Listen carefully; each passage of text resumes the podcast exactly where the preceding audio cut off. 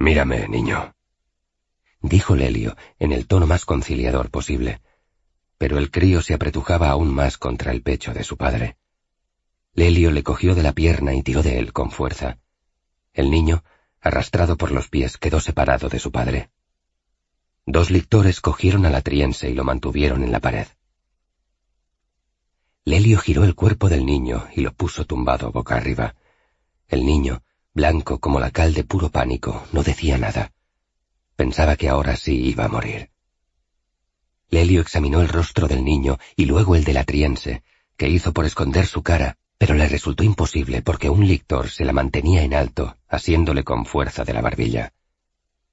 Cayo Lelio examinó la nariz puntiaguda, las orejas desplegadas de la cabeza en su parte final, como dobladas hacia afuera, los ojos marrones, la mente despejada de ambos. Eran iguales, salvo que el atriense ya no tenía la nariz puntiaguda. Netikerti tenía razón. Aquel miserable solo buscaba proteger al niño, su hijo. ¿Has recordado ya cuál fue tu primer mensaje, esclavo? Preguntó Lelio, dejando al niño en el suelo, asustado, encogido. No, sí, sí, en Roma, sí, sobre cuando el amo preparaba su partida a Hispania, dije, escuché que, que... Lelio se desesperó. Desenvainó la espada de nuevo. Antes merecías morir por ser un traidor, pero no podía matarte porque la orden del cónsul me lo impedía. Pero ahora mereces morir por haberme querido engañar. Y si no eres el espía que busco, puedo matarte sin contravenir la orden del cónsul. Estás muerto, atriense. El esclavo se arrodilló ante Lelio y suplicó, pero no por él. De acuerdo, sea, pero dejad al niño. Matadme, pero dejad al niño. Lelio le miró con cierta sorpresa. Siempre había considerado que los esclavos eran gente débil. Pensó que iba a rogar por su vida y en su lugar pedía por la del niño. Al niño no le pasará nada. No tiene culpa de nada. Le confirmó Lelio, pero alzó su espada para asestar un golpe contra aquel esclavo que, pese a lo inminente de su muerte, respiraba tranquilo por primera vez desde hacía rato. Netikerti observaba, confusa y asustada, el extraño desenlace de los acontecimientos. Ahora Lelio iba a matar a aquel hombre por mentir. ¿Pero en qué pensaban los romanos? ¿De qué forma buscaban mantener sus lealtades? Y el hombre, una vez salvado su hijo, aceptaba su destino sin más.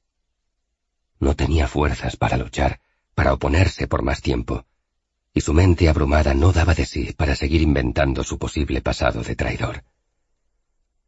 Netikerti había querido salvarle y no había conseguido nada. Pensó que con desvelar el obvio parecido del niño con su padre sería suficiente para salvar la vida del esclavo, pero no era así. Ya no quedaba nada por hacer. ¿O sí? Netikerti mira al suelo y cierra los ojos. Por su mente desfilan los recuerdos de toda una vida de felicidad y de miseria, de libertad y satisfacción, y de esclavitud y tortura, hasta llegar a unos últimos años confusos, donde la pasión y el cariño se mezclaban con el dolor de la mentira y la duda. Está cansada, harta de tanto esconderse, de tanto ocultar, de tanto engañar. De pronto siente que no puede fingir más. Hasta aquí. Hasta aquí. Dejará de mentir y de nuevo, aun en la más cruel de las desazones, volverá a ser, tan siquiera por unos instantes, libre, total y completamente libre. Cayolelio, deja de una vez a ese hombre, dijo Netikerti, la esclava, como si ya no fuera esclava. Lelio se detuvo. La espada quedó a un palmo del pecho del atriense. El oficial se detuvo no tanto por las palabras, sino por el tono de las mismas y por el imperativo. Era una esclava la que se dirigía así a él, una esclava la que osaba darle una orden y en presencia de los lectores del cónsul. Ese hombre no es quien ha traicionado al cónsul, ni tampoco ninguno de los otros esclavos de esta casa. Aquí no hay más espías que yo. Yo soy la que pasó información desde que me compraste en la villa de Quinto Fabio Máximo, y es a él a quien envío los mensajes. Lo hago a través de enviados que me buscan en los mercados de las ciudades en las que hemos vivido, en Roma, en Tarraco, en Cartagonova, y si no a través de algún legionario que me aborda en los campamentos durante las campañas militares de los veranos en Hispania. Mi primer mensaje fue sobre cómo buscabas un día fasto para partir hacia Hispania. Lelio recordó entonces las preguntas de Netiquerti acerca del calendario romano. Entonces pensó qué bien se sentía al responder a aquella joven esclava. Y mi último mensaje fue el que informó a Máximo sobre la posible ayuda del cónsul para liberar a Nevio a petición de Plauto. Para Lelio, el mundo se detuvo en aquel momento. Era como si no hubiera un antes o un después. Eran tantos los detalles, todas las respuestas a cada una de sus preguntas sobre la traición, que Lelio no tuvo dudas de que Netiquerti decía la verdad. Lelio dejó libre al atriense. El esclavo gateó hasta tomar a su hijo y abrazarlo y acurrucarse con él junto a la pared. Los lictores les miraron, pero esperaban alguna instrucción de Cayo Lelio. Este, no obstante, estaba de pie, sus ojos clavados en Netiquerti. No decía nada. No sabía qué decir. Desde Roma, todo este tiempo, desde que la compró. ¿Pero por qué? Solo había quedado esa pregunta por responder, pero ¿qué importaba ya aquello? La joven esclava a la que había estado protegiendo desde hacía años y con la que yacía todas las noches, la que le cuidaba las heridas, la que le acariciaba, la que le vestía y lo desnudaba, la que se movía como una gata en la cama, la que le escuchaba, la que había pensado en manumitir, convertir en liberta, incluso en desposarse con ella. Aquella misma mujer, era la que le había estado traicionando día a día, noche a noche, caricia a caricia. Todo falso, todo mentira. ¿Qué importaban los motivos? Nada podía justificar aquella traición para con él, y aun si eso se pudiera justificar, no era lo más grave. Lo peor era la traición al cónsul, la deslealtad completa hacia Publio. Había jurado cuidar, velar por Publio Cornelio Escipión, y era él el que había traído consigo la traición, el espionaje, la mentira al mismo corazón de la familia Cornelia, en Hispania, en Roma y ahora en Sicilia. Y todo por su debilidad con las mujeres. Y el vino. Netiquerti siempre le servía vino. Sabía que Publio pensaba que últimamente bebía más, y ahora se daba cuenta de que era Netiquerti la que promovía aquello. Lo había estado haciendo desde el primer día y las noches en vela haciendo el amor. Luego se sentía cansado. Decía cosas inadecuadas, como en Baécula. Entonces llegó el distanciamiento de Publio, y cómo el general le alejó de las campañas hispanas durante un año, trayendo a Lucio, su hermano, y a Silano para sustituirle como tribuno. Todo encajaba en su mente.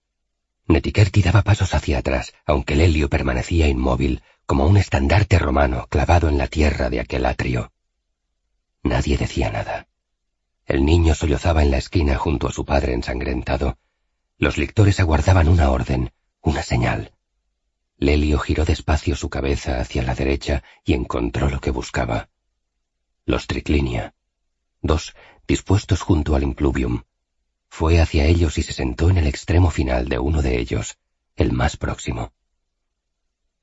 Netiquerti siguió retrocediendo hasta que su espalda chocó contra la pared del atrio. Allí se detuvo. Sabía que iba a morir. Su traición era completa y la mirada funesta de Lelio no presagiaba nada más, ningún otro desenlace posible. Netiquerti pensó en dar explicaciones, pero sabía que su mentira estaba más allá de toda justificación para aquel hombre. No le culpaba. No podía permitir que Lelio matara a un inocente delante de sus ojos y ante los ojos de un niño pequeño, y no podía impedirlo sin decir ya toda la verdad. En cierto modo, se sentía aliviada. La espada de Lelio sería rápida. O quizá fuera el hacha de uno de los guardianes que estaban allí detenidos como pasmarotes, aturdidos y confusos. Solo ella y Lelio comprendían todo lo que se estaba descubriendo. Asistían como espectadores incultos, desinformados, vigías ciegos pero obedientes. La voz de Lelio llegó como si viniera del mundo de Caronte, donde los romanos decían que viajaban sus muertos. No te puedo matar porque debo entregarte viva al cónsul de Roma. Pero para mí estás muerta. Muerta. Muerta. Y dirigiéndose a los lectores, añadió la orden que tanto esperaban. Prendedla, pero no la dañéis. De momento, el cónsul debe hablar con ella. Quedaos aquí y guardad el orden. Lelio se levantó, y como Netiquerti más temía, sin mirarla, partió de aquella casa. Dos de los legionarios de la guardia del cónsul la tomaron por los hombros y la obligaron a arrodillarse en la esquina. Uno le escupió, y otro estuvo a punto de darle un puntapié, pero recordó las instrucciones de Cayo Lelio y se contuvo. Netiquerti sabía que aquello era solo el principio. En la calle Lelio caminaba con pesadez. Tenía que ir a los muelles, buscar a Publio y decirle que ya sabía quién era el traidor la traidora. Había cumplido su misión. Por una vez. Por una vez. Sonrió con una mueca retorcida. Miraba al suelo. Las calles de Siracusa no tenían nada que pudiera interesarle. ¿Qué haría ahora Publio con él? Él, Lelio, siempre empeñado en seguirle para cumplir con el juramento que había hecho al padre de Publio, Mejor le habría ido al joven cónsul sin su ayuda estos últimos años. Imbécil. Engañado por una esclava, por una puta. Estúpido. Sintió arcadas. Se detuvo y se apoyó en una esquina. Su estómago se contrajo y vomitó dos, tres, cuatro veces. Puso una rodilla en tierra. Escupió en el suelo. Una última arcada. Bilis. Cerró los ojos. Se sintió mejor, mejor en su cuerpo, igual de mal en su alma. Algunos viandantes le miraban curiosos, pero al ver su uniforme militar de alto oficial romano, ninguno se atrevía a preguntar nada. No era extraño ver a un legionario o a uno de sus oficiales vomitando por la calle después de una noche de permiso y juerga. Lelio sabía lo que todos pensaban de él. Ojalá tuvieran razón. Ojalá solo fuera una resaca. Ojalá todo fuera una maldita pesadilla. 63. El corazón de Netiquerti. Siracusa, otoño del 205 a.C. Las sombras resbalaban nerviosas por las paredes y el suelo del atrio. El cielo nocturno estaba despejado. Las antorchas chisporroteaban en las paredes. El agua del impluvium reflejaba en su quietud las estrellas del firmamento. Publio Cornelio Escipión estaba sentado frente a Netiquerti, quien de rodillas esperaba el dictamen final, su sentencia de muerte. Cayo Lelio, detrás de la joven esclava, con aire taciturno y rostro pálido entre las sombras de la noche, era una figura pavorosa en su tristeza. En cada esquina del atrio, un lictor presenciaba la escena sin interferir, discretos, expectantes, atentos. El resto estaba apostado en el vestíbulo y la puerta de la domus del cónsul de Roma en Siracusa. Publio ya había sido puesto en antecedentes por un derrotado Lelio en los muelles del puerto. El ascenso fue una lenta y pesada caminata hacia la colina en donde se levantaba su residencia en medio de la isla Ortigia. ¿Así que eres tú la que ha estado pasando información a Máximo? Preguntó Publio, sentado en una sólida cátedra sin más preámbulos, sin que aquello fuera una pregunta, sino más bien una acusación. Un juicio y casi una sentencia. Netiquerti respondió con la serenidad de los que se saben muertos. Estaba muerta ya para la persona que más había amado. ¿Qué importaba ya lo demás? Así es, mi señor, y... Pero no dijo más. No, no, habla.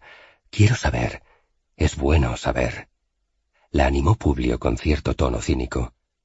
¿Por qué cuando una esclava es tratada como una concubina, tratada casi como una matrona, por qué entonces ésta paga con la traición semejante trato? Es bueno saberlo.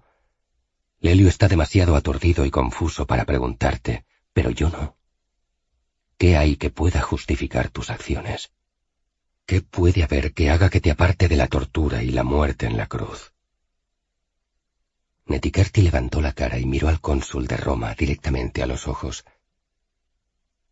Sé que para vosotros nada hay que justifique una traición como la mía, pero Fabio Máximo tiene a mis dos hermanas pequeñas. Nos ha maltratado siempre, a las tres, desde que nos confiscó como botín de guerra cuando nos capturó en un barco de piratas de Iliria que nos había apresado unas semanas antes. Los piratas nos secuestraron en las costas de Alejandría y nos llevaban para vendernos a los ligures cuando Máximo les atacó en la costa gala con sus legiones. Pero eso ya no importa. Lo sé. Lo importante, para mí, es que él retiene a mis hermanas. Netiquerti detuvo aquí su relato, pero al ver interés en los ojos del cónsul prosiguió sin dilación. Las palabras brotaron con facilidad. Llevaban demasiados años escondidas en las profundidades de su corazón, atormentándola. Hablar era liberarse. Morir limpia la animaba. Todo ha sido idea suya, de Fabio Máximo. Un plan que me he visto obligada a seguir al pie de la letra a riesgo de que la vida de mis hermanas se convirtiera en algo peor que la muerte. Tenía que atraer la atención de Cayo Lelio cuando éste fue llamado por Máximo a Roma. Por eso me herí ante él. Máximo me había instruido sobre el carácter noble de Cayo Lelio y se acordó que me heriría para llamar su atención. Al principio pareció que no funcionó, pero al final resultó y Lelio quiso comprarme. Máximo fingió no querer venderme al principio y enfadarse, pero mi venta a Lelio era lo que buscaba. Fingía no querer venderme para no levantar sospechas. Desde entonces mi misión era triple. Primero enviar mensajes a Roma, a Máximo, sobre las acciones que llevabais a cabo, mensajes no filtrados por el cónsul, mi señor. Después debía intentar alejar, distanciar al Helio de tu afecto, mi señor. Por eso nunca le dije que quisisteis disculparos y reconciliaros con él después de vuestra disputa en Baécula.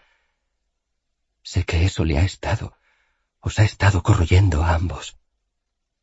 Tenía que alimentar esa distancia, de modo que cada vez confiarais menos en Lelio o le confiaseis misiones de menor importancia. Ahora, aunque me desprecio por ello, Sé que conseguí gran parte de esa misión. A cambio, los mensajeros de Máximo, siempre alguien distinto, en lugares siempre diferentes, me confirmaban por carta que guardaba la salud de mis hermanas y que no las maltrataba. Sé que puede mentirme, pero sé que si fallaba en mis misiones las torturaría de forma horrorosa. Por eso, por ellas, me he visto obligada a traicionar al único hombre que me ha tratado como una mujer amada desde que caí en la esclavitud, incluso desde antes de ser esclava. De él, del Helio, solo he conocido afecto y cariño, y cada día me he visto obligada a alejarlo del mejor de sus amigos y a traicionarle a él y al cónsul, mi señor, transmitiendo a vuestro peor enemigo en Roma todos vuestros pensamientos y planes al menos de todo aquello de lo que he podido enterarme. Y quería enterarme de cuantas más cosas mejor, pues pensaba que cuanta más información pasara a Máximo, más valiosa sería mi persona para él, y en cierta medida más valiosas mis hermanas como forma de tenerme atrapada en su trama de mentira y traición. He cumplido las misiones con toda mi alma y he amado con todo mi ser a Cayo Lelio. Y del cónsul de Roma aquí presente, y que me ha de juzgar, y de su esposa, solo he recibido atenciones y aprecio, pese a no ser más que una esclava. A todos os he pagado con la mentira, y habría seguido haciéndolo. Pero cuando he visto que Lelio iba a matar con su espada a un inocente por mis faltas, no he podido resistirlo más. O quizá ya no podía resistir más tanta mentira entre personas que me tenían afecto, y que se tenían afecto sincero entre ellas, y que por mí mis acciones torcidas se alejaban el uno del otro. Sé que voy a morir, pero espero que Máximo vea en mi muerte que le he servido bien hasta el final y que preserve la vida de mis hermanas en pago a mis servicios. No he podido hacer más. No he podido hacer más. Rezo a Serapis e Isis y todos los dioses de Egipto por ellas. Netiquerti se dobló entonces, y de rodillas, postrada en el suelo ante un Publio Cornelio Escipión serio y un Cayo Lelio boquiabierto y absorto, lloró amargamente un llanto contenido durante días, meses, años. Pasó un largo minuto de sombras temblorosas y antorchas humeantes bajo las estrellas del cielo de Siracusa.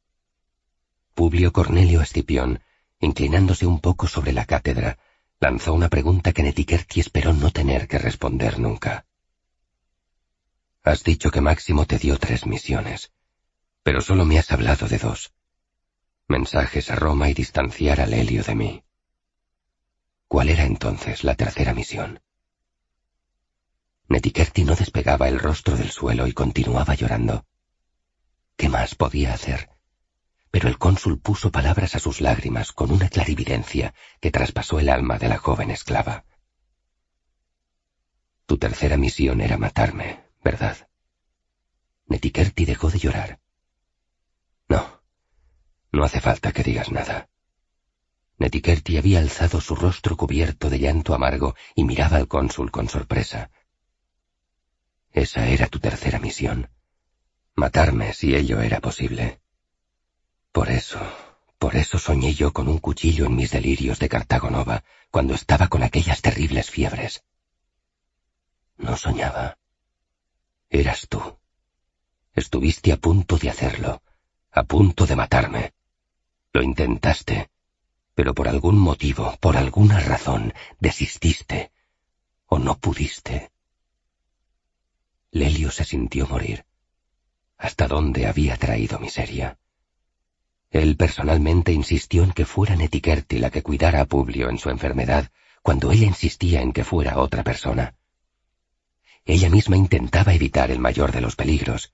Ella no quería esa oportunidad, y fue él, con su obcecación, el que prácticamente le puso el puñal en sus manos, el que le dio el momento, la oportunidad, el permiso para tener un cuchillo junto al cónsul, pese a las dudas de los propios lectores. Y no lo hiciste. Repitió una vez más Publio Cornelio Escipión, reclinándose en la espaciosa cátedra. No lo hiciste. Tuviste ese momento y no lo hiciste. Me cuidaste, me curé y seguiste como antes. No lo hiciste. No pude, mi señor dijo al fin la joven esclava con la voz quebrantada por su llanto. Nunca he matado a nadie y no pude hacerlo así, con frialdad. Estabais indefenso, enfermo. No pude. No supe. Y pensé en que Máximo no tenía por qué enterarse de mi falta en esa misión. No lo sabría nunca. Eso me contuvo, creo. No, Netiquerti. Eso y algo más. Máximo, en toda su inteligencia, olvidó un detalle, un pequeño detalle.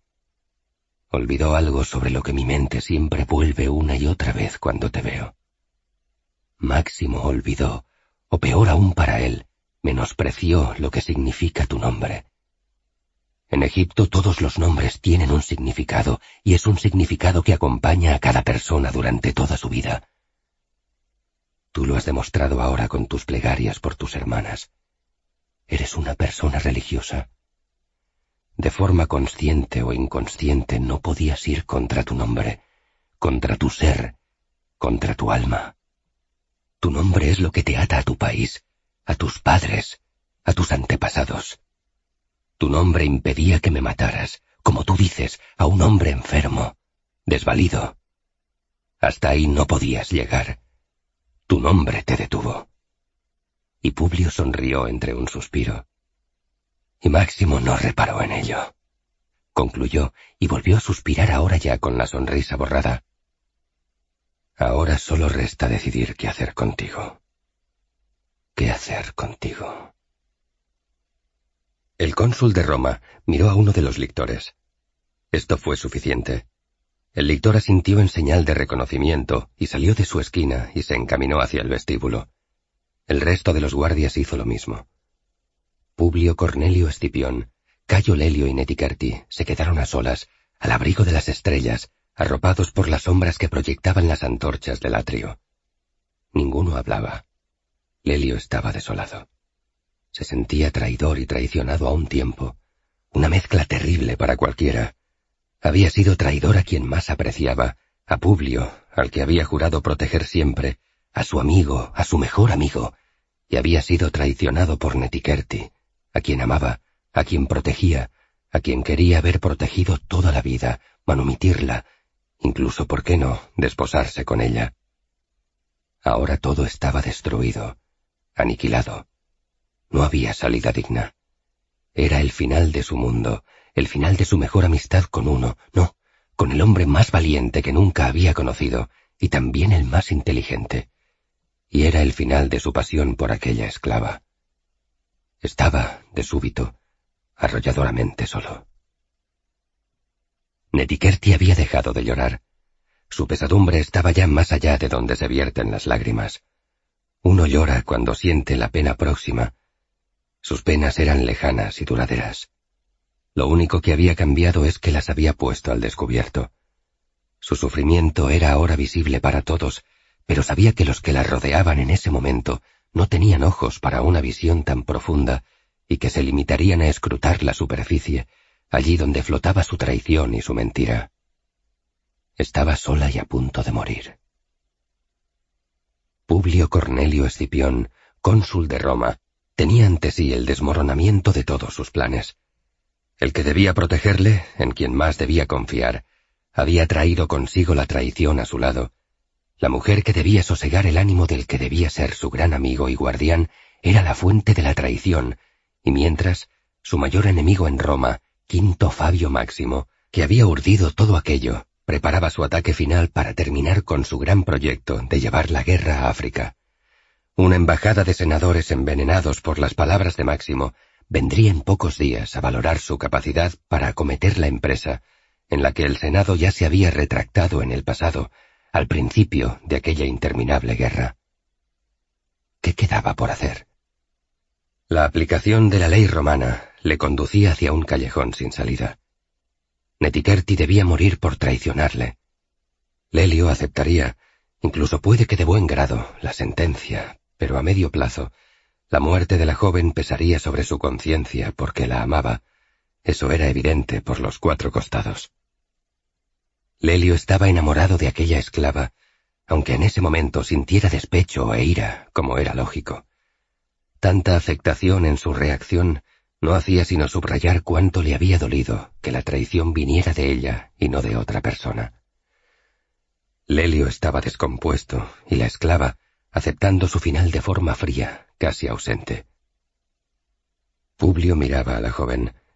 Era una estatua oscura, hermosa, en medio de aquella noche donde tantas cosas terminaban. Entendía la pasión de Lelio.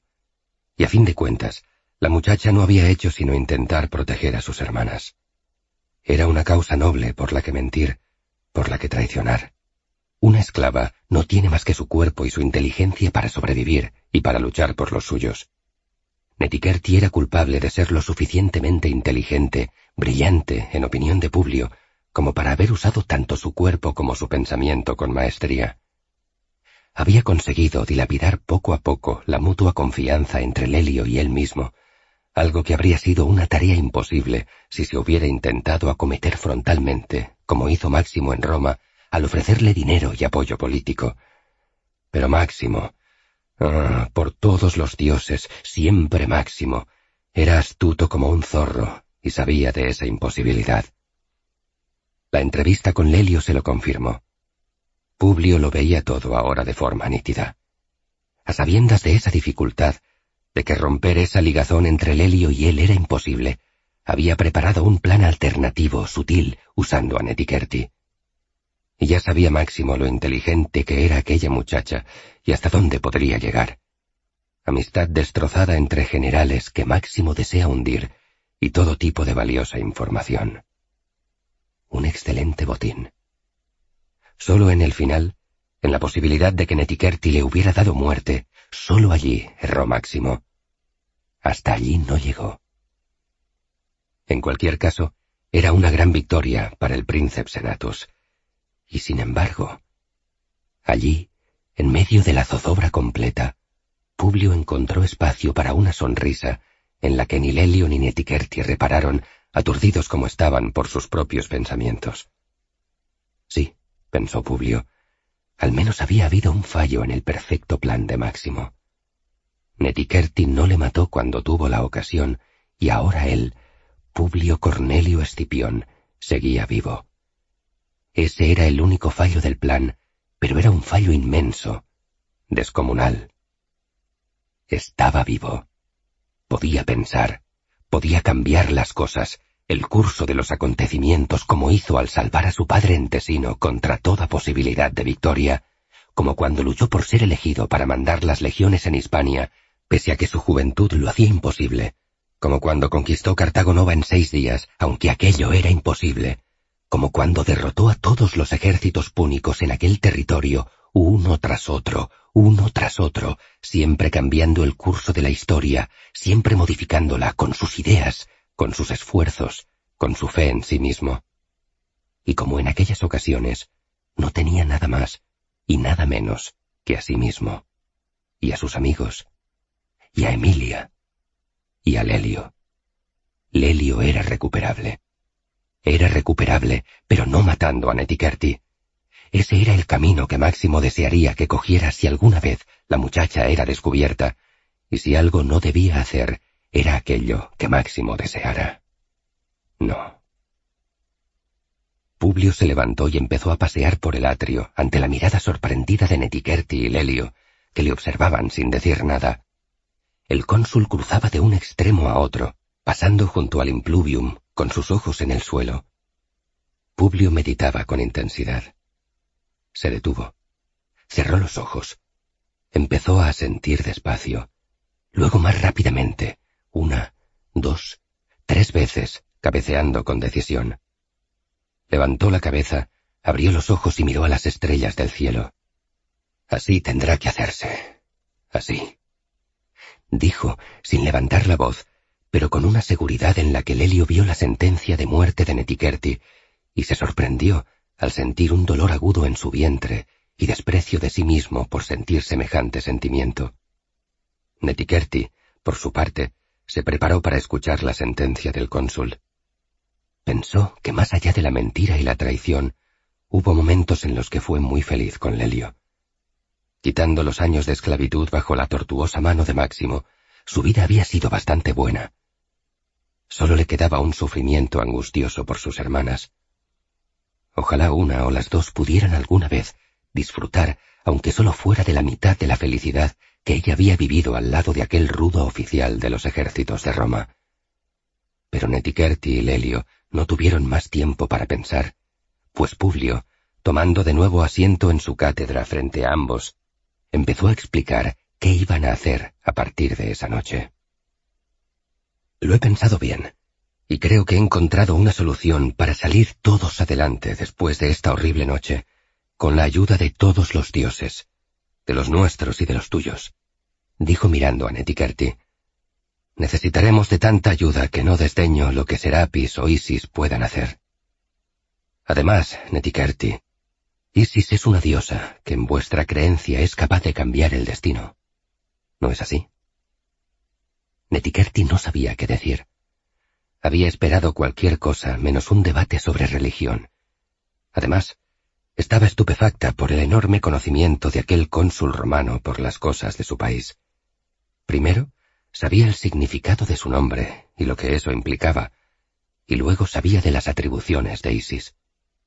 Sí, Así es, mi señor. Bien, nos vendrá bien esa ayuda, pues nosotros, los romanos, como los griegos, no creemos que el destino, el fatum, pueda cambiarse, ni siquiera por los dioses, así que esa ayuda extra nos vendrá bien. Esta noche, y aquí miró a Lelio, esta noche no ha existido Lelio. Esta noche no nos hemos visto, no hemos hablado. Aquí no hay traidores ni traición. No hay condena para nadie. Mañana todo seguirá igual. Tú y Netikerti vendréis por la tarde a cenar, como tantas otras tardes, y celebraremos una comida agradable y hablaremos de esta guerra y de teatro y de política y de África. Viene una embajada del Senado. Bien. Hablaremos mañana, Lelio, de cómo prepararlo todo. Sé qué haremos. Prepararemos unas maniobras. Las mejores maniobras que nunca antes haya visto una embajada del Senado, pero eso, como he dicho, Lo hablaremos mañana. Inetiquerti. Y ahora miró a la joven esclava que permanecía boquiabierta. Te voy a explicar lo que vas a hacer tú. Cada vez que pases un mensaje a Roma, a Máximo, me lo dirás primero, y yo confirmaré punto por punto lo que puedes o no decir en cada mensaje. Dicho de otra forma, seguirás suministrando información como si todo siguiera igual y continuarás trabajando para Máximo, pero esta vez seremos nosotros los que te diremos qué decirle exactamente. Y eso será lo que harás porque hay algo en lo que no has pensado, pero que yo te voy a aclarar. ¿Qué crees que hará Fabio Máximo si se entera de que te hemos descubierto? ¿Qué crees que hará con tus hermanas? ¿Crees que las cuidará? ¿Que no las maltratará?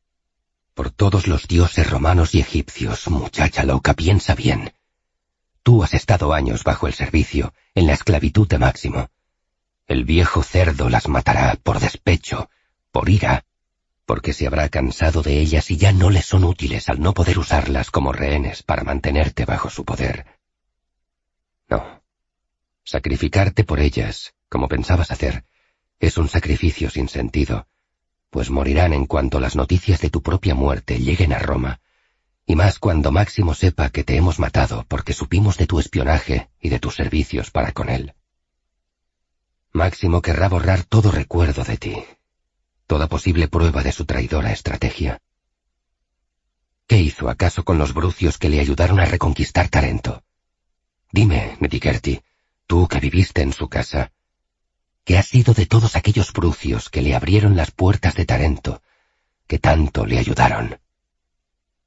Todos, todos están muertos, respondió la joven con la mirada gélida al percatarse de la realidad que el cónsul le estaba descubriendo.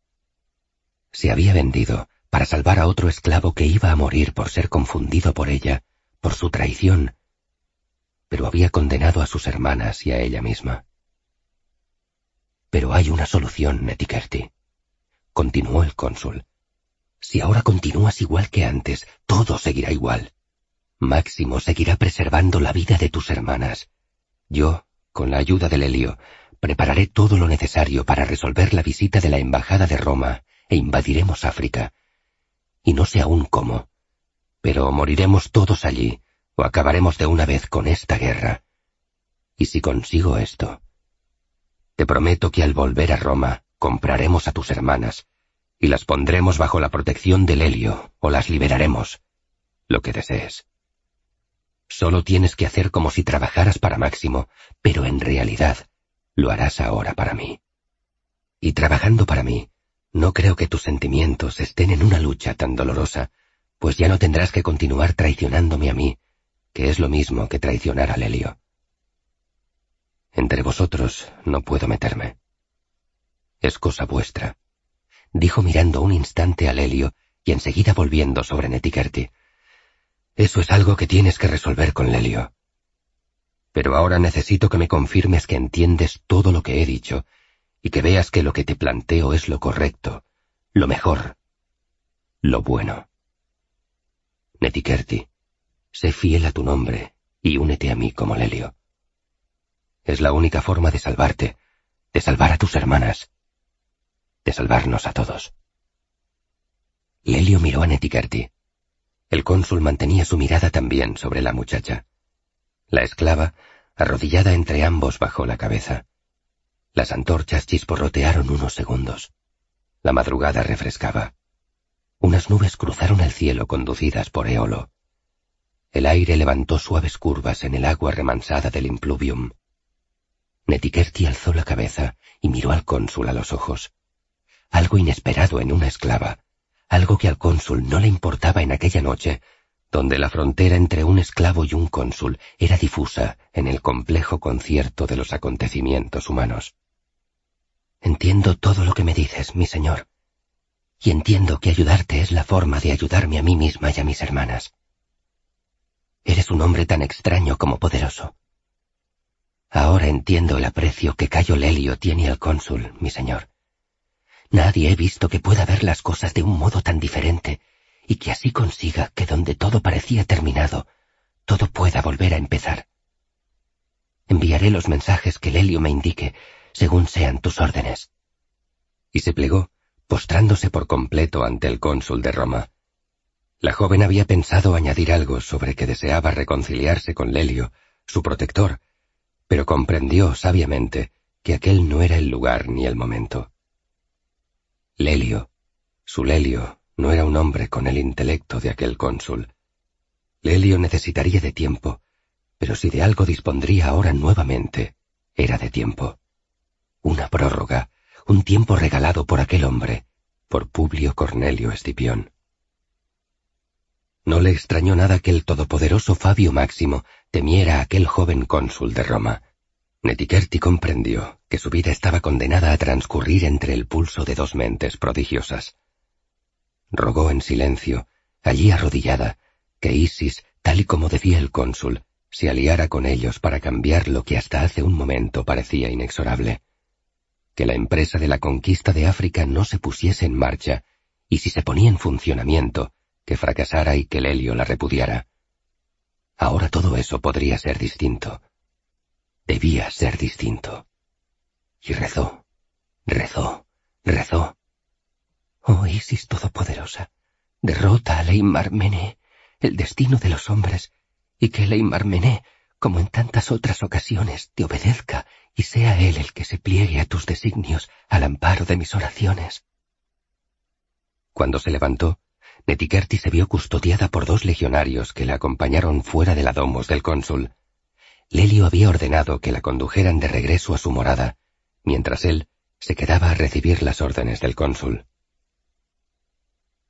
Mañana prepararemos todo el asunto de la embajada, comentó Publio, llevándose una mano a la frente. Ahora estoy demasiado agotado para ello. Debo descansar, pero ocúpate de decirle a mi atriense que si lo desea le manumitiremos, y también a su hijo y a la esclava que sea su madre. Siempre nos han servido con lealtad y no se la hemos pagado bien. Es justo que reciban una compensación. ¿Te ocuparás de ello, Lelio? Terminó sin mirarle, con el rostro oculto tras su mano. Parecía que fuera a caer en manos del sueño en cualquier momento, allí mismo, sentado en aquella cátedra. Me ocuparé de ello, por supuesto, respondió Lelio, y añadiré una bolsa de oro de mi parte, y le diré algo que nunca creí que diría a un esclavo. ¿Y qué es eso, si puede saberse? inquirió el cónsul con curiosidad, quitándose la mano del rostro y mirando de nuevo a Lelio. Le diré que tiene un hijo valiente. Publio asintió un par de veces. Lelio sonrió un poco aunque enseguida su rostro volvió a tornarse triste. La traición de Netiquerti era una herida demasiado profunda para cicatrizar con tan poco tiempo. Lelio iba a marcharse, pero una pregunta le hervía aún en su mente. No sabía si era el momento adecuado, pero su curiosidad le pudo, y antes de marchar, decidió preguntar al cónsul. Mi general. Sí. ¿Qué significa el nombre de Netiquerti? Ah. Publio no esperaba esa pregunta, no al menos en ese momento, pero no importaba. Sonrió con una satisfacción dulce que le recordaba que habían infligido una derrota al príncipe Senatus en la compleja trama de intrigas que Máximo urdía contra ellos. Con frecuencia, los egipcios ponen nombres a sus hijas que subrayan su belleza, empezando muchos de ellos por la expresión Nefer, y viendo lo hermosa que es tu esclava, bien podrían haber hecho lo mismo pero por alguna razón que desconocemos, sus padres la llamaron Netiquerti, que significa la que es excelente, la que hace lo correcto, la que es buena. Máximo no debe conceder importancia al significado de los nombres extranjeros, pero los egipcios sí la conceden, para nuestra fortuna. Los egipcios piensan que los nombres de cada uno son como son por algo, y sienten que deben honrar ese significado. Para nuestra fortuna, Lelio.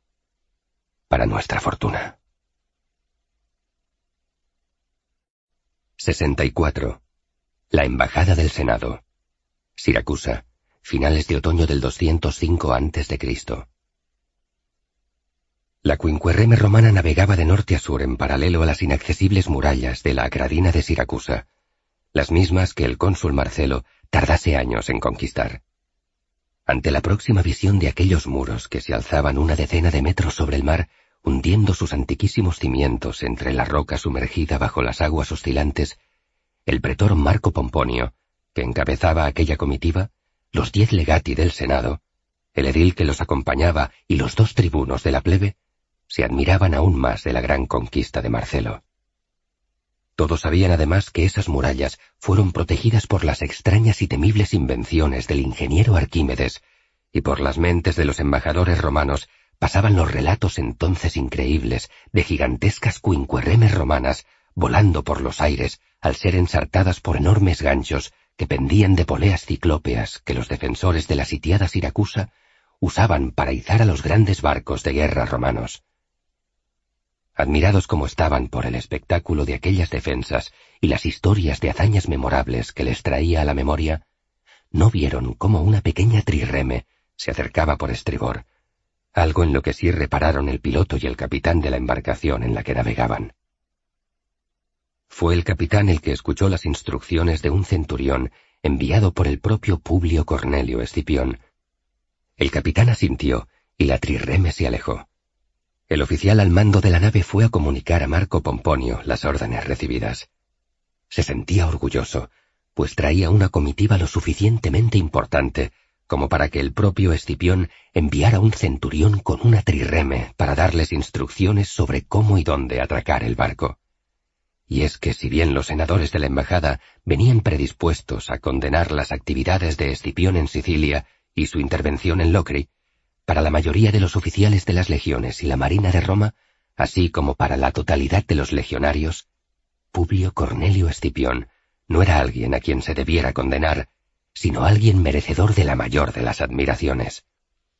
Era un general que había derrotado a los cartagineses en repetidas batallas en Hispania, que los había sacado de la península ibérica y que había conquistado infinidad de ciudades en aquella región, empezando por la inexpugnable Cartago Nova, la capital púnica en aquel país. Y no solo eso, sino que era el único general que insistía una y otra vez en querer llevar la guerra a África, y así devolver con la misma moneda los ataques y miserias que Aníbal diseminaba por Italia. Por eso el capitán no dudó en aceptar las instrucciones remitidas por el propio Escipión. Se sentía honrado. Era como estar a sus órdenes, algo que muchos querían, pero que el Senado no permitía. Solo le habían dejado el mando de las legiones malditas y de voluntarios que no estuvieran enrolados en el ejército. El capitán llegó junto al pretor Marco Pomponio, que continuaba distraído, admirando las murallas de la Acradina. Salve, pretor Marco Pomponio. El pretor se giró, un poco molesto por verse interrumpido en su observación de las murallas. El capitán transmitió el mensaje sin buscar una disculpa. Nos han dado instrucciones de atracar en el puerto pequeño de la ciudad. Es el más próximo y nos ahorramos rodear la isla Ortigia. ¿Ordenado? Preguntó el pretor indignado, mirando al resto de los legados y enviados de la embajada. Bueno, pretor, son las órdenes que he recibido de un centurión remitido por el propio Publio Cornelio Escipión. Supongo que si el cónsul está al mando de Sicilia, deberíamos seguir esas instrucciones. El pretor no se sintió satisfecho con aquella precisión. Precisamente esta embajada viene a decidir si el cónsul debe seguir con su magistratura, o si como es muy probable, debe ser depuesto de su poder y enviado a Roma a responder de su cuestionable forma de actuar. Yo digo que debemos atracar en el Portus Magnus, que es la categoría que merece esta embajada. Cualquier otra cosa es inaceptable. El capitán quedó confundido. No sabía qué hacer. Miró a su alrededor, buscando entre los diferentes miembros de la embajada alguien que le aclarara qué era lo correcto. Detestaba a aquel pretor aunque debía seguir sus órdenes, pero por otro lado, estaban en la bahía de Siracusa y se debía a las órdenes del cónsul que gobernaba Sicilia, al mando de la isla al menos por el momento. Marco Claudio, uno de los dos tribunos de la plebe, se apiadó del confundido capitán. Comparto la opinión del pretor.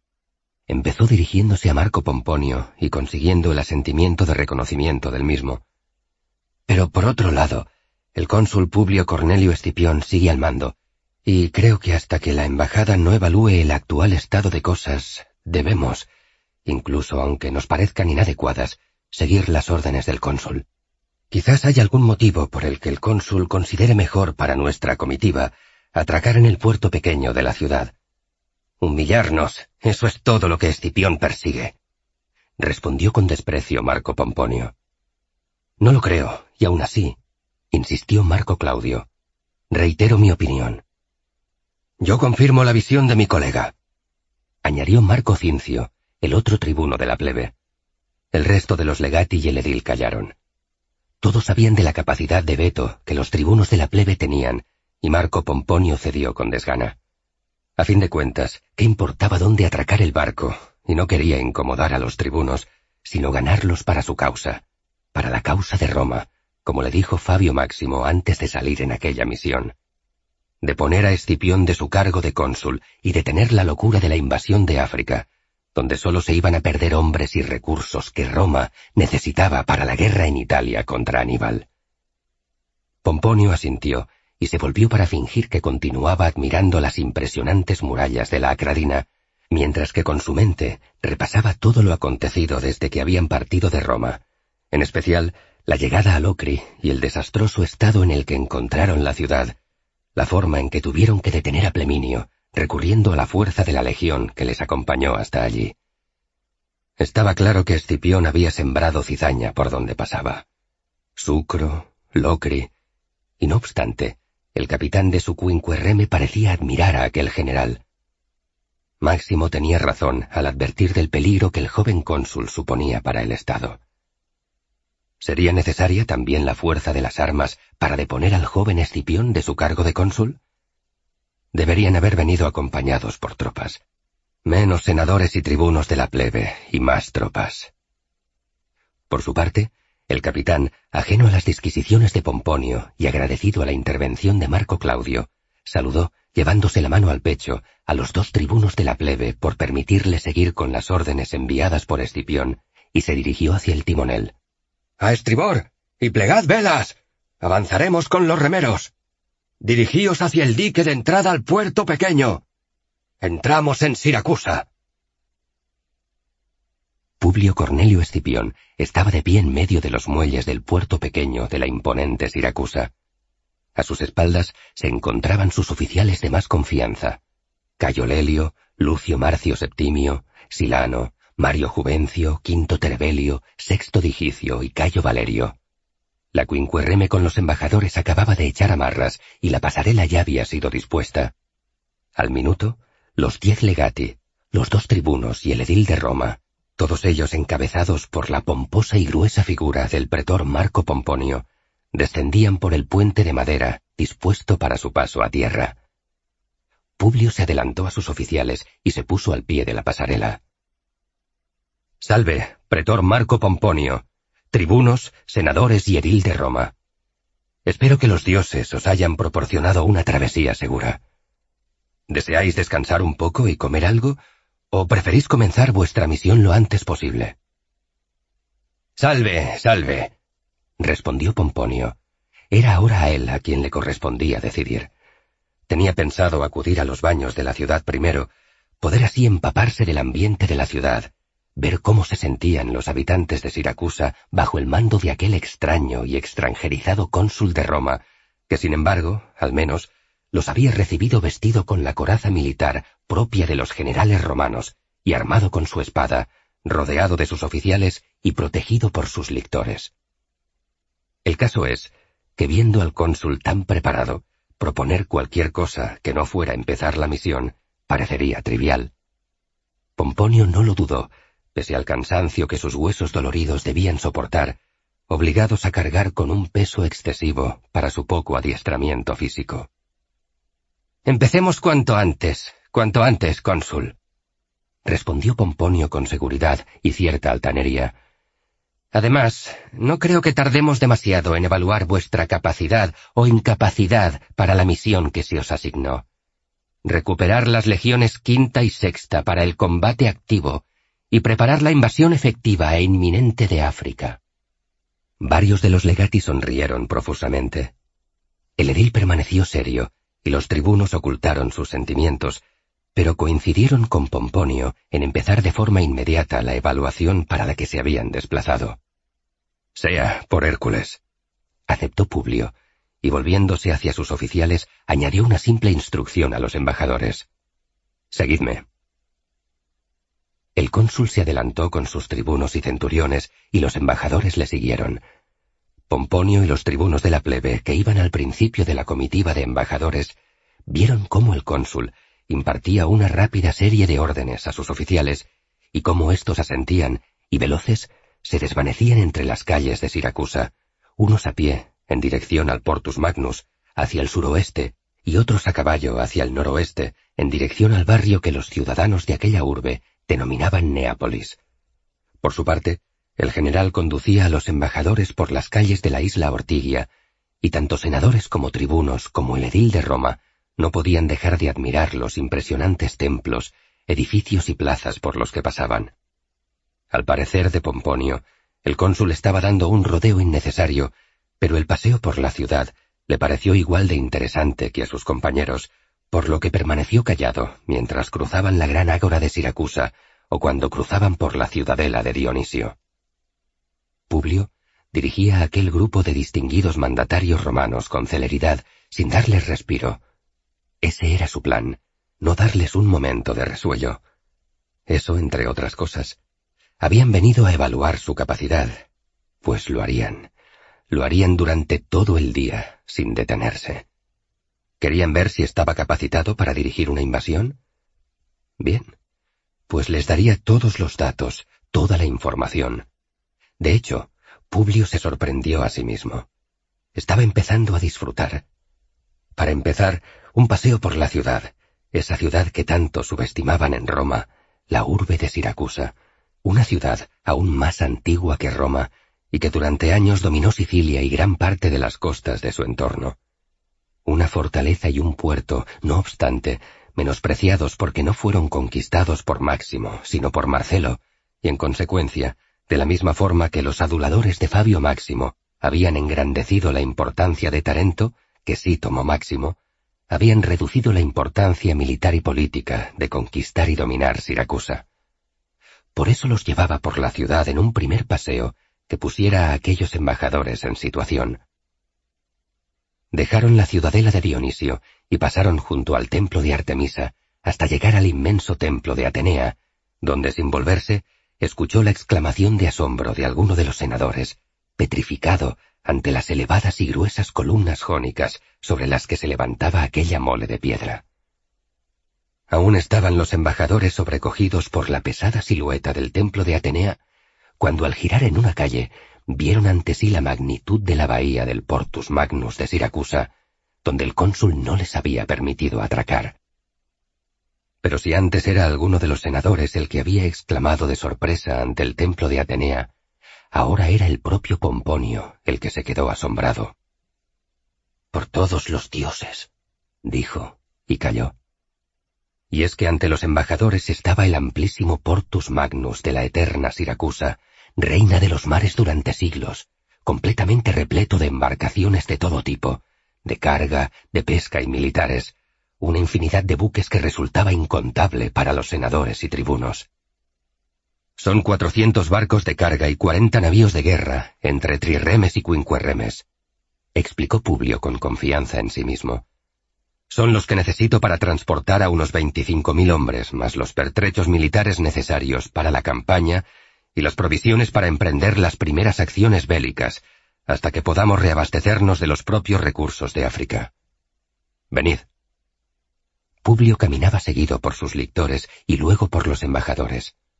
Lelio, Terbelio y Cayo Valerio habían ido a caballo hacia el oeste de la ciudad, siguiendo sus instrucciones, mientras que Marcio, Mario, Silano y Sexto Digicio se habían adelantado a la comitiva para llegar al Portus Magnus con antelación. Digicio habría llegado el primero y partido en una veloz trirreme hacia mar abierto, tal y como habían planeado, mientras que Marcio Septimio, Silano y Mario Juvencio le esperaban a él y los embajadores junto a los muelles del Portus Magnus. Justo allí donde se levantaban los enormes almacenes que los siracusanos habían utilizado durante años para abastecer su temible flota y que ahora usaba Publio como punto de partida de su próxima invasión a África. Publio esperó a que los embajadores llegaran a donde Marcio y Mario estaban, frente a uno de los grandes almacenes, y cuando el pretor y sus acompañantes alcanzaron aquel lugar, aún distraídos contemplando el mar cubierto de centenares de embarcaciones, admirando la mayor flota que nunca antes ninguno de ellos hubiera visto, ordenó a Marcio, Silano y Mario que abrieran las puertas de los graneros, no sin antes reclamar la atención de los distraídos senadores que no dejaban de mirar la bahía. Por favor, os ruego que examinéis estos graneros de los muelles para que podáis dar constancia a Roma de sus contenidos y de la capacidad que he tenido para reunir las suficientes provisiones para alimentar a veinticinco mil hombres durante un mínimo de cuarenta y cinco días, que es el margen suficiente para poder establecerse en África y comenzar un reaprovisionamiento tomando alguna de las plazas fuertes o de las ciudades de la costa. Marcio ordenó que un grupo de diez legionarios corriera los portones de madera que daban acceso a los graneros de los muelles. Ante los embajadores aparecieron decenas, centenares, miles de sacos de trigo apilados en unos almacenes que se extendían a lo largo de todo el Portus Magnus. Entrad, entrad, por favor, os lo ruego. Les invitó Publio Cornelio Escipión. La comitiva se paseó entonces por las sombras de los almacenes. A cada cinco pasos había apostado un legionario armado de guardia. Sin duda, el cónsul no quería poner en peligro la enorme fuente de recursos que había estado reuniendo durante los largos meses de su estancia en Sicilia, pensaron los tribunos, y apreciaron la organización y disposición de cuanto se les enseñaba.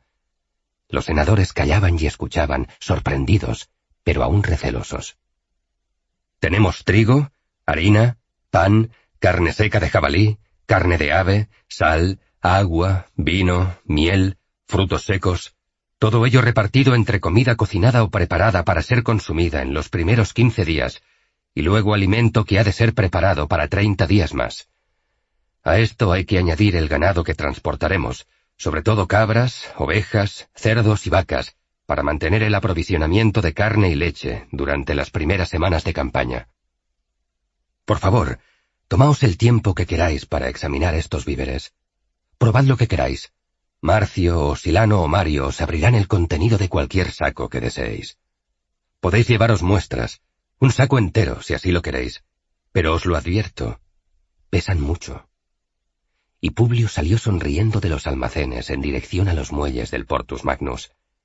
Quería comprobar que todo estuviera dispuesto para partir enseguida mar adentro.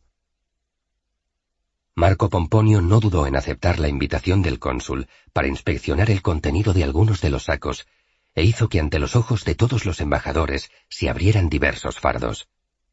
En todos encontraron lo que se suponía que debía de haber según el almacén en el que se encontraban.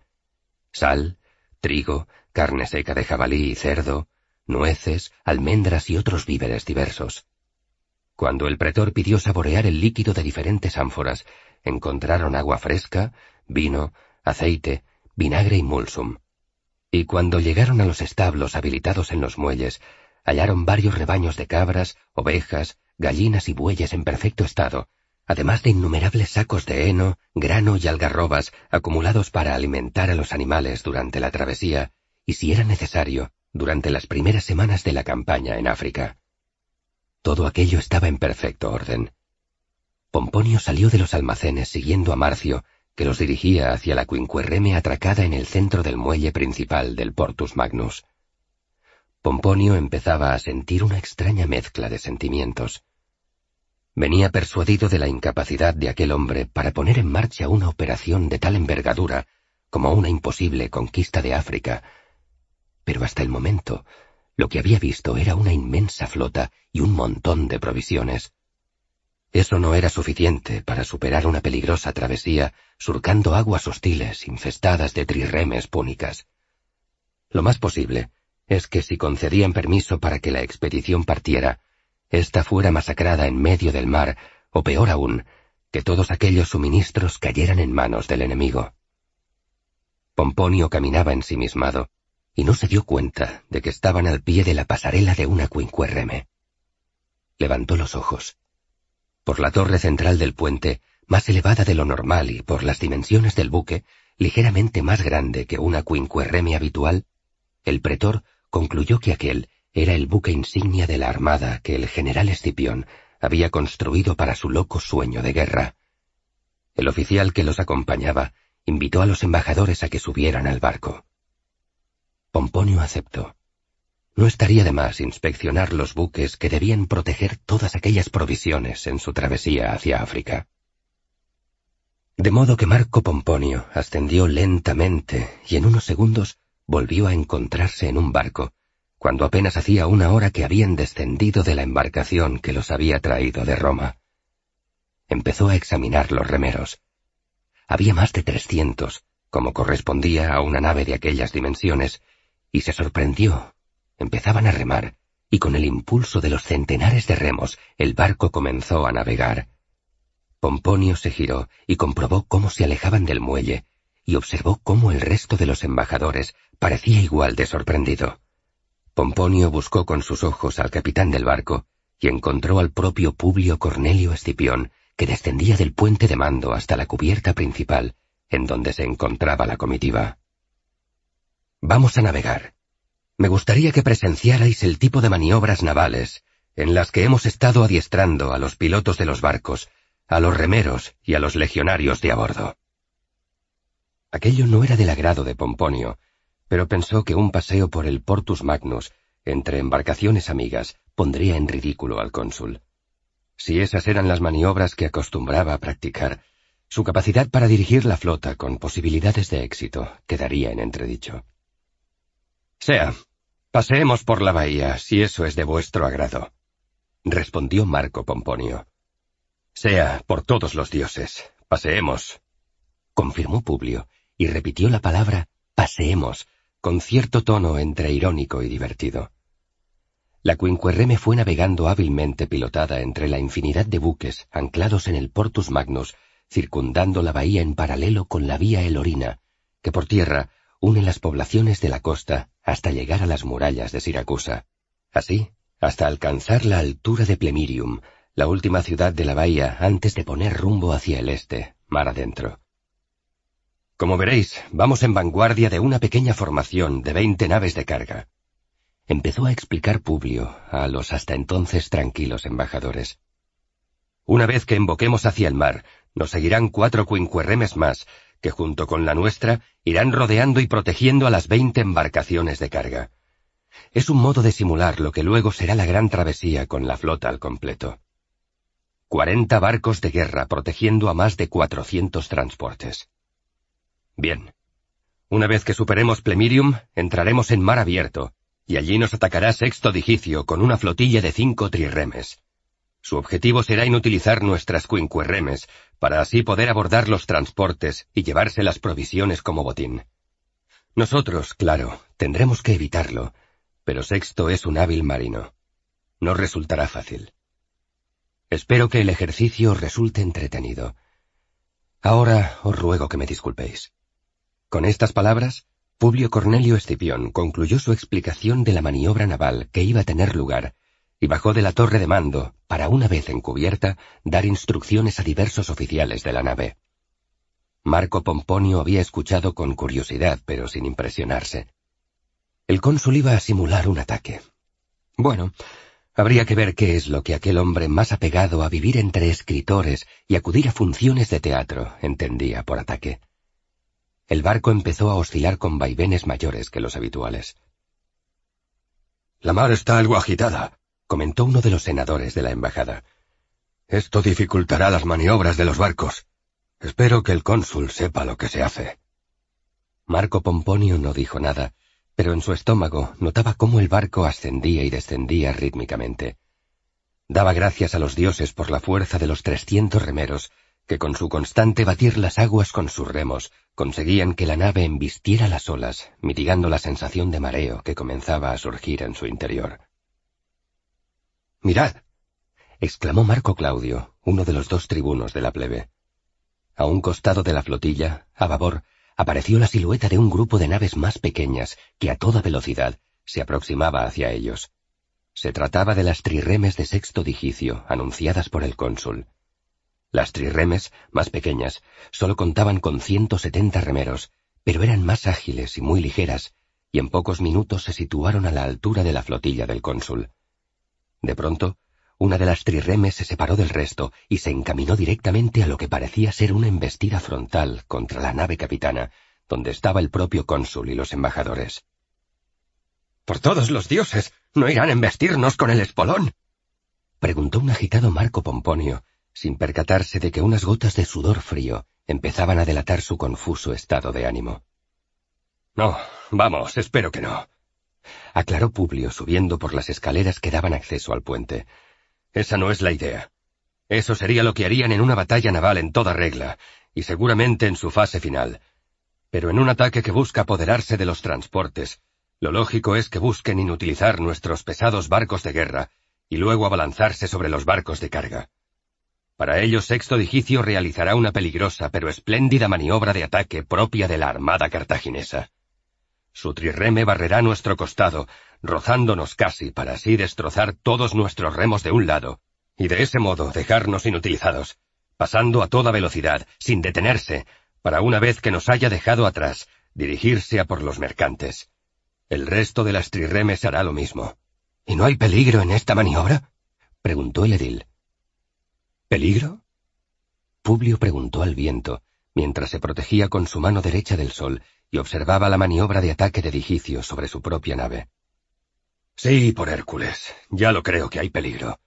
Eso es lo que la hace interesante. Y es que, estimados embajadores, estos son maniobras de guerra que, por otra parte, y se volvió hacia Pomponio, es lo que se supone que debo estar preparando, ¿no? Pomponio fue a replicar, pero no tuvo tiempo, pues la nave de Digicio a una velocidad sorprendente se les echaba encima frontalmente por favor. El pretor escuchó el crujir de todos los remos de la Quinquerreme al partirse en mil pedazos. ¡Ahora! gritó Publio a sus oficiales, y desde el centro del barco se lanzó el Corvus, un gigantesco gancho asido a una muy gruesa y poderosa soga, que hábilmente lanzado cayó en el centro de la trirreme de Digicio, destrozando las tablas de la cubierta y quedando enganchado entre ellas, de modo que la nave atacante viró bruscamente, detenido su impulso, cuando la soga llegó a su límite máximo. De esta forma, los dos buques quedaron unidos por el Corvus y sus moles de madera chocaron entre sí, haciendo chirriar y crujir todos y cada uno de los listones de ambas embarcaciones. La sacudida fue brutal, y todos los embajadores cayeron por cubierta. ¡Adelante! añadió el cónsul, y los senadores, Pomponio entre ellos, se agarraban a las barandillas del puente para no caerse de nuevo por los latigazos que la trirreme enganchada creaba al intentar zafarse del Corvus. Observaron entonces cómo desde la parte frontal de la Quinquerreme un grupo de legionarios descolgaba la Manus Férrea, un puente levadizo que hicieron girar con rapidez hacia el lado donde estaba la trirreme, para una vez desplazado y situado a la altura de la embarcación que les había atacado, soltar las cuerdas que lo sostenían plegado y dejarlo caer de golpe sobre la trirreme. De ese modo, el puente quedó tendido entre las dos naves, y acto seguido, varias decenas de legionarios montaron sobre el puente y en formación, como si estuvieran en tierra firme, avanzaron hacia la trirreme, donde por un lado unos marineros intentaban infructuosamente cortar la gran soga del Corvus empapada en aceite, lo que dificultaba que fuera cortada, y otros se afanaban por preparar una defensa contra el abordaje que se les venía encima. En cada quinquerreme, continuó explicando Publio a voz en grito a los embajadores, he ordenado instalar un Corvus y una Manus Férrea similares a las que veis aquí, y cada nave lleva, como nosotros, además de los trescientos remeros, un manípulo de cien triari, expertos y veteranos. Esto nos hace lentos pero fuertes defensores de los transportes. Las trirremes podrán acudir a por las naves que no apresemos con los Corvus en caso de ataque, además de ir por delante de la flota y avistar enemigos con tiempo suficiente para preparar una defensa adecuada.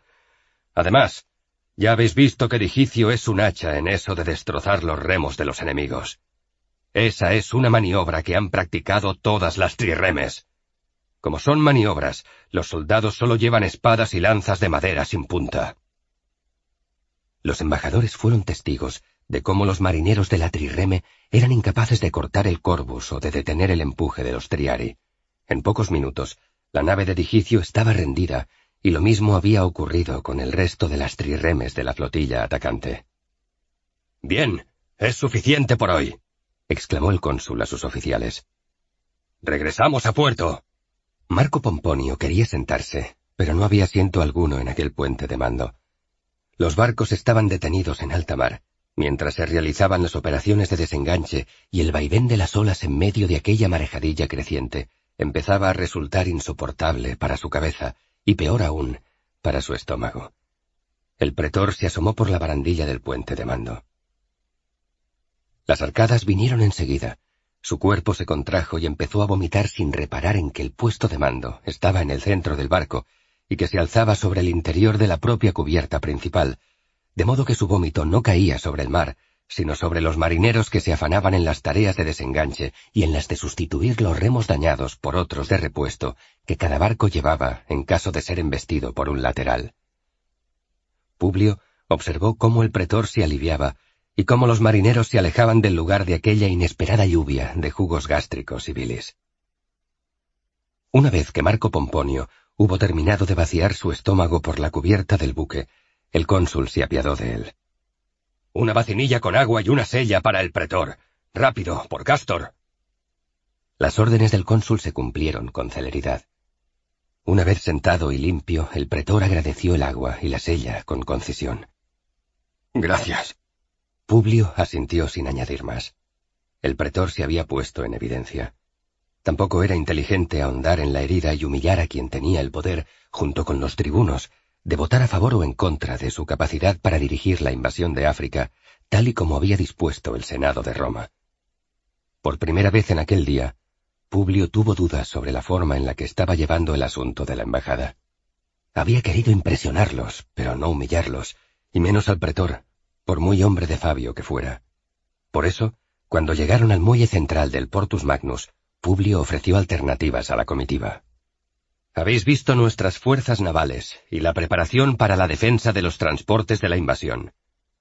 Tengo preparadas las legiones quinta y sexta para unas maniobras terrestres al oeste de la ciudad, en la meseta de Pipolae y más allá de las murallas de Dionisio, pero quizás sea mejor que descanséis esta tarde, y ya mañana podréis ver estos ejercicios. Se pueden posponer. Todos en la embajada sabían que aquellos comentarios iban dirigidos a Marco Pomponio pero que el cónsul, en un acto de discreción, los había dirigido a la colectividad de los senadores y tribunos de la plebe. El pretor agradeció en su fuero interno la oferta del cónsul, y sobre todo la discreta forma de proponerla, pero pese a la palidez del rostro, Pomponio se sentía ya algo mejor con sus pies sobre tierra firme. Pese a todo lo que había dicho Fabio, aquel general había demostrado su capacidad para realizar una travesía como la que había planteado en el Senado. Pomponio no tenía demasiadas dudas de que aquel hombre conseguiría desplazar los cuatrocientos transportes y descargarlos en África, pero quedaba lo más importante. Las tropas y su capacidad real para luchar y vencer en África a los númidas aliados de Cartago, a sus mercenarios de diferentes regiones y a los propios púnicos. Y las legiones con las que contaba aquel hombre no eran otras que las legiones malditas, la quinta y la sexta, como había dicho el cónsul. Quizá, solo quizá, pensó Pomponio por un instante, quizá con otras tropas. Pero no con aquellas, con los derrotados de Canae y de Erdonea. No, no con esos legionarios. ¿Legionarios? ¡Qué absurdo! Llevaban once años de destierro. Demasiados para ser recuperables. No, cónsul. Hemos venido a tomar una grave decisión que puede afectar el curso de esta guerra y cuanto antes tengamos toda la información necesaria para tomar dicha decisión, mejor.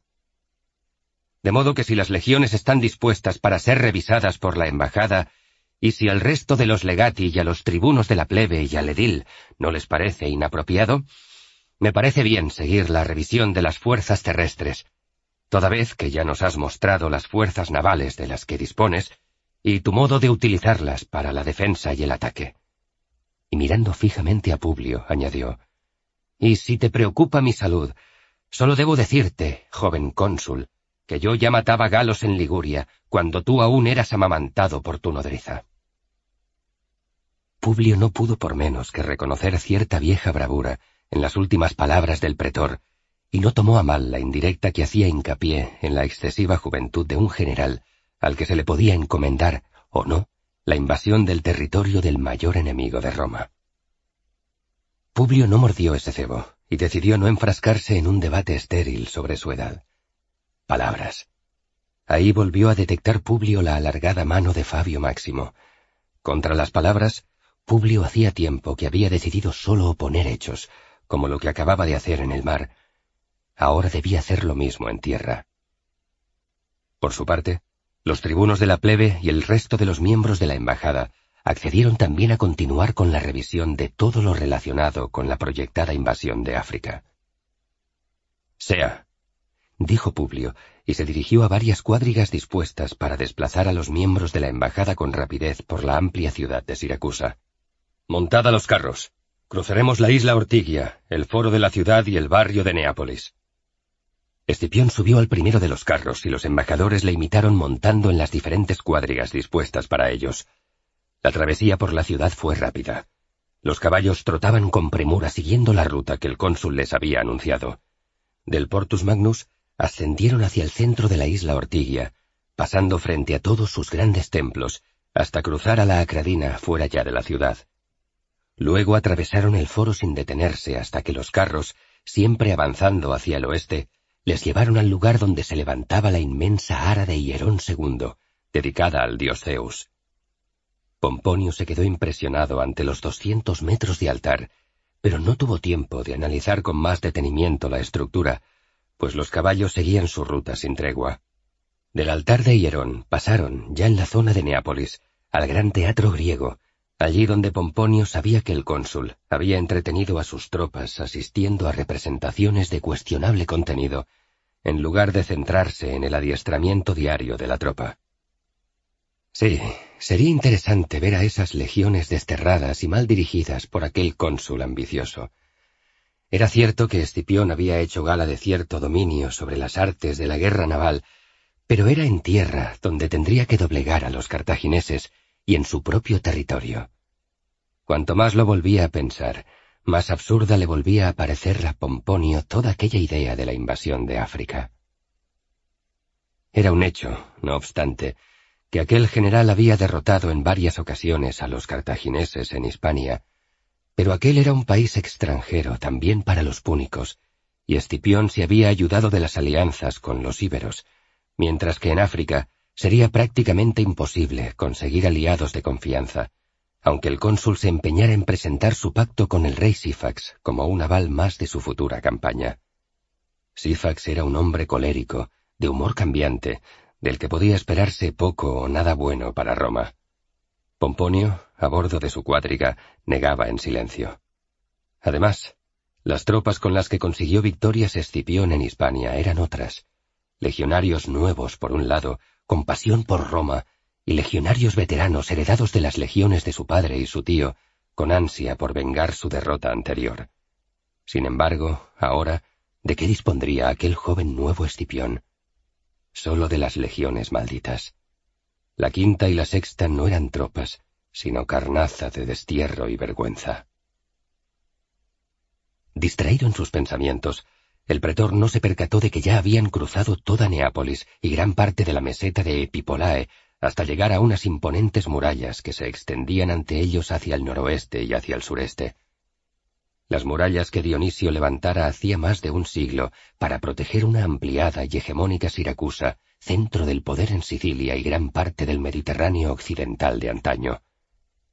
Los carros se detuvieron, y primero el cónsul y luego el resto de los miembros de la comitiva senatorial fueron bajando de sus cuadrigas. Ante ellos, a medio centenar de pasos de las murallas, se acumulaban en dos filas decenas de catapultas y escorpiones preparados para ser disparados por varios centenares de legionarios que se afanaban en acumular lo que parecía ser grava y tierra. Todo estaba dispuesto como si se preparara la defensa de un asedio. Seguidme, os lo ruego, a lo alto de la muralla. Desde allí lo podréis ver mejor todo. Les invitó un visiblemente concentrado Publio, al que se le acercaban oficiales a los que escuchaba y despachaba con una o dos rápidas instrucciones. Los oficiales asentían y partían a cumplir las órdenes recibidas. Los embajadores ascendieron por una escalinata de madera que los condujo a lo alto de la muralla occidental de Siracusa. Ante ellos se presentó un espectáculo inesperado. Las legiones quinta y sexta de Roma estaban en formación de combate, con los vélites ligeramente adelantados al resto de los legionarios. Tras ellos venían los manípulos de los Astati, mil doscientos hombres en cada legión, y a continuación otros tantos legionarios en los manípulos de los príncipes.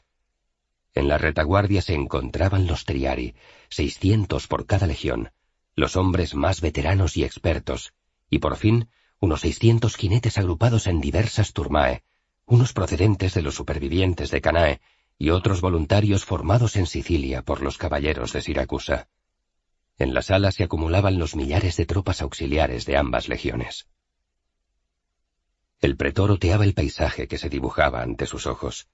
La formación era apropiada e impresionaba al que no estuviera acostumbrado a presenciar a un ejército consular, pero para los viejos huesos de Pomponio, aquello no dejaba de ser una fachada.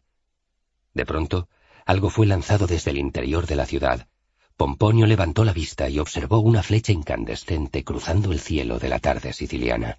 Tras la señal, las legiones empezaron su avance. Pomponio se percató de que los vélites tenían ante sí montones de hojarasca, ramas e incluso troncos de árboles recién cortados, ante los que se detenían, tomaban ramas pequeñas y grandes y proseguían con su avance hacia las murallas. El pretor miró hacia abajo. Las murallas terminaban en un foso profundo que dificultaba el acceso a la base de los muros. El foso parecía de reciente factura, o al menos haber sido reparado en las últimas semanas o meses. Las legiones avanzaban. ¡Ahora! ordenó con voz potente Publio Cornelio Escipión.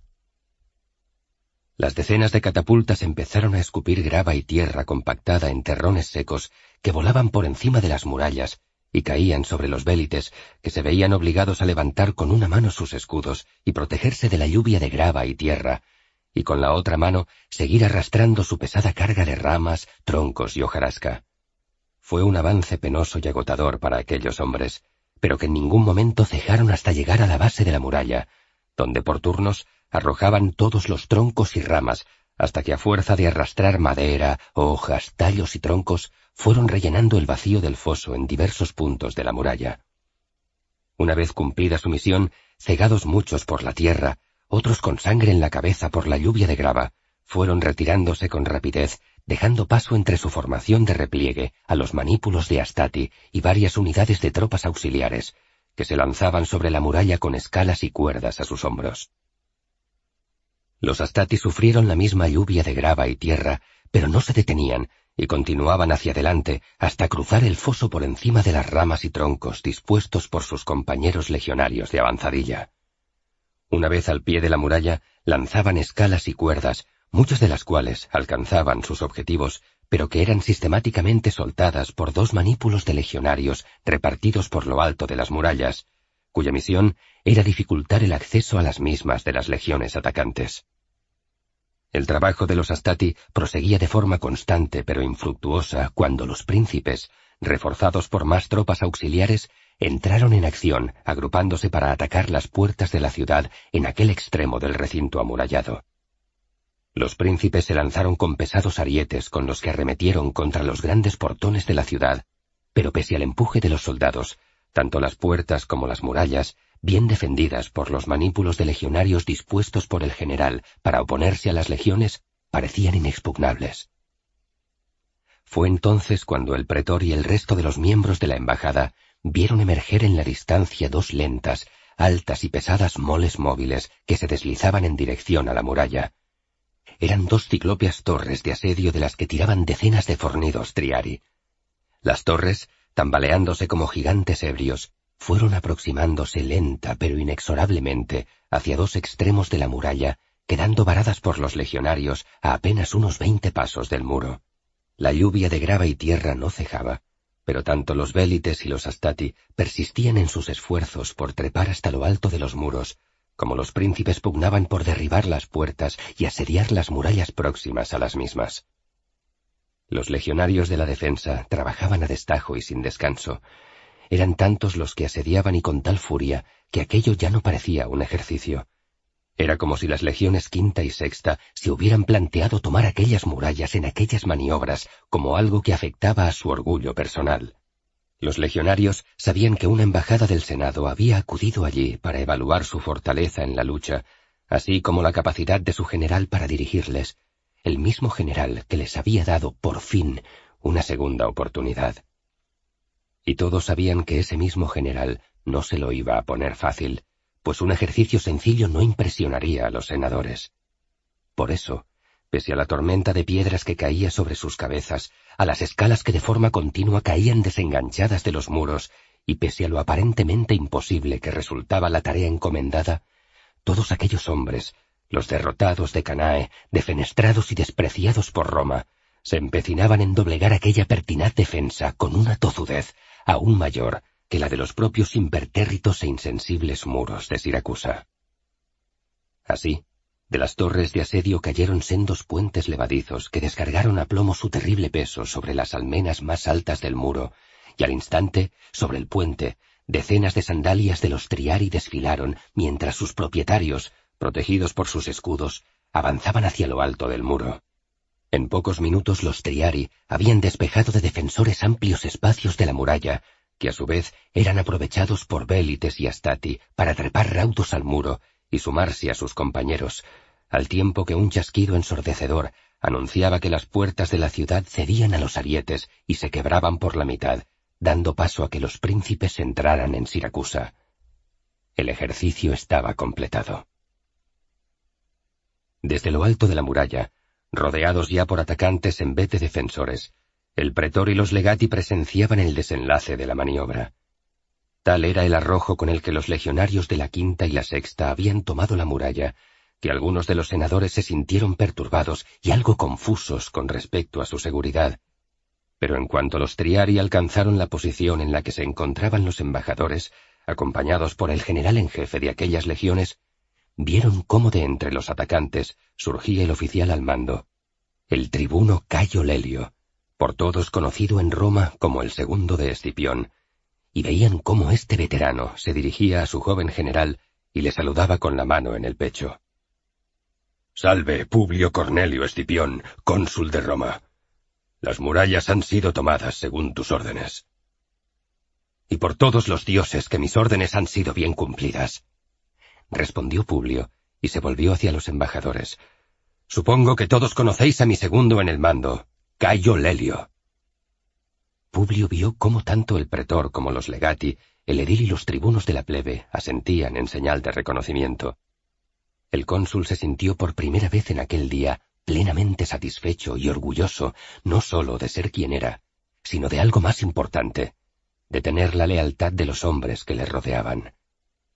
Al girarse hacia Lelio y darle las nuevas instrucciones, que las legiones se reagruparan y formaran ante las murallas que habían tomado para que saludaran a la embajada, el propio Lelio leyó en los ojos de su general la sensación de felicidad que lo embargaba. Parecía que poco a poco los insultos de Baécula iban desapareciendo, como si la traición de Netiquerti nunca hubiera existido, y que se encontraran tan cerca en sus almas el uno del otro como cuando luchaban en las murallas de Cartago Nova. Trajeron agua y vino para los embajadores que todos aceptaron con agrado.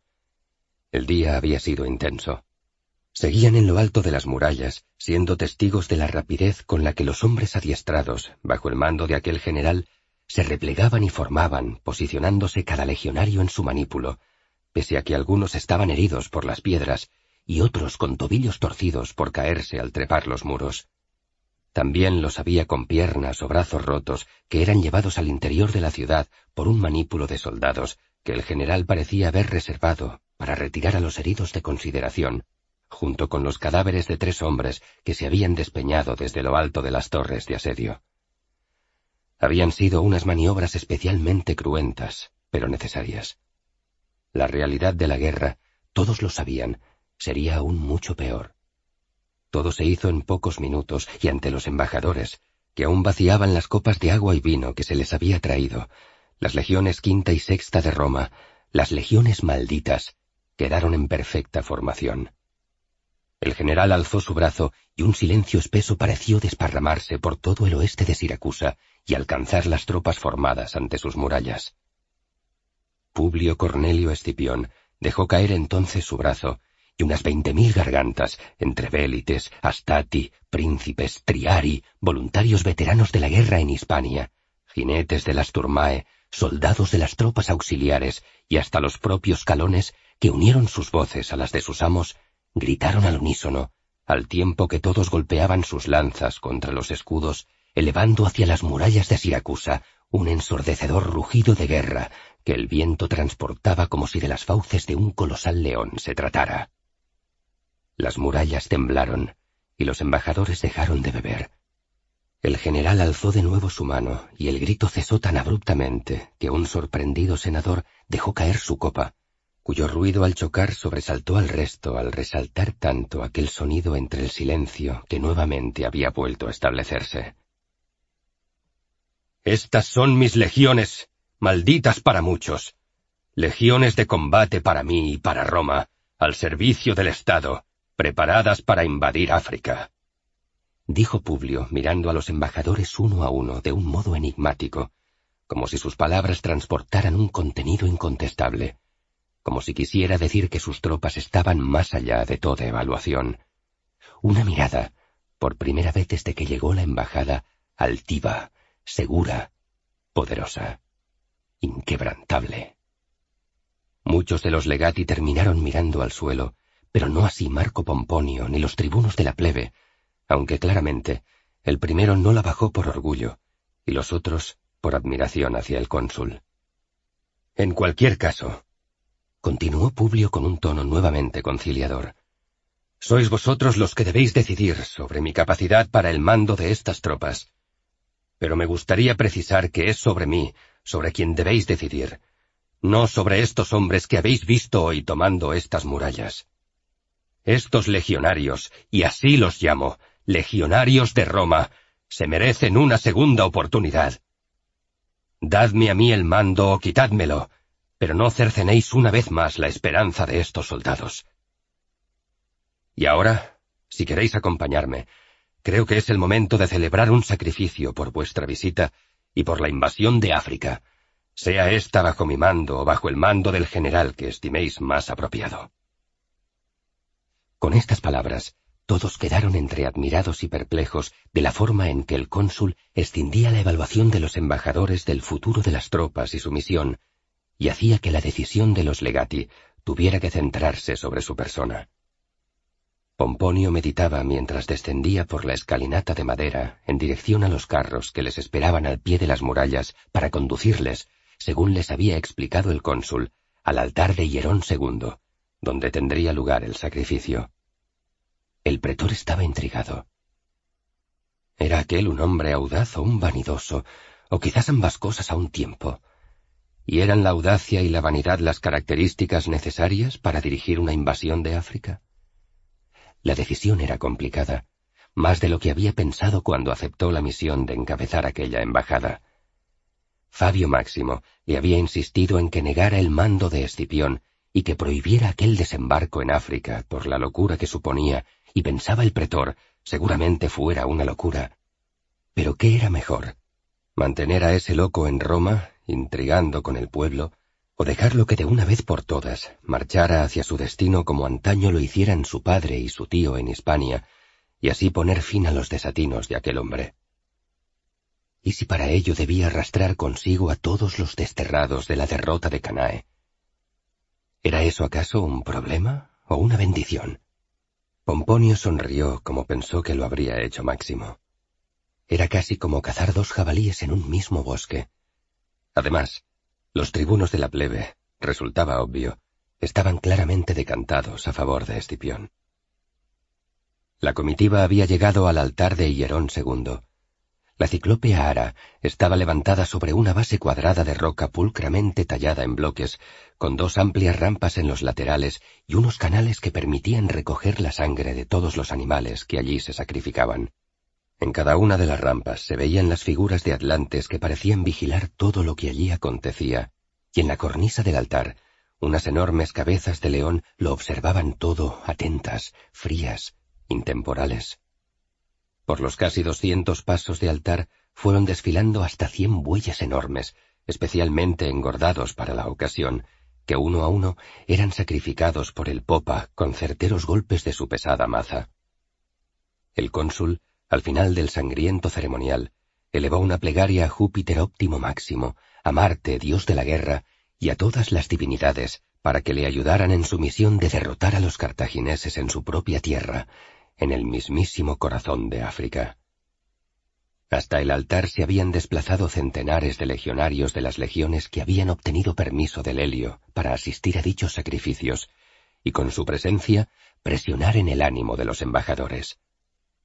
El sacrificio fue tan numeroso que la sangre de los animales muertos fluía por los canales como si de acueductos de agua roja se tratara.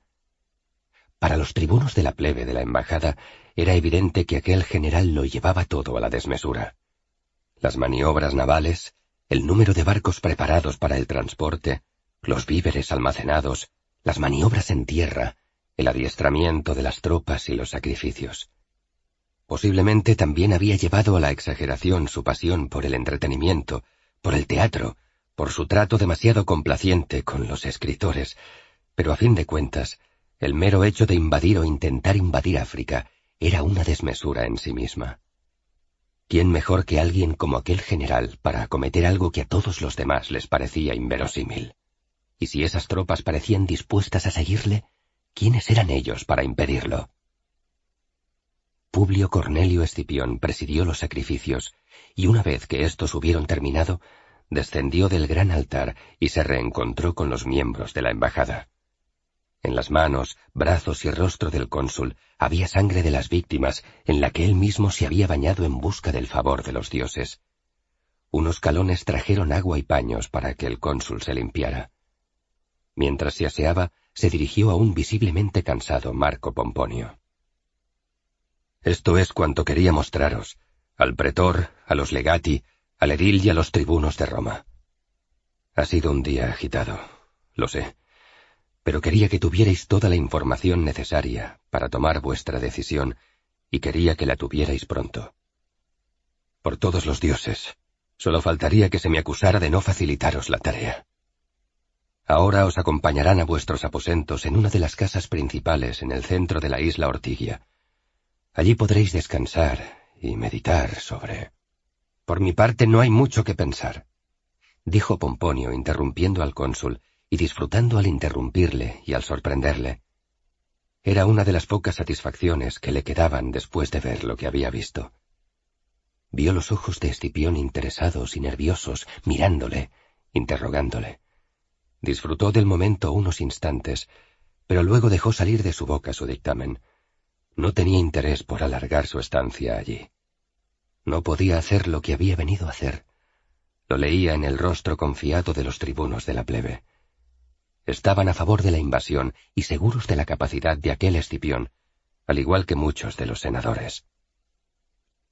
Oponerse sería oponerse a los tribunos del pueblo y crear un conflicto de poderes en la embajada, y visto lo que se había visto, cuando los tribunos hablaran en Roma, el pueblo se volvería contra el Senado y a favor de Escipión. No, ya no se podía hacer nada más que dejar que la historia siguiera su curso. Los dioses dictaminarían el resto. No, por mi parte no hay mucho que pensar, repitió retóricamente Pomponio. Sigo en contra de esta misión, de la invasión de África. Para mí, como para muchos en el Senado, es una locura. Pero esto ya se debatió, y a mí, a esta embajada, solo debe ocuparnos dictaminar si tú, Publio Cornelio Escipión, estás o no capacitado para llevar a cabo esta empresa en mi opinión. Ha reunido los transportes necesarios y la flota de guerra suficiente para la travesía a África, y los marineros tienen la preparación para desembarcar con éxito todos los víveres acumulados en los graneros de esta ciudad, junto con las legiones y el resto de las tropas auxiliares y de voluntarios de las que dispones. Y también admito que me ha sorprendido la fuerza, el vigor con el que los hombres de la quinta y la sexta se han ejercitado esta tarde en el asalto a las murallas de Siracusa. Ha sido un ejercicio notable. Por todo ello, no puedo negar mi voto de aceptación hacia tu capacidad para esta locura. Pero dudo mucho que todo esto sea suficiente para derrotar a los cartagineses en su territorio. Creo, joven general, que caminas hacia tu muerte, con una decisión y una ceguera propias de la inmadurez, y que te has rodeado de un grupo de oficiales que, por alguna extraña razón que desconozco, parecen compartir tu ilógica forma de ver las cosas. Pero sea, como he dicho antes, eso ya no me compete. Por mi parte ya he visto bastante. Que los dioses de Roma estén contigo, general, porque en África, en África nadie más lo estará. Y ahora me marcho a descansar. Por mi parte, no veo inconveniente en partir mañana al mediodía de regreso a Roma.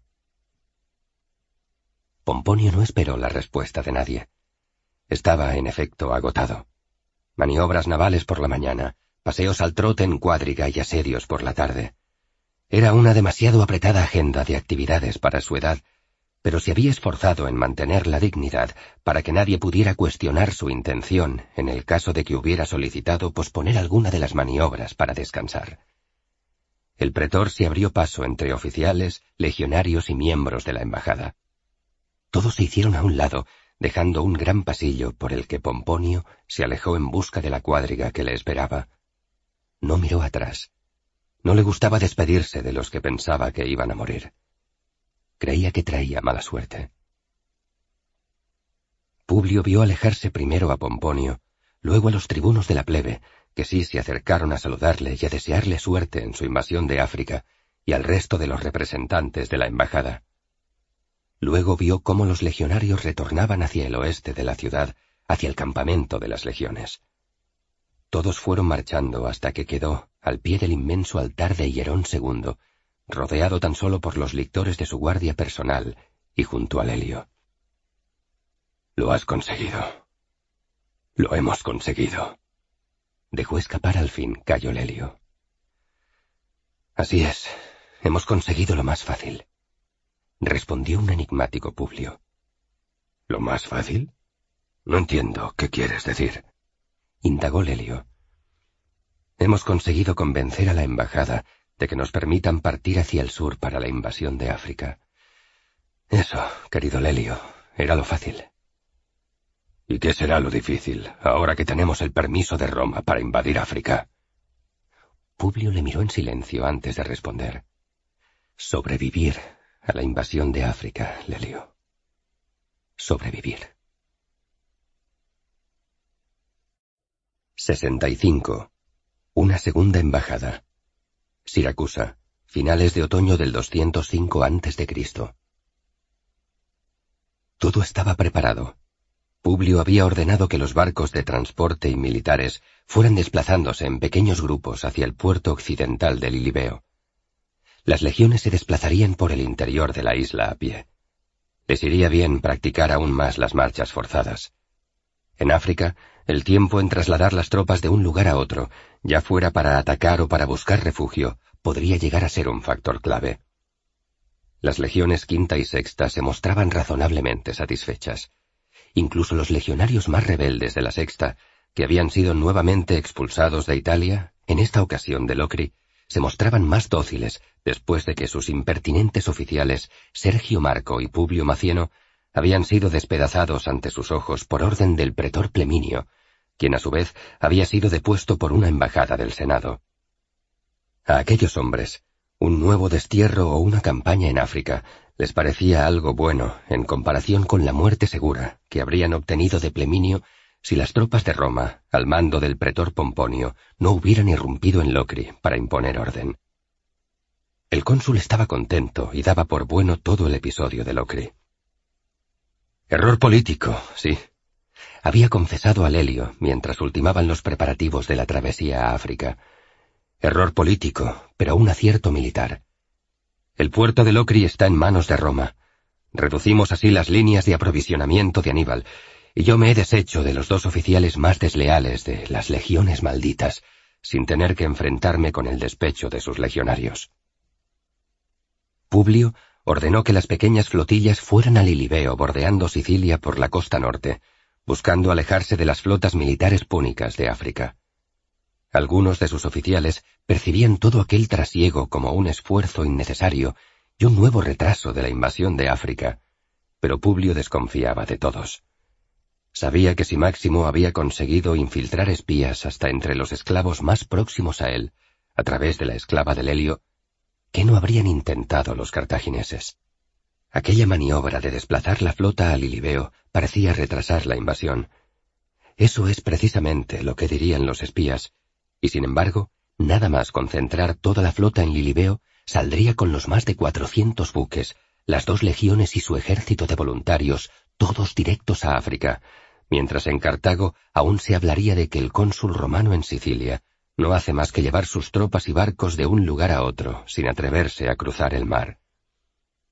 Conseguir ese factor sorpresa era algo clave para sus propósitos. En un territorio infestado de enemigos y sin tan siquiera un puerto amigo o una ciudad en la que refugiarse, la sorpresa debía ser su aliada en conseguir la conquista de algún enclave portuario importante y fortificado. Sí, cuanto más lo pensaba, más claro lo veía. Además, todo hacía presagiar más informes funestos para la invasión. Había salido de su gran domus en el centro de Siracusa, camino del Portus Magnus. Una nueva embajada había llegado a la ciudad. Una vez más, Sifax enviaba un mensajero para entrevistarse con él. En la última ocasión, se zafó de las miradas curiosas al verse con el enviado del rey de Numidia en las entrañas del teatro de Siracusa, mientras todos estaban ocupados en la representación de la última obra de Plauto. Ahora, había citado a aquel nuevo mensajero en los almacenes de los muelles del Portus Magnus. El cónsul estaba seguro de que entre el tumulto que a diario se desarrollaba en aquel inmenso puerto, y más en aquellos momentos en los que cada día partían varias decenas de barcos hacia Lilibeo, los movimientos del Númida pasarían más inadvertidos. E incluso Publio decidió salir de incógnito, sin lucir una toga púrpura que lo delatara o el paludamentum militar que le correspondía. En su lugar, salió vestido con coraza pero sin casco, armado con una espada, pero sin ningún tipo de aditamento, acompañado por tan solo dos lictores armados con gladios a los que había requerido abandonar sus símbolos tradicionales. De esa forma, el cónsul, caminando a paso rápido, parecía un centurión más de la quinta y la sexta, arropado por dos de sus oficiales. El encuentro con el mensajero númida tuvo lugar en un almacén de sal, pescado y ánforas de aceite. El olor a pescado ahuyentaba de por sí a muchos curiosos. A las puertas del almacén había una decena de legionarios custodiando la puerta y al mensajero oculto tras ella. Al ver llegar al que tomaron en principio por centurión, le dieron el alto, pero al reconocer el oficial al mando de la vigilancia del almacén al cónsul de Roma en Sicilia, enmudeció y se hizo a un lado, llevándose la mano al pecho. Publio pasó ante los legionarios en posición de firmes como una exhalación, y tras él entraron los dos lictores. Allí, entre centenares de ánforas, sacos de sal y cestos con pescado en salazón, un hombre negro, alto y musculoso aguardaba. No iba armado porque se había visto obligado a entregar su lanza, su espada y dos dagas a los legionarios que vigilaban la entrada al almacén. Vestía una túnica larga de color arena y por los hombros le colgaban pieles de algún animal que el cónsul no acertó a reconocer. Podría ser un león, pensó, o alguna otra bestia salvaje de África. Publio estudió a aquel hombre con detenimiento antes de decir nada. Había algo evidente. No estaba nervioso. La seguridad en tus posibles enemigos es mal síntoma. Publio se acercó un par de pasos más hasta quedar a tan solo dos metros del númida. Por complexión, parecía el mismo mensajero con el que se entrevistó en los pasadizos del Gran Teatro de Hierón unos meses atrás, mientras la representación de Plauto tenía lugar y sus legionarios se entretenían a carcajadas. Pero no estaba seguro. En aquella ocasión, la tenue luz de las antorchas y la faz oscura del interlocutor no le permitieron discernir los rasgos del mensajero con nitidez. Te escucho, dijo Publio en latín con voz segura pero suave, clara, pero no en alto. Aquella debía ser una conversación muy privada. Me envía Sifax, respondió el aludido en griego. La inflexión de las consonantes, la voz profunda. Era el mismo mensajero que la vez anterior. Ahora ya no había duda. ¿Cómo te llamas? preguntó Publio. Si aquel hombre gozaba de la confianza del rey Sifax como para enviarlo en repetidas ocasiones de embajador, debía de ser alguien de importancia, y era importante registrar su nombre. El númida se tomó unos segundos antes de responder. Aquella pregunta le había pillado por sorpresa. Mi nombre no es importante. Lo importante es lo que vengo a deciros y en nombre de quién vengo. Sin duda, pero es la segunda ocasión que el rey Sifax te envía, lo que te hace a mis ojos como un fiel servidor de tu rey. Me gusta conocer los nombres de aquellos que sirven bien a mis amigos. Publio enfatizó con su voz la última palabra. Amigo es mi rey, sí, y por ello me envía para transmitir un aviso. Los romanos no deben desembarcar en África. Si lo hacen, mi rey os atacará. Publio se separó un par de pasos hacia atrás y le dio la espalda. Necesitaba pensar. Sifax había cambiado por completo. De ofrecer un pacto de no agresión a atacar en caso de desembarco, había mucho camino recorrido. ¿Qué le había hecho cambiar de opinión de forma tan rotunda? Publio se volvió de nuevo hacia su interlocutor y se aproximó hasta quedar a solo un metro. El númida no se movió un ápice de su posición. Tengo la palabra de tu rey de no atacarme. Me lo dijo a la cara. ¿Por qué he de creerte a ti? Es un cambio demasiado grande para no oírlo de su propia persona. Si el cónsul hubiera venido a África la última vez que hablamos, Sifax, mi rey, se lo habría dicho a la cara también, pero el cónsul no vino. Eso no ayudó. No puedo moverme con libertad y eso lo sabes tú, y lo sabe tu rey.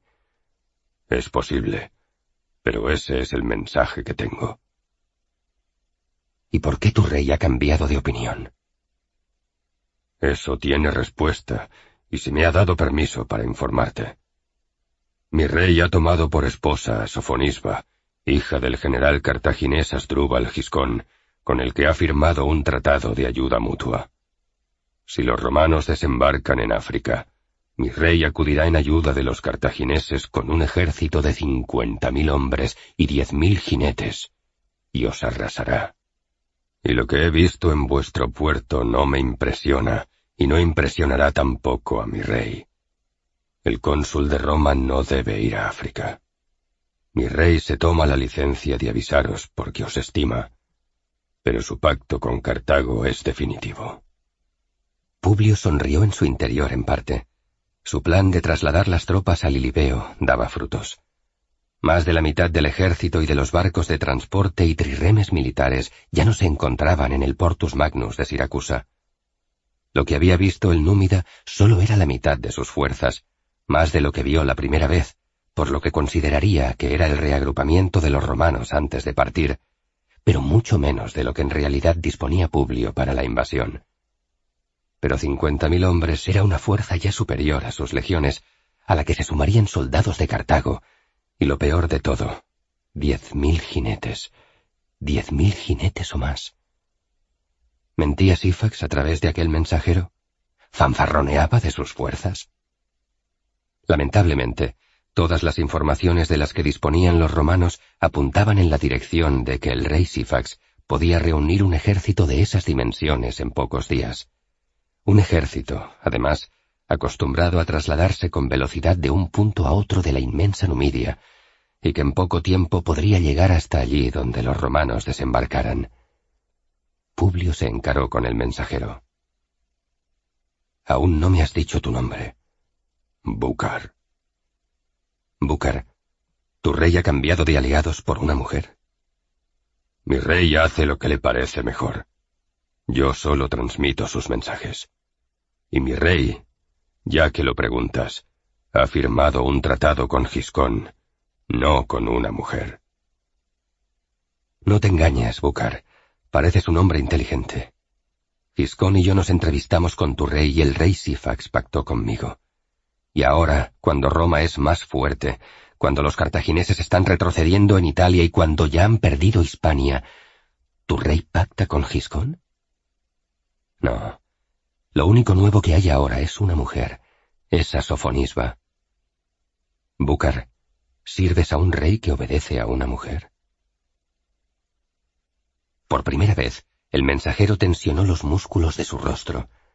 Publio estaba satisfecho. Había puesto el dedo en la llaga.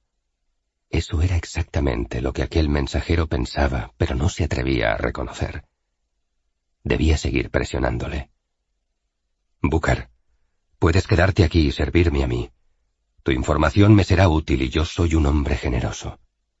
En Hispania fui muy generoso con los íberos que me ayudaron. Los cartagineses son malos pagadores y unirse a ellos suele traer muerte y destrucción. Búcar callaba. Miró al suelo. Se pasó una mano por la incipiente barba negra, rizada y recia, que emergía por toda su barbilla. Luego negó con la cabeza. Es una oferta interesante, pero he visto ambos ejércitos. Romano, serás cónsul, pero tu país no te ha dado suficientes tropas. Si desembarcas en África, morirás. No quiero estar a tu lado cuando mi rey te encuentre y te torture hasta morir. No es una buena oferta la tuya. Los cartagineses ya gobernaban en el Mediterráneo, mientras vosotros os las componíais para sobrevivir contra los etruscos o los latinos o los galos. En mi país hemos visto ir y venir a los cartagineses, a veces victoriosos y a veces derrotados, pero siempre están ahí. Las pocas veces que habéis desembarcado en África, siempre ha sido un desastre. Mi segundo en el mando, Cayo Lelio, desembarcó con éxito y regresó con un buen botín. Lelio escapó antes de que los cartagineses y mi rey reaccionasen. Tú quieres ir para conquistar, y África no es Hispania. África está gobernada por Cartago y Numidia por mi rey. Ambas unidas os destruirán. Puede que mi rey esté ahora algo cegado por yacer con la joven Púnica, hija de Giscón, pero eso no cambia las cosas. Puede que no me guste, pero no cambia las cosas. Os triplicamos en número y luchamos por nuestra tierra. No volveréis con vida ni uno de vosotros. Moriréis todos, y los que no hayáis muerto y caigáis presos, desearéis haber muerto. Entonces llegó un largo y tenso silencio. El mensajero se había sincerado. Publio le miraba y el númida mantuvo la mirada con decisión. Publio se dio cuenta de que aquel hombre podría ser comprado, pero por alguien que realmente, a sus ojos, pudiera doblegar a su rey. Era desconsolador observar cómo su análisis militar, muy preciso, mostraba a las claras que la misión de África era una total locura. Publio pensó en amenazar con violencia, en gritar, pero luego tuvo la sensación de que aquella guerra se manejaba con demasiadas variables y que lo que hoy parecía blanco al día siguiente podía ser negro, negro como la faz de aquel mensajero. A Publio le quedaba la baza de Masinisa. Era una apuesta arriesgada, pero la única que le quedaba al cónsul de Roma. Dile a tu rey, empezó al fin, dile solo que se lo piense mucho antes de atacarme. Dile que acudiré a África con mis legiones y que si me ataca. Dile solo que se lo piense mucho. El númida lanzó una pequeña risa que resultó ofensiva para el cónsul, pero Publio no respondió, ni añadió más. Se sentía impotente, pero no quería sumar palabras de agravio que hicieran crecer la animadversión de Sifax hacia él. Una animadversión suculentamente alimentada parecía ser por las lujuriosas caricias de una joven mujer. Pero aquella risa merecía alguna respuesta. También podría ordenar que te mataran. Así no tendrías ya la posibilidad de informar a tu rey. Y quizás así le llegase a Sifax más claro mi mensaje. Búcar cerró la boca y apretó los labios. Instintivamente se llevó la mano derecha hacia su cintura, pero allí no había espada alguna, pues ésta había sido requisada por los legionarios antes de dejarle a solas con el cónsul. El númida miró a su alrededor. Todo estaba cerrado. Las ventanas eran pequeños orificios en lo alto de las paredes por las que entraba luz, pero demasiado pequeñas para un hombre. Tras el cónsul estaban los lictores vigilando la puerta en el interior del almacén, y fuera había más legionarios. Huir era imposible. Eso no haría sino reafirmar el pacto de mi rey con Cartago, y harían ciertas todas las cosas que Giscón cuenta del cónsul, que sois un traidor, que no tenéis palabra, que tras luchar contra Cartago lucharéis contra Numidia, que no sois de fiar. Búcar hablaba rápido. Ahora sí estaba nervioso.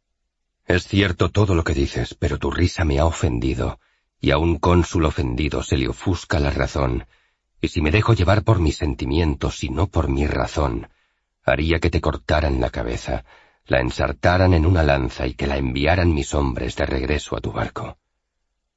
Por los dioses que no sé por qué no hacerlo, pues cuanto más pienso en ello, más satisfacción siento. Sifax ha pactado con los cartagineses, pero si no le dais motivos de ofensa que añadir a las palabras de Giscón, mi rey es un hombre que se forja sus propias opiniones en función de los actos de los demás. Matadme, y Sifax ya no dudará en atacaros. Publio no movió un músculo de su cara, pero en su interior se encendió una pequeña llama de esperanza.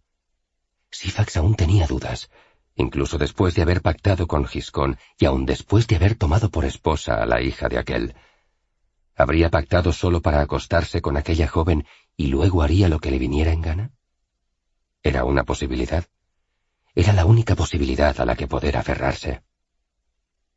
Estaba, por otro lado, el hecho de que las informaciones del mensajero no serían precisas, al haber visto menos de la mitad de sus fuerzas, y eso, como había pensado antes, haría que tanto Giscón como Sifax se sintieran más confiados. Márchate y nunca más vuelvas ante mis ojos, dijo Publio dándole la espalda y haciendo una señal a los lectores. El númida, con grandes gotas de sudor resbalando por sus sienes, salió del almacén custodiado por varios legionarios de confianza del cónsul. El númida embarcó en media hora y su barco fue escoltado por una trireme hasta mar adentro. Allí lo perdieron en la distancia del horizonte. El cónsul permaneció en el muelle como si estuviera supervisando el embarco de nuevas tropas y víveres hacia su destino en Lilibeo, pero en realidad mantenía sus pensamientos fijos en asegurarse de que aquel mensajero no regresaba. Sifax, con sesenta mil hombres. ¿Cuánto reuniría Giscón? ¿Veinte mil? ¿Veinticinco mil? ¿Más? ¿Menos? Él apenas conseguiría juntar treinta mil reuniéndolos a todos, a los voluntarios y las legiones malditas. ¿Y habría elefantes? Habría elefantes. Puede que después de todo, los cartagineses no necesitaran para nada reclamar a Aníbal. Sifax y Giscón podrían dar buena cuenta de sus legiones sin apenas esfuerzo. Publio Cornelio Escipión se acercó hasta el borde mismo del muelle, cerró los ojos e inspiró con profundidad. El olor a la sal del mar lo embriagó. Tenía un plan y debía seguir adelante con él. Era un buen plan, pese a todo aunque Sisifax era persuadido para atacar junto con los cartagineses, entonces todo resultaría imposible. La clave era conseguir una victoria rápida en algún punto de África que impresionara a Sifax lo suficiente como para pensarse dos veces acudir en ayuda de Cartago. Necesitaba una ciudad en África, una ciudad donde hacerse fuerte, desde la que atacar y donde poder refugiarse una ciudad con puerto para reabastecerse de suministros, una ciudad como Cartago Nova en Hispania, desde la que iniciar la conquista de toda África. Una ciudad. Sifax dudaría y eso le daría tiempo, el tiempo justo para empezar a doblegar a los cartagineses. Publio abrió los ojos, dio media vuelta y en voz baja, mientras retomaba el camino de regreso a su domus, masculló dos palabras entre dientes. Una ciudad. 66. El manantial de Aretusa. Siracusa, invierno del 205 a.C. Emilia se dejaba conducir por su marido. Este la llevó por las estrechas calles de la isla Ortigia, pasando junto a la imponente figura de las catorce gigantescas columnas laterales del templo de Atenea, hasta descender a la bahía del Portus Magnus, justo donde se encontraba el manantial de Aretusa. Emilia sabía que no era necesario pasar junto al templo de Atenea para alcanzar aquel manantial, pero a Publio Le gustaba pasear por Siracusa, especialmente con ella, según decía siempre, y admirar los impresionantes edificios de aquella ciudad. Más de una vez, Publio se había entretenido en explicarle cómo para abrazar una de aquellas inmensas columnas jónicas se necesitaban al menos dos personas. Incluso hubo un día que ante la mirada de sorpresa de los lectores y de los viandantes de la ciudad, el cónsul se empeñó en demostrárselo físicamente, haciendo que ella abrazara una de las seis columnas jónicas frontales por un extremo, mientras él hacía lo propio por el otro lado. Acciones como aquella eran las que habían dado pie a las críticas de los enemigos de su marido. Se pasea por la ciudad como un viajero de visita, en vez de ocuparse de la invasión de África, del adiestramiento de las tropas. Emilia sabía que su marido era capaz de atender a sus responsabilidades políticas y militares y al mismo tiempo apreciar la belleza de una ciudad griega, de una ciudad cuya cultura respetaba y admiraba, pero aquello era una actitud y un comportamiento demasiado complejos para ser bien interpretados por unos senadores manipulados por las informaciones de Catón y los discursos de Fabio. Y sin embargo, su marido había sido capaz de revertir una vez más el curso de los acontecimientos y persuadir a la embajada del Senado de que todo estaba convenientemente dispuesto para invadir África. El pecho de Emilia estaba henchido de amor y respeto a partes iguales hacia su marido, alguien tan poderoso, tan ocupado, y que contrariamente a lo que pudiera esperarse, siempre la hacía partícipe de todo. Hubo un momento, poco después de su boda, cuando tuvo que luchar con él porque la dejara acompañarle a Hispania, pero al fin él cedió con rapidez. Desde entonces siempre había estado junto a él, en Roma, en Hispania y ahora en Sicilia, pero el silencio con el que ahora paseaba su marido junto a ella, una vez que había conseguido resolver el tema de la embajada de Roma, era algo que le preocupaba. Llegaron junto al manantial. El agua fresca del río, que emergía fundiéndose con la del mar en un escenario rodeado del frescor de las plantas verdes y exuberantes que circundaban el manantial, lo empapaba todo. Era una humedad embriagadora y dulce que se mezclaba con la brisa de sal del mar, un festín para los sentidos. Pese a encontrarse ya en el principio del invierno, la temperatura era templada, agradable. ¿Sabes por qué lo llaman el manantial de Aretusa? preguntó Publio sin mirarla, con sus ojos puestos en el agua de aquella gran fuente natural. No, me has contado muchas cosas de Siracusa, pero esta no me la has explicado. Publio la miró y sonrió. Aretusa era una ninfa, una ninfa de la diosa Artemisa. Empezó a contar Publio, despacio, sus palabras fundiéndose con el ruido del agua al correr hacia el mar. Alfeo, un río del Peloponeso, en Grecia, hijo de Océano y Tetis, como la mayoría de los ríos griegos, se enamoró perdidamente de esa joven ninfa. Pero esto enfadó a Artemisa, de modo que transportó a su ninfa hasta aquí, hasta la isla Ortigia, y no contenta con alejarla de Alfeo, decidió convertir a su ninfa en un manantial, el manantial de Aretusa. Desde entonces están separados por esa distancia enorme. ¿Entiendes? Emilia sintió despacio, pero no estaba segura de entender. Publio prosiguió con su relato cuando Emilia pensaba que ya había concluido.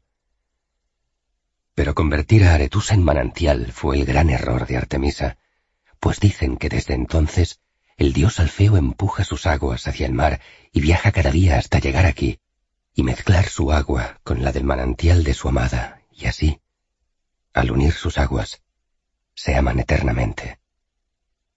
Publio pronunció estas palabras mirando a los ojos de su mujer.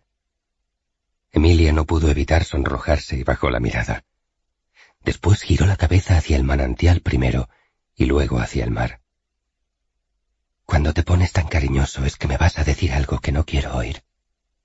Dijo ella. ¿Es que no soy atento contigo normalmente? Preguntó Publio sorprendido por la respuesta. Claro que lo eres, pero no así de especial. Así eres cuando me vas a decir algo que sabes que no quiero hacer. Publio suspiró. A veces se le olvidaba hasta qué punto lo conocía su mujer. Seguramente tendrás razón. La tengo para mi desdicha, la tengo. Se reafirmó ella sin mirarle, observando el mar en calma de la bahía del Portus Magnus. Publio se dio cuenta. No iba a ser fácil. Bien. En cuanto a África, empezó el cónsul. Quiero ir, igual que te acompañé a Hispania o aquí en Sicilia. Siempre he estado junto a ti. No veo por qué ahora ha de ser diferente. Publio guardó silencio un momento. Luego tomó la palabra con una decisión casi gélida, que mostraba una determinación desconocida para su bella esposa. No, Emilia. Por Hércules, esta vez sí es diferente. Cuando quise que te quedaras en Roma por primera vez, me hiciste ver, y mi madre se alió contigo, que el sitio de una esposa está junto a su marido, y así es. Así es. Pero en Hispania, y también aquí, en Sicilia, siempre hemos viajado a territorio fronterizo, sí, pero conquistado, con ciudades fieles a Roma en donde podía darte una seguridad razonable, a ti y a los niños, primero en Tarraco y luego aquí en Siracusa.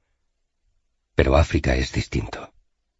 En África no tenemos ciudades conquistadas ni tan siquiera amigas. ¿Está Siga? ¿No es esa la ciudad en la que te entrevistaste con Sifax, el rey de Numidia? ¿No ha enviado Sifax embajadores hace unos días confirmando su alianza contigo? Allí podría estar segura. Publio resopló. Tomó aire y decidió que no había margen para ocultar nada a su esposa. Si quería que entendiera la gravedad de la situación, debía contarle la realidad tal cual era. La embajada númida no era para confirmar el pacto de Sifax. Eso es lo que dije a todos, excepto a Lelio y Marcio, para que se extendiera ese rumor. Tampoco te lo dije a ti porque no quería que supieras del auténtico peligro de esta misión. No quería preocuparte tanto. Pero no puedes acompañarme, y si para eso he de hacerte ver lo terriblemente difícil de esta campaña, lo haré. Los embajadores númidas vinieron a comunicarme la defección de Sifax, y lo han hecho en dos ocasiones. Sifax no solo se niega a apoyarme en la invasión, sino que además se ha pasado al bando cartaginés y ha jurado a su mujer, Sofonisba, hija del general Giscón, que si tomo tierra en África, luchará junto a las tropas de Cartago para acabar conmigo. Esa, esa y no otra es la situación de la invasión de África. Tengo tropas escasas, como en Hispania, pero a diferencia de Hispania, no tengo ni un puerto ni una ciudad amiga. Quizá consiga ayuda ahora de Masinisa, el enemigo de Sifax, pero sus fuerzas son menores y tampoco es una alianza segura. No es que no quiera que me acompañes, es que no tengo un lugar seguro donde protegerte a ti. Y además, ahora están los niños. Te preocupa la seguridad de ellos. En especial te preocupa la seguridad del pequeño Publio. Me hiciste jurar que acabaría con esta guerra y que evitaría que tuviera que enfrentarse a Aníbal, y así lo haré. Pero ahora debes tú pensar en ellos y protegerles yendo a Roma. Podrías quedarte aquí, pero la situación de la guerra es tan volátil que prefiero que regreses a Roma, y allí, junto con tu hermano y mi madre, estés con los niños, resguardada de los avatares de esta guerra. En África no tengo ni una bahía en la que atracar los barcos. Todo lo que obtenga tendrá que ser por la fuerza, y no tengo ningún plan para tomar una ciudad en seis días como hice en Hispania. Todo será mucho más difícil, más costoso. Solo cuento con la determinación de mis oficiales y de mis hombres y con la ayuda de los dioses, si estos quieren. En África debo derrotar a Sifax, a las tropas mercenarias que reclute Cartago, que serán muchas, a los generales púnicos que decidan convocar para detenerme, y si consigo superar todas esas pruebas, Emilia, que ya de por sí es muy difícil, los ufetes de Cartago llamarán a Aníbal. En esta campaña no tengo sitio para ti más que en mi corazón, Emilia. No hay otra posibilidad. Debes entenderlo y debes ayudarme protegiendo a los niños. Son nuestro futuro y son el futuro de Roma. Emilia cayó. Publio se quedó algo más sosegado. Al menos su mujer no replicaba. Era un progreso. Además, añadió Publio, me gustaría que acompañaras a mi madre. He pedido a Lucio, mi hermano, que venga conmigo. Necesito de su ayuda, de la ayuda de todos en los que más puedo confiar, y tú puedes ayudarme cuidando de los niños y de mi madre. Emilia permaneció aún en silencio. ¿Volverás de África? preguntó la joven romana al cabo de unos segundos, donde el rumor del agua amortiguaba los pensamientos tristes de separación. No lo sé, respondió Publio y con amarga sinceridad añadió. No lo creo. La verdad es que no lo creo, pero debo intentarlo. Debo intentarlo. ¿Y no hay otro camino Castor? ¿Otra forma de terminar esta guerra? Si lo hay, no lo veo. Aníbal nunca abandonará Italia a no ser que le obligue su propio Senado, y el Senado cartaginés no lo hará si no se ven en peligro inminente. Y eso solo lo puede crear una invasión como la que hemos preparado, incluso si ésta resulta infructuosa. Emilia dudó antes de pronunciar las palabras que continuaron, pero al final lo hizo muy a su pesar. Estaba luchando por la supervivencia de su marido, de sus hijos, de su familia, de su vida. ¿Y no sería mejor luchar en Italia aunque eso sea lo que diga Fabio? No podría tener razón. Publio no se molestó. Entendía lo que empujaba a Emilia a ponerse incluso a favor, aunque tan solo fuera por un momento, de las ideas de su mayor enemigo en Roma. Regresar a Italia, explicó Publio despacio, es dar agua y vida y tiempo a Aníbal. Es lo que llevamos haciendo durante catorce años sin conseguir derrotarlo. Y Aníbal no es el rey Pierro. Aníbal no cejará hasta que uno de los dos bandos sea derrotado. Aníbal puede seguir acechando a nuestros aliados en Italia durante años, y Cartago, ya sea por el norte o por el sur, seguirá nutriéndole de refuerzos. Quizá no todos los que Aníbal pide, pero seguirá proporcionándole más y más tropas. ¿Cuántos años más hemos de estar así? ¿Cinco? ¿Diez? ¿Veinte? Dijiste que no querías que tu hijo luchara contra Aníbal. Esta es la única forma de evitarlo. Debes elegir entre la seguridad de tus hijos o la mía. No puedes tenerlo todo. No, mientras Aníbal siga en Italia. Sé que parece injusto lo que digo, pero la vida, a veces, con frecuencia es injusta. La diosa Fortuna nos ha sido propicia en innumerables ocasiones, pero esta vez debemos afrontar por separado nuestros destinos. Haré todo lo que esté en mi mano por regresar a Roma y volver a abrazarte. Te lo juro por todos los dioses y por nuestros hijos, y por el amor que te tengo. Pero ahora debes marchar con ellos a Roma, y yo debo ir a África, con mis legiones y con mis oficiales, y crear tal confusión en aquel territorio como para que Cartago reclame a su mejor general. Cuando Emilia respondió, la resignación había germinado al fin en su voz. Si alguna vez eso ocurre, y espero que así sea, si alguna vez Cartago reclama a Aníbal, me alegraré porque sabré que has triunfado en la primera parte de tu plan.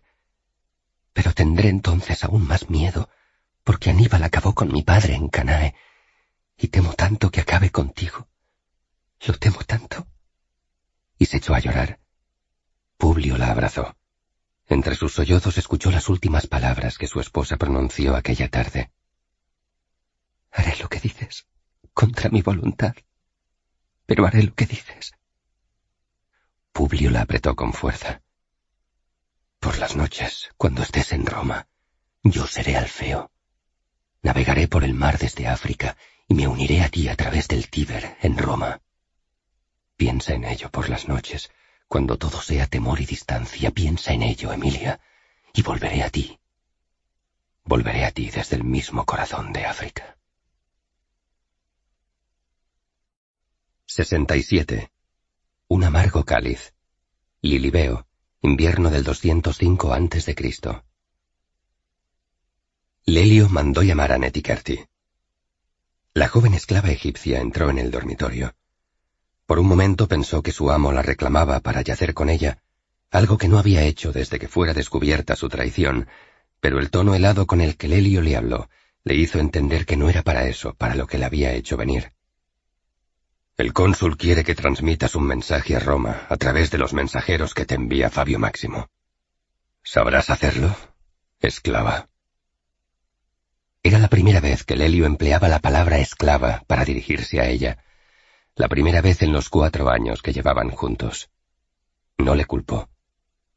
Sí, mi señor, Lo haré. Lelio no la miraba, sino que fijaba sus ojos de forma casi obsesiva en el cáliz de plata que sostenía. Echó un trago largo. Luego volvió a hablar. Has de transmitir que Sifax ha reafirmado su alianza con Roma con el cónsul. ¿Entiendes bien el mensaje, esclava? La segunda vez dolió más, pero Netiquertia sentía al tiempo que respondía mirando al suelo. Sí, mi amo. Sifax ha reafirmado su pacto, su alianza con el cónsul. Sifax está con Roma. Bien. Pues márchate. Cuando hayas comunicado el mensaje, házmelo saber. Hasta entonces no quiero saber nada de ti, y procura que no te vea cuando entre o salga de mi dormitorio. Sí, mi amo. Netiquerti retrocedió agachada como estaba, sin levantar la mirada del suelo, hasta llegar a la entrada del dormitorio. Allí dio media vuelta y deslizando sus pies cubiertos por finas sandalias de cuero, desapareció. Cayo Lelio terminó el cáliz de vino de un lento, largo y amargo trago. Luego se levantó despacio y de forma brusca arrojó la copa contra una de las paredes con todas sus fuerzas. El estuco del muro se desprendió en un par de palmos de pared y la copa mellada cayó rodando por el suelo de la habitación con un sonido metálico y agudo que Netiquerti pudo escuchar aun cuando ya se encontraba en el otro extremo del atrio. La joven egipcia miró hacia el lugar de donde había venido el ruido. Su corazón la empujaba a regresar, pero su mente se impuso. Solo el tiempo podría darle otra oportunidad, y aún así debería ser infinitamente paciente y esperar. Quizá todo estuviera ya perdido con aquel hombre que la rescatara de la tortura y la esclavitud en Roma. Libro sexto. El desembarco. 204 a.C. Mundus caeli guastus constitit silentio, et Neptunos aevis undis asperis pausam dedit. Sol equis iter represit unguris volantibus, constitutere amnes perennes, árboles huento vacant. Enio, fragmento de los anales que describe el paso de Escipión a África con las legiones quinta y sexta. El inmenso mundo celeste se quedó en silencio, y el feroz Neptuno calmó las encrespadas olas. El sol detuvo la carrera de sus caballos de veloces pies. Se detuvieron los ríos de continua corriente, y el viento dejó de agitar los árboles. Seseque eiperire mavolum tibidem, quam cum estupro redire, ad suos populares. Nevio, describiendo la resistencia suicida de las legiones de Régulo en África, el único y funesto referente de una campaña romana en África previa a la de Escipión. Prefieren morir en su puesto antes que regresar cubiertos de deshonra ante sus conciudadanos. 68. Rumbo a África. Mar Mediterráneo, entre Sicilia y el norte de África. Primavera del 204 a.C. La navegación sería nocturna en gran parte del recorrido, por eso Publio pensó en ello mucho tiempo. Desde Lilibeo hasta la costa norte de África necesitaría al menos dos días y dos noches, y con suerte, al amanecer del tercer día, avistarían la costa dominada por Cartago y sus aliados. No debían errar en el rumbo ni marchar hacia el sur, una región inhóspita y alejada de los objetivos de la guerra, ni muy al norte, a costas dominadas por los númidas. Debía conducir toda la flota cerca de Cartago, pero no a Cartago mismo. El promontorio de Apolo, a un par de días de marcha de Cartago, era el lugar escogido por el cónsul. Lilibeo era un hervidero de tropas, de legionarios cargando bultos, suministros de todo tipo, sacos, ánforas, armas, caballos, ganado. Marco Pomponio, que después de la embajada había recibido la orden del Senado de permanecer como pretor de Siracusa tras la partida de Escipión hacia África, junto con el siempre escéptico Marco Porcio Catón, cuaestor de las legiones, supervisaban todo el proceso. Y por encima de ellos, Publio, enérgico, decidido, iba de un lugar a otro comprobando cada pequeño detalle, abriendo a veces sacos, pasando su mano por el filo de espadas recién traídas desde las herrerías, repasando el número de remos de un barco, las velas de otro, las linternas que había ordenado que cada buque llevara para la navegación nocturna. Le acompañaban Lucio, su hermano, y Cayo Lelio. Es una flota excelente, comentaba un admirado Lucio. No me extraña que convencieras al viejo de Marco Pomponio. Esto lo dijo en voz baja y mirando a un lado y a otro. Es la mejor flota que he visto nunca. Publio le respondió con seguridad y orgullo, mientras ordenaba que abrieran para él una ánfora de aceite. Cuatrocientos barcos de transporte y cuarenta navíos de guerra, entre trirremes, cuatrirremes y quincuerremes. Es una de las mayores flotas de transporte que ha montado Roma. Quizá la mayor. Pero tenemos pocos buques de guerra para protegerla. Por eso quiero que naveguemos de día y de noche, sin parar. De hecho, cuanto más naveguemos por la noche, mejor. Ni los piratas ni los cartagineses gustan de navegar por la noche. Será más seguro. Pero los barcos pueden perderse, le respondió Lucio. No se perderán, dijo el joven cónsul, ahora procónsul, tras recibir la prórroga de su mandato por el Senado, mientras bebía un sorbo del aceite que le habían escanciado en un cáliz. Publio asintió. Estaba bueno. Un esclavo tapó el ánfora y los soldados continuaron con la carga del barco con centenares de ánforas como las que acababa de probar el general en jefe de aquel ejército. Pasado el mediodía, todo estaba preparado, así que Publio no dudó en subir a su nave capitana, una de las grandes cuincuerremes de la flota, y desde la misma hizo todos los sacrificios en honor a los dioses. Luego, con sus propias manos, vertió las entrañas del buey sacrificado por la borda del buque a las aguas del mar, buscando así congraciarse con las divinidades del mar y las aguas que tan favorables le habían sido en otras ocasiones, especialmente en Cartago Nova. Los legionarios de las legiones quinta y sexta escucharon absortos las imprecaciones que el procónsul dirigía a los dioses, a los que les requería el favor en la guerra, y a los que les pedía que les permitieran asestar a los cartagineses, el mismo daño y sufrimiento en su tierra, con el que Aníbal llevaba años torturando a Roma y sus aliados en Italia. Los soldados estaban sobrecogidos. Iban por fin a África. La esperada, la anhelada, la ansiada África. El mar se llenó de una capa sin fin de buques repartidos en dos grandes grupos.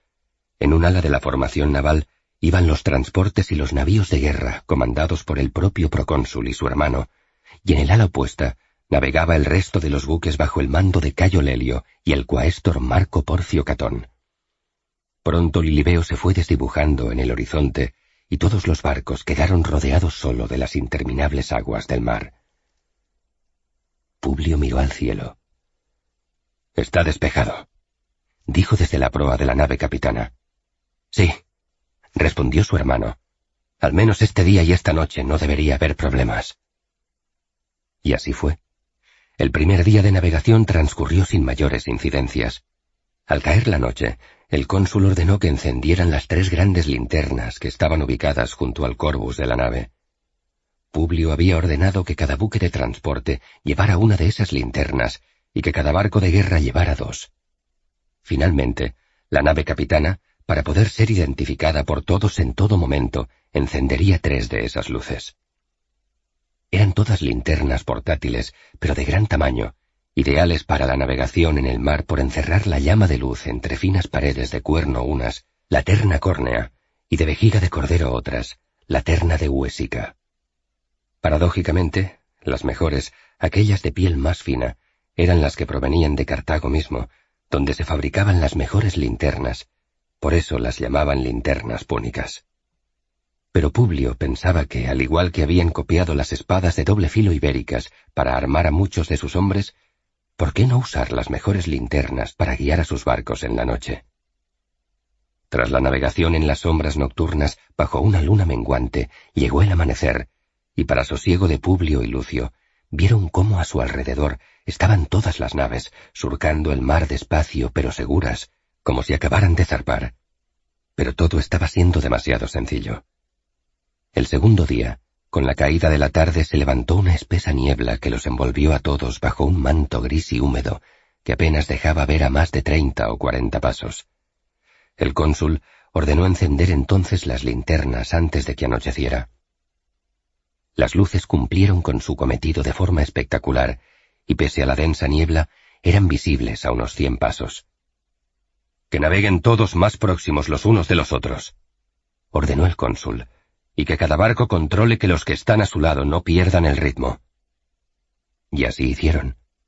Mientras los remeros bogaban sin detenerse en toda la noche, siendo sustituidos unos por otros, y cuando éstos ya no podían por agotamiento, por los propios soldados, sendos grupos de legionarios observaban a ambos lados de cada barco, asegurándose de que las naves del costado mantenían la formación.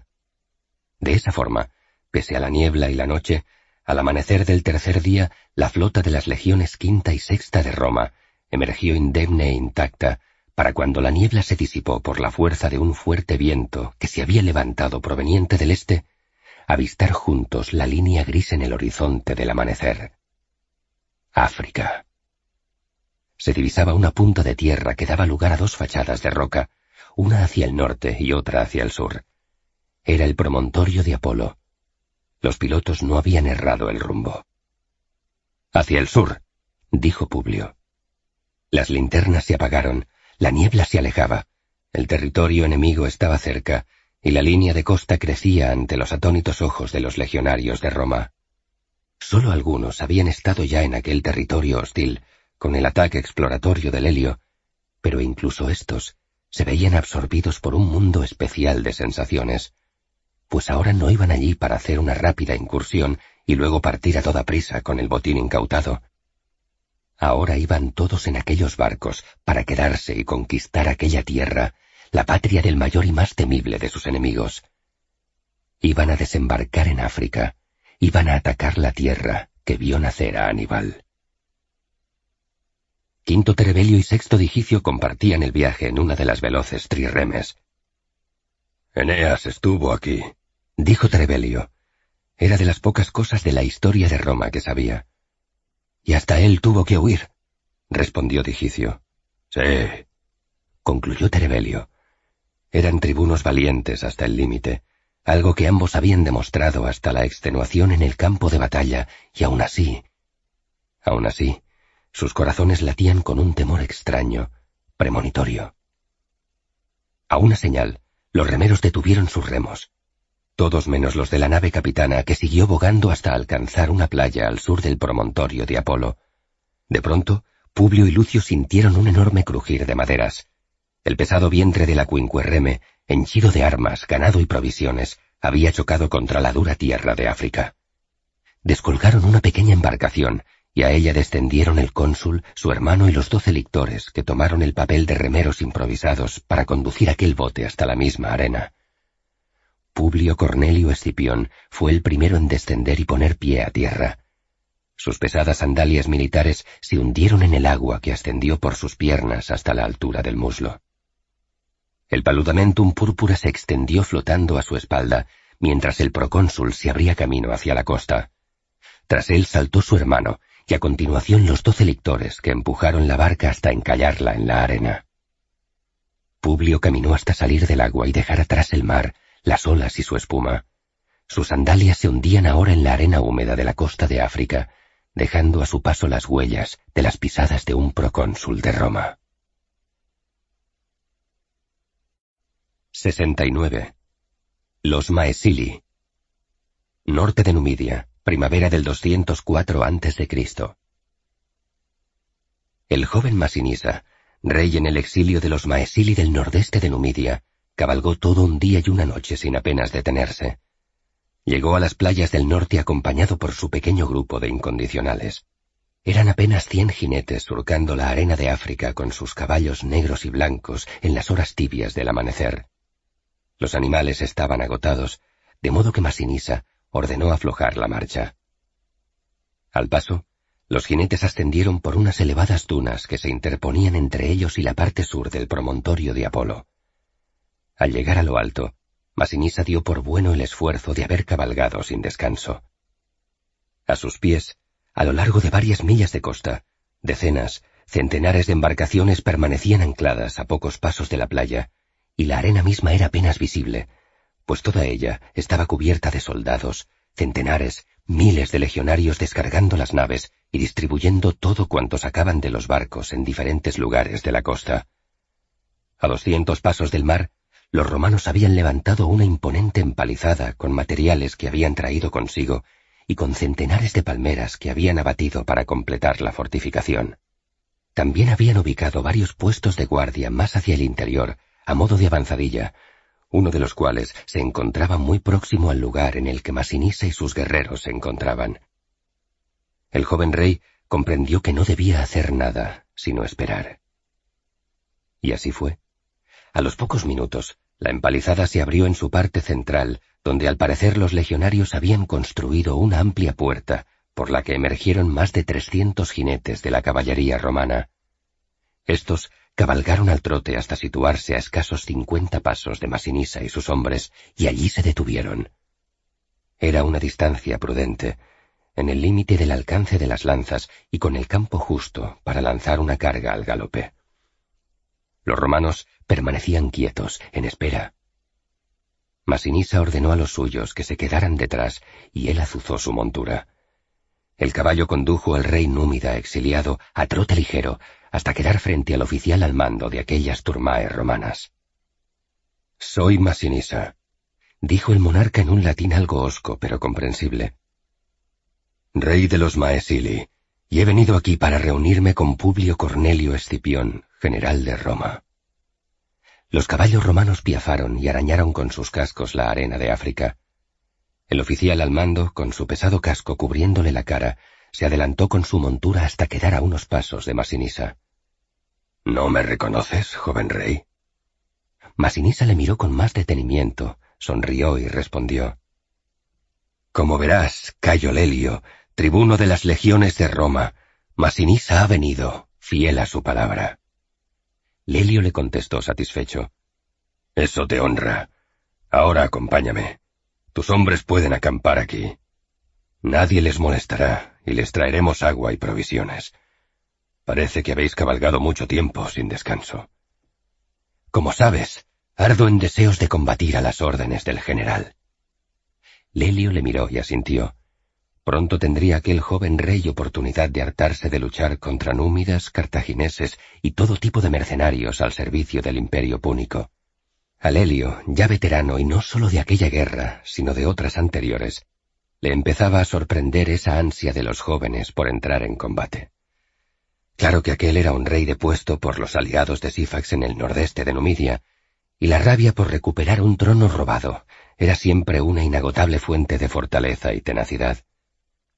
Lelio cabalgaba al lado de Masinisa sin mirarle.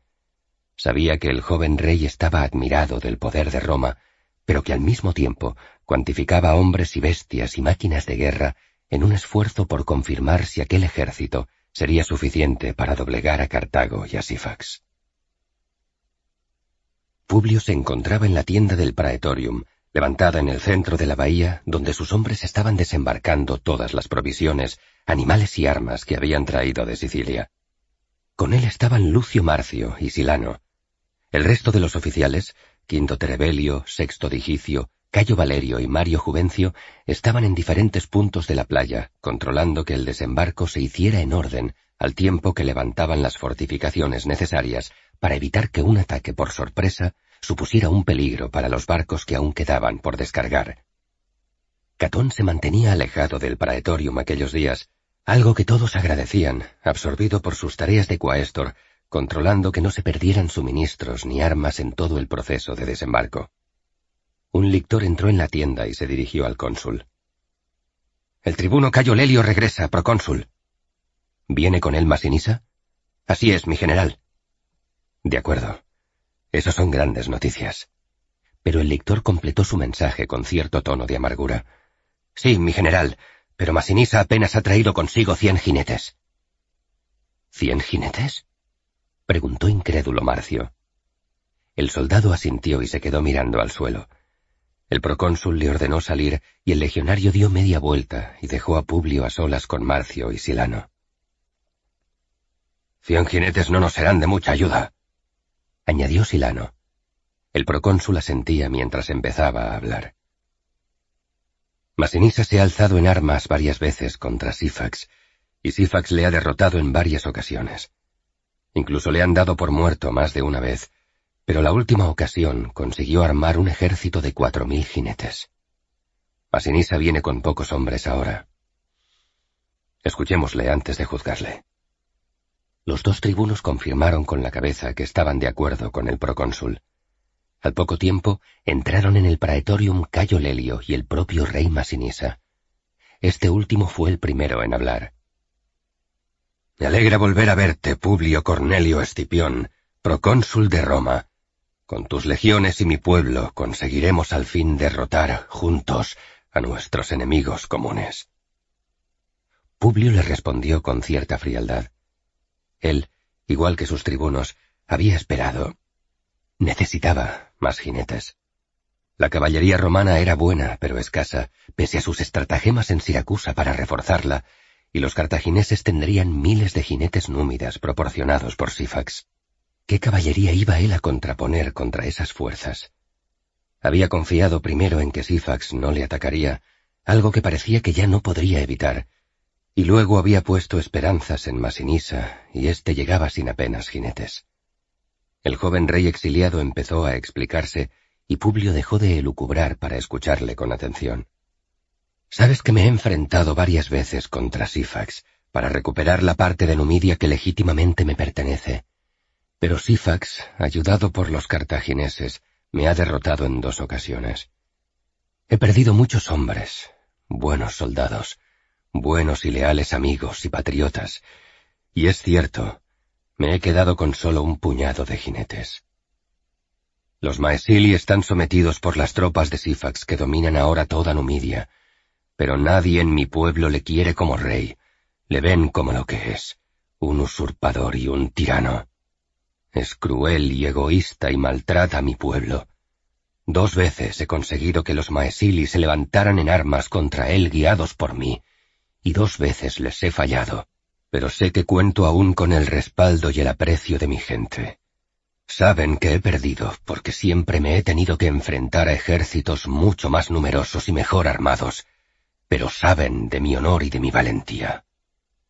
Sé que si ahora los Maesili ven que tengo el apoyo de Roma, sé que cuando se oiga en los campos y ciudades del norte de Numidia que Masinisa tiene el apoyo de Publio Cornelio Escipión, que ha desembarcado en África. Sé que entonces volveré a conseguir más jinetes, un auténtico ejército de caballería para servirte. Sé que ante tus ojos y ante los ojos de tus oficiales no veis ahora más que un pobre exiliado sin apenas poder ni fuerza, pero sabéis de mi honor. Dije que en cuanto desembarcaras en África, vendría para ponerme bajo tus órdenes y aquí estoy. Aquí me tienes. Un día perdonaste la vida de uno de mis familiares en Hispania. A partir de entonces, decidí juzgarte por tus acciones conmigo y no por lo que los cartagineses contaban de ti, y sé que hice bien. Solo te pido que hagas lo mismo conmigo. Júzgame por lo que veas, y no por lo que te digan o te cuenten de mí los cartagineses o los hombres de Sifax. Yo he cumplido mi palabra. Solo te pregunto una cosa, noble procónsul de Roma. ¿Ha cumplido Sifax las promesas que te hizo? Para entonces, Publio ya había informado a sus oficiales de que Sifax no estaba dispuesto a apoyarles en su campaña de África y que incluso existía la posibilidad de que les atacara. Aquellas noticias cayeron en su momento como un terrible jarro de agua fría sobre todos los tribunos y centuriones, aunque las digirieron y las aceptaron, pero tener dicha información les hizo apreciar a Marcio y a Silano el auténtico alcance de las palabras del joven rey exiliado por Sifax. Publio puso voz a los pensamientos de sus oficiales. Tienes razón en todo lo que dices, joven rey de los Maesili. Tus actos hablan de tu honor y tu nobleza. Has cumplido conmigo, y yo siempre cumpliré contigo mientras tus acciones refrenden tus votos de lealtad a Roma. Es solo que la lucha que se cierne sobre todos nosotros va a ser una tarea de cíclopes, y las escasas fuerzas de caballería que nos has traído están muy por debajo de las expectativas que tú mismo nos diste a entender en Hispania. Lo sé, pero no es por mi voluntad. Déjame luchar bajo tu mando, dame esa oportunidad y en cuanto consigamos una mínima victoria, por pequeña que ésta sea, decenas, Centenares de Maesili se unirán a mí para luchar bajo tus órdenes. Te lo juro por mis dioses. El procónsul miró a sus oficiales. Estos asintieron, y Publio respondió al joven rey. Al menos tú, Masinisa, rey de los Maesili, no cambiarás tu lealtad por los besos de una mujer. ¿No? Esta alusión a Sofonisba pilló por sorpresa al rey Númida en el exilio, que bajó un momento la mirada, algo que no pasó desapercibido al cónsul, y rápido, volvió a alzar su rostro para encararlo con la seria faz del general romano. Mi lealtad estará siempre contigo.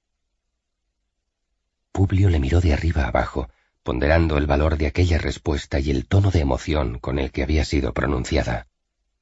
¿Era lealtad a prueba de todo la que le ofrecía aquel númida? Había algo que le hacía dudar a Publio, pero necesitaba refuerzos, aliados, por pequeños que éstos pudieran ser, y despreciar en ese momento a Masinisa no haría sino crearle un enemigo más en África. Así que Publio suspiró y respondió ocultando bajo el manto de sus palabras sus dudas y sus preguntas. Solo los dioses sabrían si estaba haciendo lo correcto. Sea, rey Masinisa, concedió al fin el cónsul. Entras al servicio de Roma. A partir de ahora me servirás como fuerza de caballería de apoyo en las acciones de la campaña que las legiones quinta y sexta de Roma inician para la conquista de África. Y como dices, que sean tus actos en la guerra los que me hagan ver que la de hoy ha sido una buena decisión. Y si te muestras valioso en la campaña que emprendemos, yo personalmente te apoyaré para que recuperes la parte de Numidia que te corresponde y pongo a Júpiter y Marte y el resto de los dioses por testigo de este pacto. Luego Publio se acercó a Masinisa y le dio un abrazo que sorprendió al joven monarca exiliado, pero que aceptó con gratitud. Se separaron del abrazo cuando uno de los lictores entró en la tienda. Mi general, han atrapado a varios pescadores de las ciudades próximas, quizá de Útica. ¿Qué hacemos con ellos? Publio miró a su alrededor. Ni Lelio, ni Silano, ni Marcio dijeron nada, y Masinisa guardó un respetuoso silencio. No quería empezar su servicio al procónsul inmiscuyéndose en asuntos que no le competían. A partir de ahora, al menos durante un tiempo, debía acostumbrarse a recibir órdenes y cumplirlas. El cónsul fijó sus ojos entonces en el lictor. ¿Qué han visto esos hombres? El soldado comprendió que la vida de aquellos hombres dependía de su respuesta, pero aquel hecho no podía menoscabar el cumplimiento de su deber, que no era otro sino el de informar al cónsul con precisión. Lo han visto todo, mi general. Los detuvieron al emerger por el promontorio de Apolo. Debían de navegar de regreso hacia su ciudad y se toparon con nuestra flota. Han pasado entre las trirremes, las barcazas de transporte, han visto nuestro ejército, las armas de asedio, las catapultas, el ganado, las provisiones. Lo han visto todo. Por Castor y Pollux, entiendo. Dijo el procónsul y se detuvo pensativo. Todos aguardaban la sentencia del general cuando Publio Cornelio Escipión soltó una sonora carcajada. Perfecto. Continuó el cónsul de Roma. Soltadlos. Dejadlos libres y que cuenten todo lo que han visto. Que siembren el miedo en su ciudad y que de su ciudad se propague a toda África que sean nuestros mensajeros del terror que se avecina sobre toda esta tierra, hasta que Cartago caiga o se rinda sin condiciones. Soltadlos, que vean hasta qué punto no nos importa que sepan que venimos. El lictor saludó al cónsul y salió raudo del praetorium. Lelio intervino. Creía que la sorpresa era importante, dijo. Ahora todos nos esperarán. Sí, dijo Publio, todos nos esperarán. En Cartago. Pero nosotros, nosotros, Lelio, Silano, Marcio, Rey Masinisa, nosotros no marcharemos sobre Cartago. ¿No? preguntó Lelio. No, querido Lelio, no. Nosotros marcharemos sobre Útica. Mañana.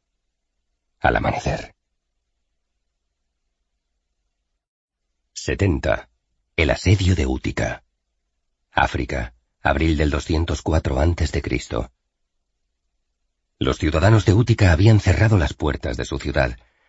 Esta era una fortaleza levantada en las proximidades de la desembocadura del río Bragadas, de camino hacia Cartago, desde el lugar en el que Publio Cornelio Escipión había desembarcado con sus tropas.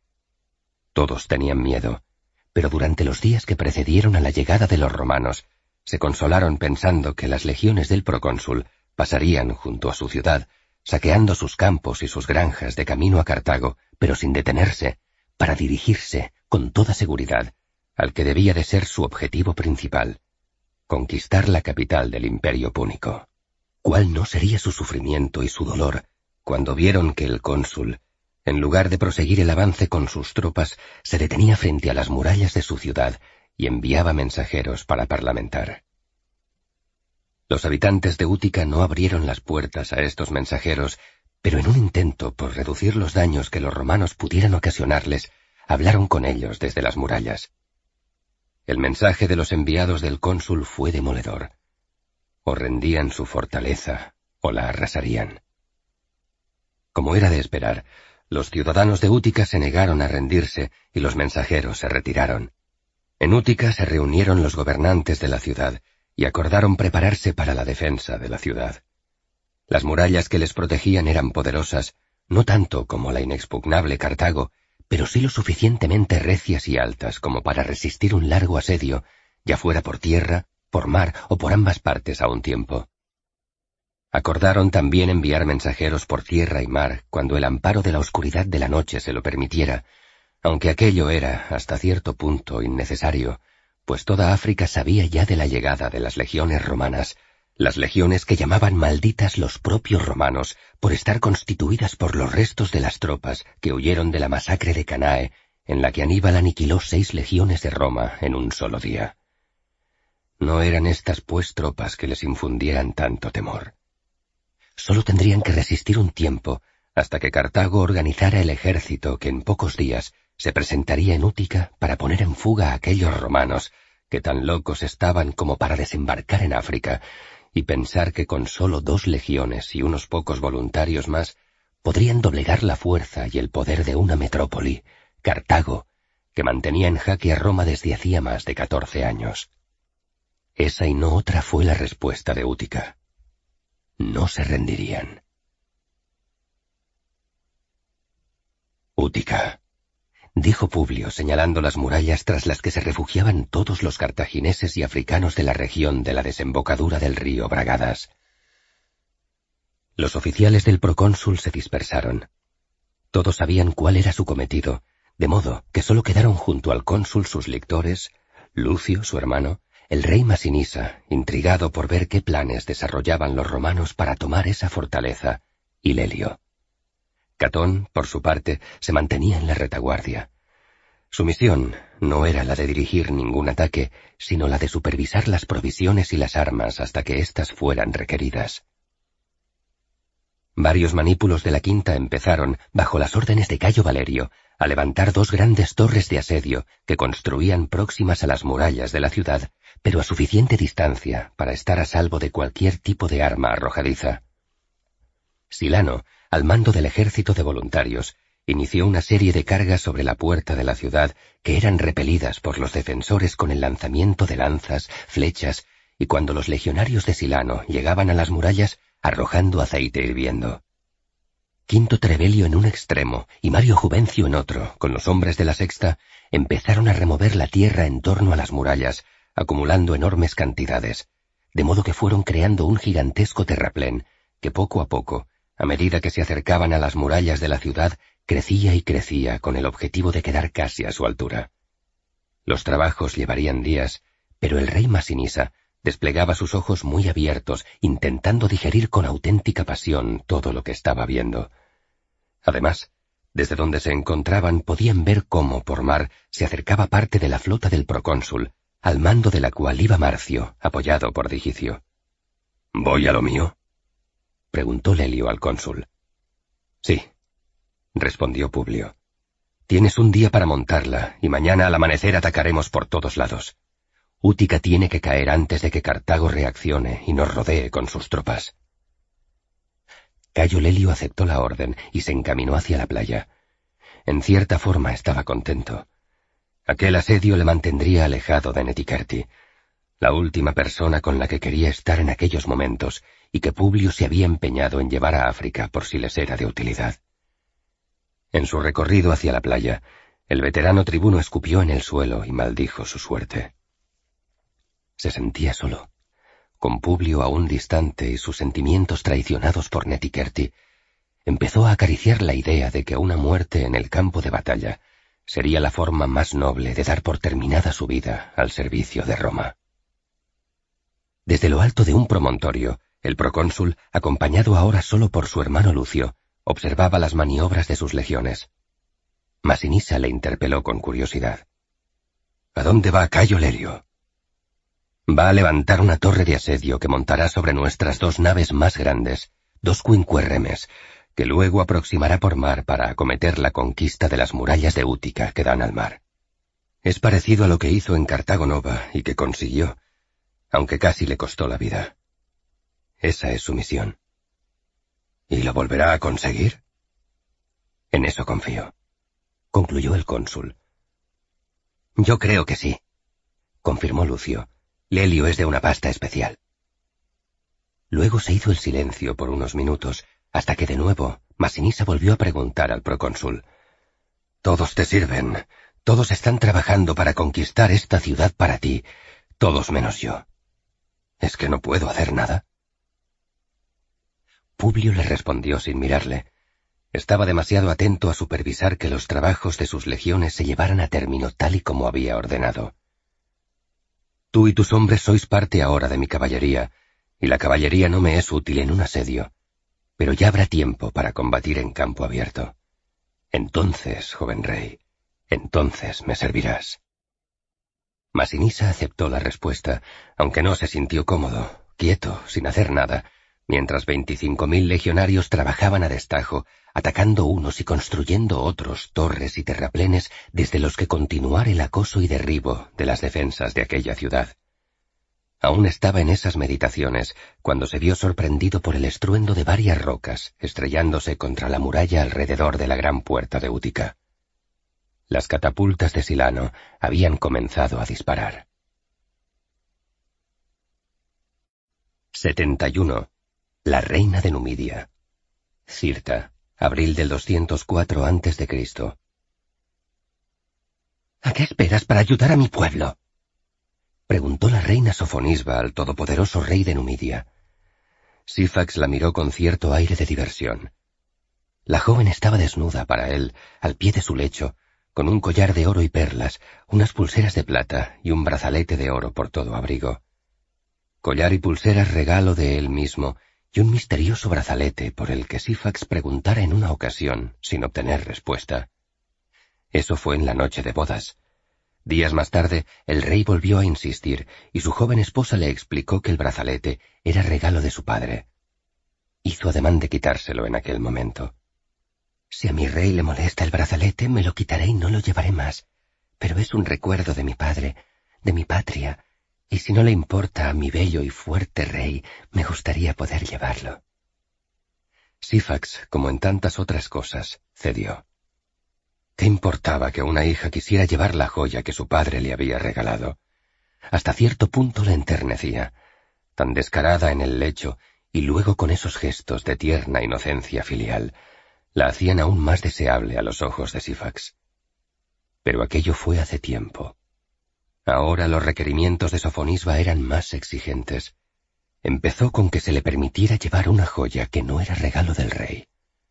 Continuó después rogando porque abandonara el pacto al que había llegado con el general romano Escipión, y ahora, cuando el romano había desembarcado en África, desoyendo todas las advertencias que le había hecho, Sofonisba le pedía una y otra vez que le atacara.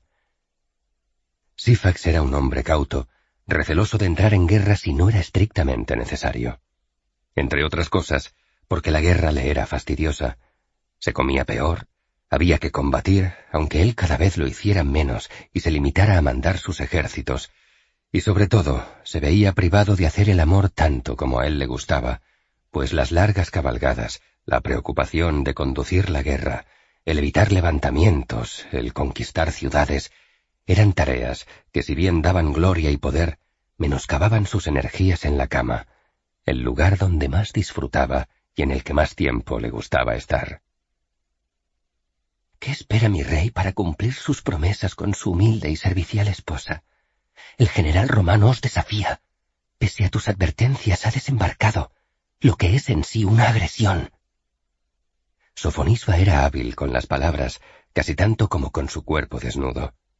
Sifax la miraba como quien admira un maravilloso trofeo de caza que lleva de un lugar a otro para que todos vean lo que ha sido capaz de atrapar con sus propias manos.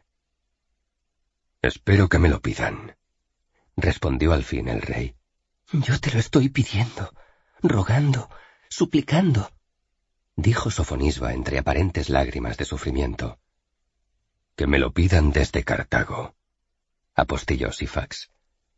No había terminado de pronunciar aquella sentencia cuando un soldado pidió permiso desde el exterior de la tienda para hablar con su rey. Sifax miró a su joven esposa y ésta se tapó con unas pieles de león. El rey dio una voz y el guerrero númida entró en la tienda. Habla, dijo el rey. Cartago envía mensajeros. Solicitan la ayuda del rey Sifax para expulsar al romano de África. Sofonisba sonrió. El rey la miró serio. Hizo una señal con la mano y el guerrero partió. Esperaba una respuesta, pero si su rey no quería darla en ese momento y ordenaba salir, salir era lo que se debía hacer. Sifax seguía mirando a Sofonisba, que ya sin sonreír miraba al suelo. ¿Qué va a hacer ahora, mi rey?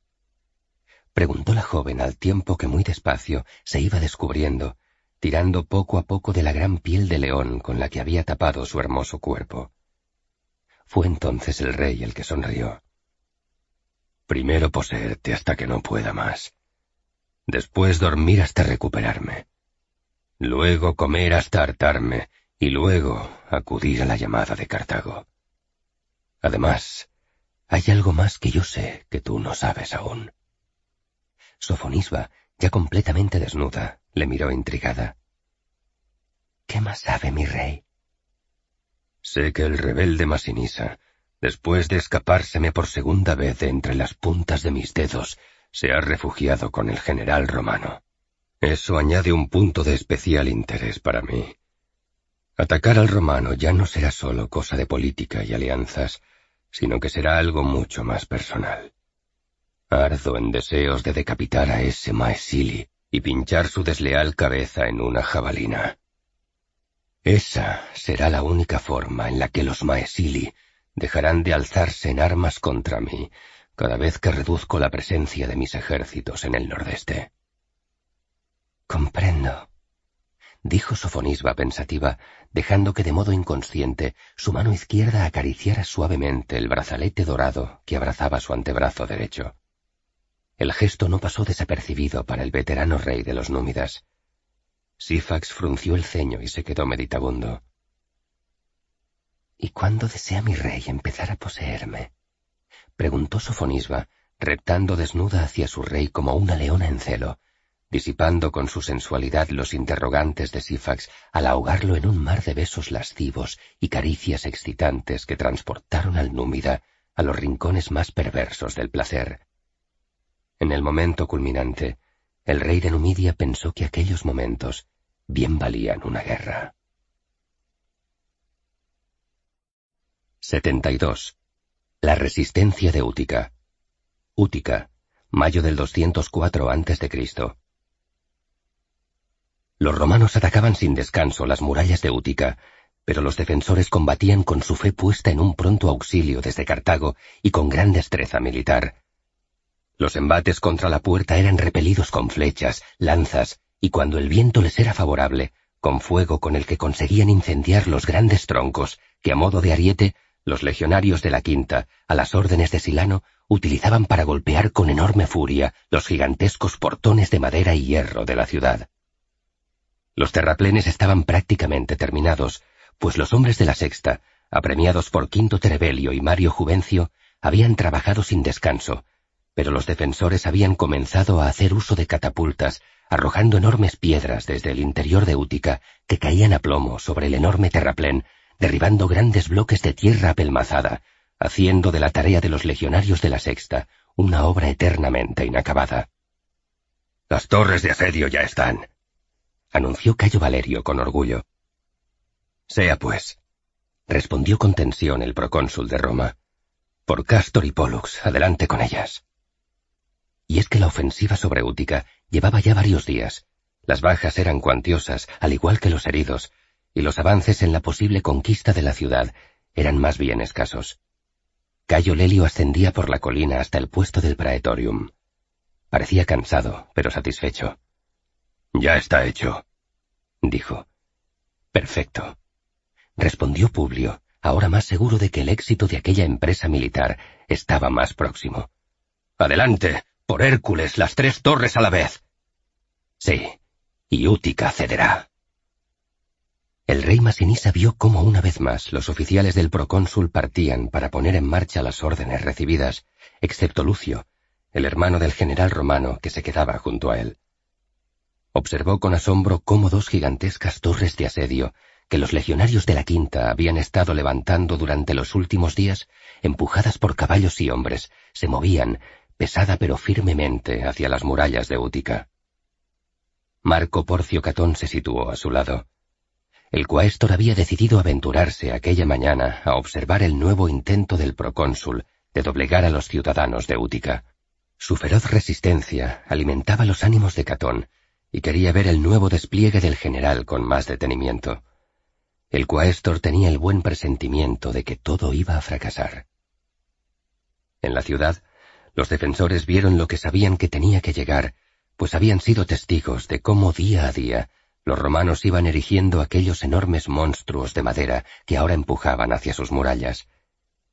Pero su sorpresa y desesperanza fue aún mayor cuando vieron cómo por mar, sobre dos inmensas cuincuerremes que los romanos habían anclado y ocultado tras un recodo de la bahía, navegaba una tercera descomunal torre de asedio, suspendida sobre una compleja plataforma elaborada con los dos corvos y manus férrea de ambos buques entrelazados y afianzados por más troncos y sogas y refuerzos de hierro.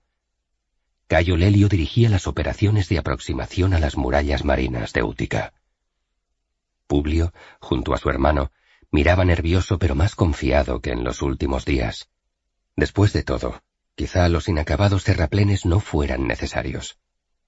Por tierra las enormes torres de asedio se acercaban pesadamente con su carga de hombres y armas hacia las murallas de Útica. Por mar, las cuencuerremes navegaron hasta que sus proas impactaron contra el muro de la ciudad que se hundía en las entrañas del mar. Cayo Lelio ascendió desde una de las grandes naves por el interior de la torre marina, hasta llegar al último de sus pisos. Desde allí dio las órdenes a voz en grito. Abrid el portón, por Hércules. Bajad el maldito puente. Y los legionarios cortaron con hachas las cuerdas que sostenían el largo portón de madera, que a modo de gigantesca manus férrea elevada, caía a plomo sobre las fortificaciones de lo alto de la muralla que defendía la ciudad de los ataques por mar. Por ella empezaron a salir legionarios a borbotones, animados por las voces del helio. ¡Al ataque! ¡Al ataque! ¡Por Roma! ¡Por el procónsul! ¡Por las legiones! Pero los defensores habían tenido tiempo de observar dónde iba a caer el puente de la torre marina, pues las cuincuerremes, henchidos sus vientres por el peso de la enorme torre, se habían aproximado con gran lentitud hacia el muro, de modo que los legionarios fueron recibidos por varias andanadas de lanzas y flechas que parecían no tener fin. Decenas de legionarios cayeron al mar atravesados como fruta madura, mientras otros detenían la carga y con sus escudos se protegían como podían. ¡Mantened la formación! Se descañitaba Lelio, protegiéndose a su vez con un gran escudo de piel endurecida reforzado con hierro. ¡Mantened la posición y avanzad, malditos! ¡Avanzad! Pero entonces pasó algo que ninguno esperaba. Los habitantes de Útica dejaron de disparar para abrirse y dar paso a un regimiento de sus mejores soldados que se abalanzaron sobre el puente de la torre marina y entraron en combate con los legionarios, que sorprendidos por el repentino ataque de quienes sólo esperaban que se defendieran desde las murallas, cedían terreno, paso a paso. Cayo Lelio, no obstante, se abrió camino entre sus hombres y alcanzó la primera línea de combate. Clavó su espada en el hombro de uno de los cartagineses, se agachó, pinchó en la rodilla de otro, que se encogió por el dolor, lo que Lelio, a su vez, aprovechó para cegarle la garganta que había dejado desprotegida. Se hizo sitio entonces en el hueco que el cartaginés había dejado, y Cayo Lelio empezó a liderar el contraataque de sus hombres, que, encorajinados por la presencia del tribuno, se rehacían y volvían de nuevo hacia el puente. Los defensores del muro no estaban ociosos, sino que desde las murallas la emprendieron con flechas de fuego sobre las cuincuerremes. Al principio, Marcio y sus hombres se las compusieron para apagar los pequeños incendios que surgían por todas partes, pero tal fue la lluvia de flechas de fuego que al fin las llamas prendieron por todos los flancos de ambas naves y empezaron a ascender por la torre, lamiendo sus vigas de madera. Marcio miró hacia arriba. En lo alto de la torre Cayo Lelio luchaba enconadamente en el puente, pero abajo ya todo estaba perdido. El fuego lo consumía todo, y sus hombres se arrojaban al mar para nadando entre flechas y lanzas, alcanzar las trirremes que Digicio, en una sabia decisión, había aproximado lo suficiente para que los legionarios pudieran llegar a nado a las mismas y refugiarse, pero al tiempo no las había desplazado tan cerca como para ser pasto de la misma lluvia de lanzas, piedras y dardos incendiarios que habían destrozado las cuincuerremes. Marcio gritó a Lelio. ¡Lelio! ¡Al mar! ¡Al mar! ¡Al mar! ¡Por Júpiter arrojaos al mar! ¡Todos! En ese momento, una de las dos naves que sostenían la torre lanzó un crujido largo y profundo que sonó a muerte preludio de su agonía. Marcio sintió el suelo de la cubierta temblando bajo sus pies, y sin esperar más, se lanzó por la borda junto con los pocos marineros que aún quedaban a su lado. El temblor de la nave resquebrajándose sacudió a su vez las endebles vigas de la torre, ya medio consumidas por las llamas, haciendo que varias se quebraran. Cayo Lelio pinchaba, cortaba y se protegía con su escudo, rodeado por un nutrido grupo de legionarios, cuando el suelo del puente se levantó de izquierda a derecha, y para cuando romanos y cartagineses fueron a percatarse de lo que estaba pasando, todos volaban por los aires rumbo a las aguas del mar. En tierra firme, la suerte de las otras dos torres de asedio no había sido mucho mejor. Publio Cornelio Escipión, acompañado por el joven Masinisa, contemplaba cómo eran pasto del fuego provocado por los innumerables racimos de flechas en llamas que los cartagineses habían lanzado desde el interior de la ciudad y desde las propias murallas. Los legionarios de la quinta retrocedían despavoridos, buscando refugio en la lejanía de aquellos muros que sólo escupían fuego, pez hirviendo y muerte. Cayo Valerio era una pobre figura en medio de todo aquel desastre, intentando poner orden y rehacer las filas de sus manípulos. ¡Deteneos, malditos! ¡Deteneos y regresad a las torres! Por Hércules hay que volver a ascender por las torres. Pero los hechos rebatían las palabras del primus pilus con la terquedad de la realidad incontestable.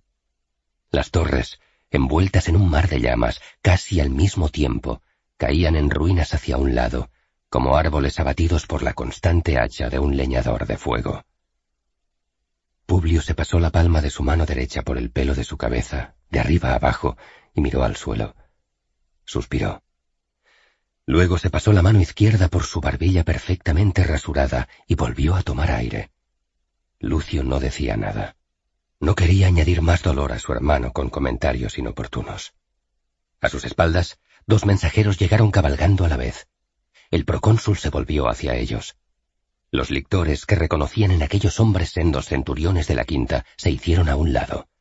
Los dos oficiales se miraron entre sí como preguntándose quién hablaba primero, pero el procónsul no tenía tiempo para dudas y se dirigió al que había llegado desde la playa primero. Habla, centurión. Sí, mi general. La torre de asedio de las Quinquerremes ha caído y con ella han muerto muchos hombres, pero el tribuno Cayo Lelio, que estaba en lo alto de la torre junto con algunos más, ha sobrevivido milagrosamente y se encuentra bien, mi general. Publio asintió repetidas veces. Ya había visto desde la distancia lo de la torre marina pero saber que Lelio estaba bien pese a todo aquel fiasco era una información muy relevante que agradeció recibir. Bien, centurión, bien. Muchos hombres. ¿Cuánto es muchos hombres? No lo sé, mi general. Marcio y Lelio calculan que unos cien han muerto, más unos treinta heridos. Cien, ciento treinta hombres fuera de combate, más otros tantos al menos y no más que habían caído con las torres de asedio que dirigía Cayo Valerio. Habían perdido más de doscientos hombres y no habían conseguido nada. Nada. El procónsul sentía la figura erguida de Catón moviéndose despacio a sus espaldas y percibía la felicidad del cuaestor. En todo caso, de momento al menos, Catón permanecía callado. Pero quedaba el segundo mensajero. Publio se limitó a mirarle y éste empezó a hablar. Los cartagineses han enviado un ejército de caballería desde Cartago. Son unos cuatro mil jinetes, mi general. Cuatro mil jinetes. Cuatro mil. ¿Y nada más? preguntó el cónsul. ¿No han enviado infantería con ellos? Eso es lo que hemos visto. Se han resguardado en la ciudad de Saleca, a un día a caballo de aquí. ¿En una ciudad? Publio estaba sorprendido y miró a Lucio, que se encogió de hombros, y luego al rey de los Maesili. ¿Un ejército de caballería acampado en una ciudad en plena primavera? ¿Casi verano?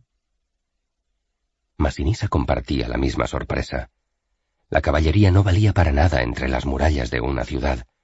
Con buen tiempo, como el que hacía en aquellos días, su lugar era acampada en campo abierto, donde rápidamente los jinetes pudieran montar sus caballos y lanzarse a una carga en una amplia llanura.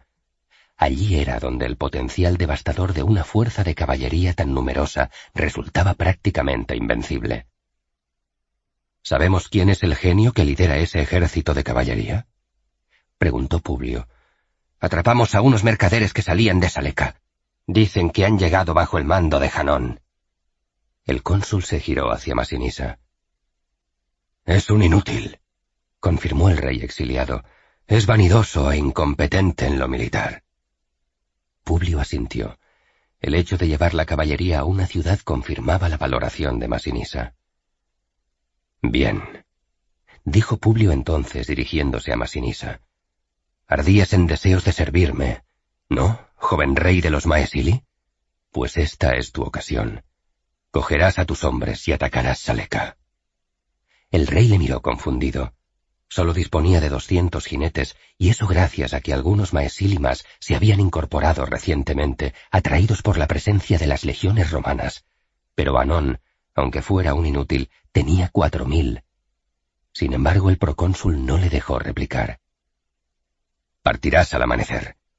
Apostilló Publio al tiempo que se alejaba colina abajo para reorganizar su ejército en medio de aquel desastre de asedio, pero sin volverse ya hacia atrás, añadió unas palabras. Te daré algunos refuerzos para que puedas regresar con vida de Saleca.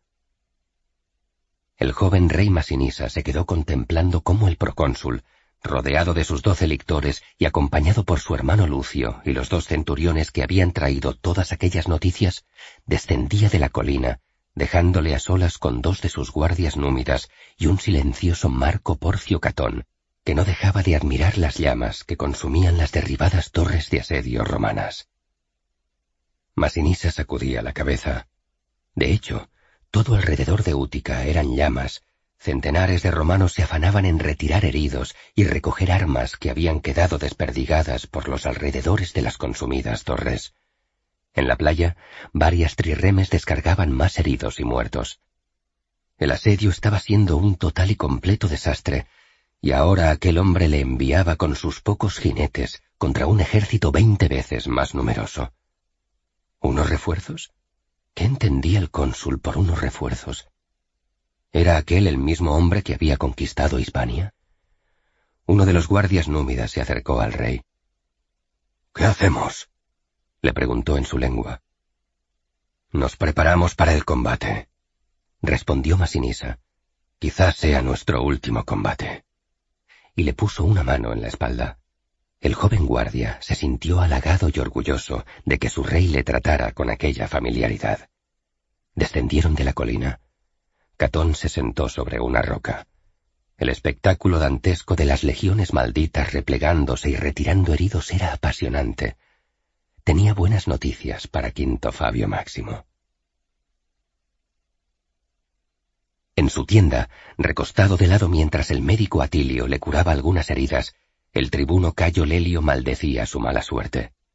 En aquel momento irrumpió Publio en su tienda.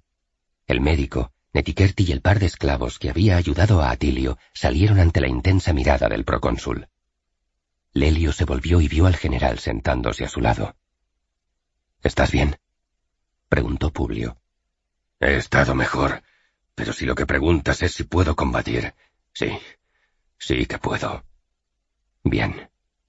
Aunque ahora que lo de las torres de asedio ha salido tan mal, no sé qué vamos a hacer.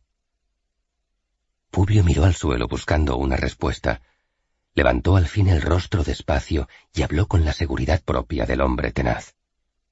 Haremos, Lelio, lo mismo que Aníbal lleva haciendo en Italia durante catorce años. Resistir. Lelio asintió mientras se palpaba un enorme cardenal en una de sus piernas y contraía el rostro compungido por el dolor. Sea. dijo el tribuno entre dientes. Por de pronto nos envían cuatro mil jinetes los cartagineses y he pensado, continuó Publio, que Lucio se quede al mando aquí en Útica y que tú y yo nos encarguemos de ese ejército de caballería. Lelio asintió una vez más y apretó los labios. Publio le puso entonces la mano derecha en el hombro y sin decir más salió de la tienda. Tenía muchas cosas en las que pensar. La invasión de África no había empezado bien. Todo lo contrario que en Hispania. El procónsul de Roma avanzaba por el campamento bajo las atentas miradas de sus hombres. Se esforzó por caminar erguido, decidido, como un líder que no pierde la esperanza. 73. La caballería de Janón, norte de África, junio del 204 a.C. Masinisa cabalgaba ligero, resuelto, seguido por sus doscientos jinetes númidas directos hacia las puertas de Saleca. Habían llegado al anochecer y allí varios legionarios exploradores de la quinta que mantenían vigilada la ciudad para tener informado en todo momento al procónsul de los posibles movimientos de los cartagineses, recibieron con cierta sorpresa al joven rey de los Maesili. ¿Siguen en la ciudad? preguntó Masinisa aún sobre su caballo. Así es, respondió el centurión al mando de aquel puesto de guardia. Bien, respondió el rey. El procónsul me envía para atacar Saleca. El centurión no dijo nada y se limitó a mirar los escasos hombres con los que llegaba el rey exiliado del nordeste de Numidia al servicio del procónsul. Masinisa se dio cuenta de que el centurión estaba a punto de reírse, pero no lo hizo, seguramente por respeto, no a su persona, sino al procónsul que había ordenado aquella maniobra, y un oficial romano no podía hacer mofa de lo que el procónsul había ordenado, aunque pareciera absurdo. El sol ya había desaparecido y las sombras de la noche se cernían sobre Saleca. Masinisa decidió olvidarse de esos legionarios. Era evidente que el procónsul solo hacía partícipes de la complejidad de sus planes a unos pocos elegidos, y él estaba entre ellos, pero no aquellos exploradores. Si el general romano llegaba alguna vez a vencer en África, estaba claro que él volvería a ser rey. Claro que lo visto en Útica no presagiaba nada en ese sentido, pero no tenía más caminos ni más aliados. Sifax había puesto precio a su cabeza. Apenas tenía hombres leales. Su pueblo estaba sometido, y los cartagineses dependían del propio Sifax para luchar contra Roma. Solo Roma era su aliado, y Roma había enviado a aquel general, aquel procónsul. Masinisa vio que los legionarios habían encendido una hoguera. ¿No han enviado a nadie a investigar esa hoguera? Preguntó el rey númida a los romanos. El centurión negó con la cabeza.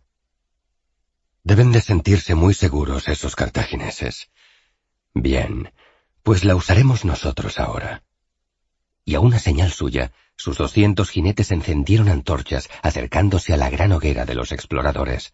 El regimiento númida de Masinisa, con él al frente, se lanzó al galope hacia la ciudad de Saleca ante la perpleja mirada del centurión y su pequeño grupo de legionarios.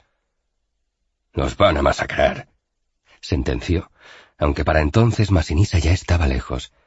Pero hay que reconocerles coraje. Los númidas avivaban si cabe aún más su galope sosteniendo en alto sus antorchas. A medida que se acercaban a la ciudad, se desplegaron y se separaron, de modo que desde las fortificaciones de Saleca, los sorprendidos cartagineses que vigilaban el horizonte en torno a la ciudad, solo acertaban a ver antorchas que avanzaban hacia ellos en una larga formación que abarcaba casi media milla.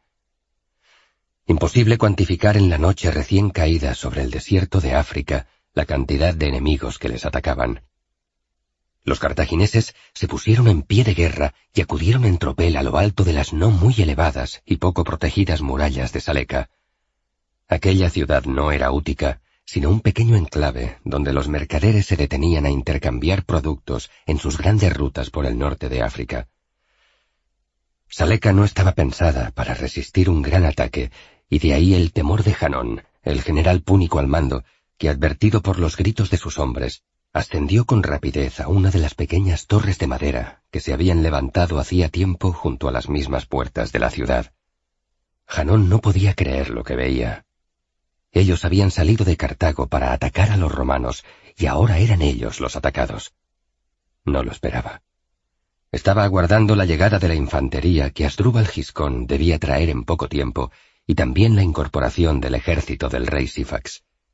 Todos unidos arrasarían a las dos legiones romanas. Pero ¿quiénes eran aquellos jinetes que se lanzaban sobre ellos en la noche con aquellos terribles alaridos? Son númidas, general, dijo uno de los centinelas de la puerta, que reconoció algunos de los gritos. Númidas, repitió Janón, intentando serenarse y encontrar sentido a todo aquello. Maesili, seguro. Rebeldas, seguro. Los jinetes de Masinisa llegaban hasta las fortificaciones y arrojaban sus antorchas hacia las mismas, prendiendo las empalizadas en las que culminaban las murallas de adobe, y sobre todo, iniciando un importante incendio en las mismas puertas de la ciudad. Los cartagineses, bajo las órdenes de Janón, se ocuparon más en extinguir los fuegos que surgían en las defensas de Saleca que en contrarrestar las jabalinas y flechas que los númidas atacantes les lanzaban tras las antorchas, pero una vez que los incendios empezaron a remitir por los esforzados trabajos de los púnicos, Masinisa ordenó que sus hombres se replegaran. En menos de media hora de loco ímpetu y batalla, el rey rebelde del nordeste de Numidia regresaba junto al centurión que había sentenciado su muerte. Esta noche los cartagineses dormirán poco, dijo Masinisa al centurión. Nosotros, por el contrario, descansaremos. Mañana será un día de guerra. El centurión, con sudor en las manos y la frente, replicó con cierto enfado al rey númida. ¿Y si salen a contraatacar ahora? Acabarán con todos nosotros, maldito númida. Masinisa desmontó de su caballo, se acercó al centurión, le cogió de la coraza, lo levantó un metro en el aire y lo arrojó contra el suelo a varios pasos de distancia. El centurión rodó como un tronco rueda por la ladera de una montaña. Se levantó y desenfundó su espada al tiempo que lo hacían sus hombres, pero Masinisa, arropado por decenas de sus jinetes, ni se inmutó y se limitó a responder al oficial romano. No saldrán, imbécil. No saben cuántos somos. Solo saben que tienen miedo y dormirán mal. Mañana al amanecer continuaremos. Ahora vamos a descansar y tú y tus hombres haréis lo mismo. El procónsul me ha ordenado que ataque Saleca hasta que los cuatro mil jinetes de Janón salgan, y eso pienso hacer. La mención una vez más de las órdenes del procónsul surtieron el efecto que Masinisa buscaba. El centurión escupió en el suelo, pero se tragó su orgullo y envainó la espada, y junto a sus legionarios se separó de los númidas para regresar a sus tres tiendas donde recluirse y pasar la noche. Dejarían a un par de hombres de guardia, y que los dioses velaran por ellos. Al amanecer buscarían refugio en las ruinas de una torre que había a menos de una hora de marcha en dirección a Útica, y que los númidas se las compusieran como pudieran, con toda la guarnición cartaginesa y mercenaria de Saleca. El cónsul solo les había ordenado a ellos vigilar, y no pensaban hacer otra cosa. Cayo Lelio desmontó de su caballo. Pronto amanecería. El resto de los hombres de las diferentes turmae de la quinta legión le imitó. Habían descansado unas horas, y ahora les tocaba esperar el nuevo día. Cayo Lelio dejó las riendas de su caballo a un soldado y caminó unos pasos para estirar las piernas. Le dolía el hombro y un poco el muslo, pero había tenido mucha suerte. Ninguna de las vigas de la torre de asedio cayó sobre él cuando la gigantesca estructura se desplomó en medio del mar. Luego solo tuvo que matar con su daga a un par de cartagineses que había caído junto a él. Después, nadar y subir a la trireme que comandaba Digicio. Digicio siempre fue un buen soldado, valiente en el combate, excelente marinero. Todos tuvieron suerte, excepto los que cayeron abatidos. Un par de centenares caídos en el infructuoso intento de tomar Útica con las torres de asedio. Las cosas no marchaban bien. Pero no había descanso. De la torre de asedio a conducir la caballería de la quinta hasta aquellas colinas donde una fortificación en ruinas se levantaba olvidada por el tiempo. ¿Quién levantaría esas murallas agrietadas y pulidas por el viento hasta dejarlas en pequeños testimonios de un poder perdido? Se adivinaba también una torre justo en el otro extremo de aquel pequeño valle, justo allí donde Publio debía estar esperando con las turmae de la sexta y el resto de la caballería reclutada en Siracusa. Aquella campaña no dejaba ni un día para el descanso. Lo bueno es que la caballería no había intervenido en el asedio de Útica y estaban frescos todos y deseosos de entrar en combate. Él también estaba contento allí. Salir del asedio y pasar directamente a comandar la caballería de la quinta le evitaba tener que regresar cada noche a su tienda y ver a Netikerti. Podría ordenar que estuviese en otra tienda, pero Publio estaba empeñado en que la protegiera personalmente y en que aparentemente, entre ellos dos, amo y esclava, todo estuviera como si la traición de la egipcia nunca se hubiera descubierto. Has de cuidar de esa esclava como de mí mismo. ¿Me entiendes, Lelio? Eso había dicho Publio. Así que la mantenía en su tienda vigilada por dos esclavos de su confianza. Eso, claro, hacía inevitable tener que verla si regresaba a su tienda. No, allí, en medio de aquel valle, entre ruinas olvidadas, estaba mejor. Esperando el amanecer, a punto de entrar en combate de nuevo. Seguramente esta sería su última campaña. Lelio olía la muerte, la presentía cercana. Estaban en territorio enemigo, no como en Hispania, que a fin de cuentas era territorio enemigo tanto para romanos como para cartagineses, pero no allí. Allí ellos, los romanos, eran los que todos querían ver muertos, cartagineses, númidas y todos los pueblos del norte de África. Nadie quería que el poder de Roma llegara hasta sus costas, y todos se aliaban contra ellos, y ellos eran pocos pocos. Cayo Lelio, tribuno y jefe de la caballería romana de las legiones malditas, se enfundó el casco. El alba estaba despuntando. Pronto sería hora de combatir. Publio se abrigó con el paludamentum.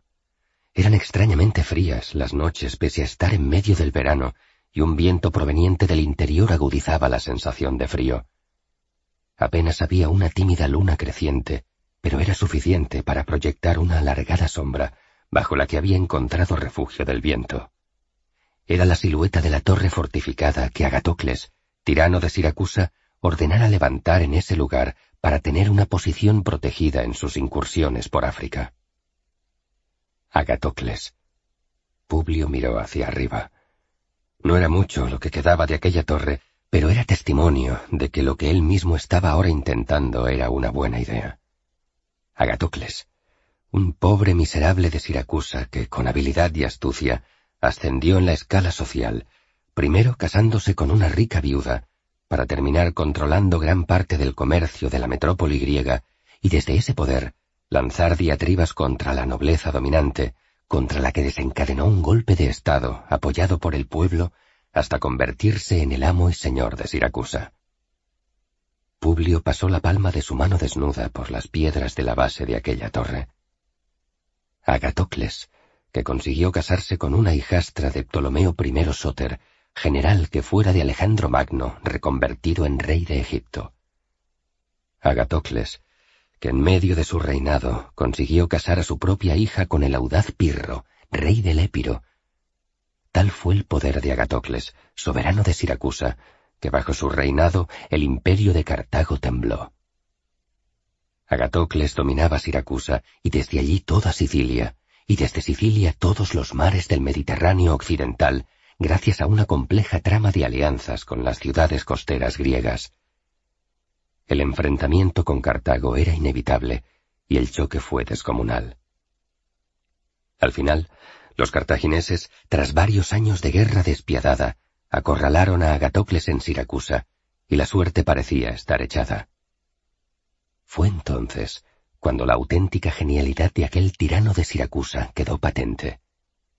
asediado por los cartagineses en Sicilia, en lugar de defender su propio territorio, embarcó un pequeño pero bien adiestrado ejército en una flota, cruzó el mar y desembarcó las tropas en África, cerca de Cartago.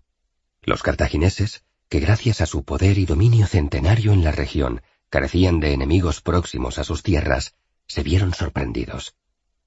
Agatocles inició una rápida serie de incursiones salvajes y terroríficas por toda África, que obligaron a los cartagineses a replegarse de Sicilia y traer sus ejércitos y flotas de regreso a África, para finalmente verse obligados a pactar una paz con el propio Agatocles, que se aseguró así el dominio de toda Sicilia durante casi veinte años más ininterrumpidos. Publio admiraba aquellas piedras. Eran obra de un genio. La idea, pues, de su propio padre y de su tío, Publio Igneo Escipión, de llevar la guerra a África, no era tan nueva.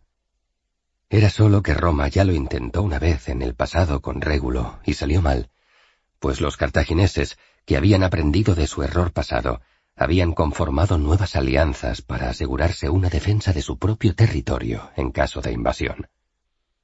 En aquella nueva ocasión, Cartago recurrió al espartano Jantipo, quien con su destreza militar masacró las legiones de Régulo.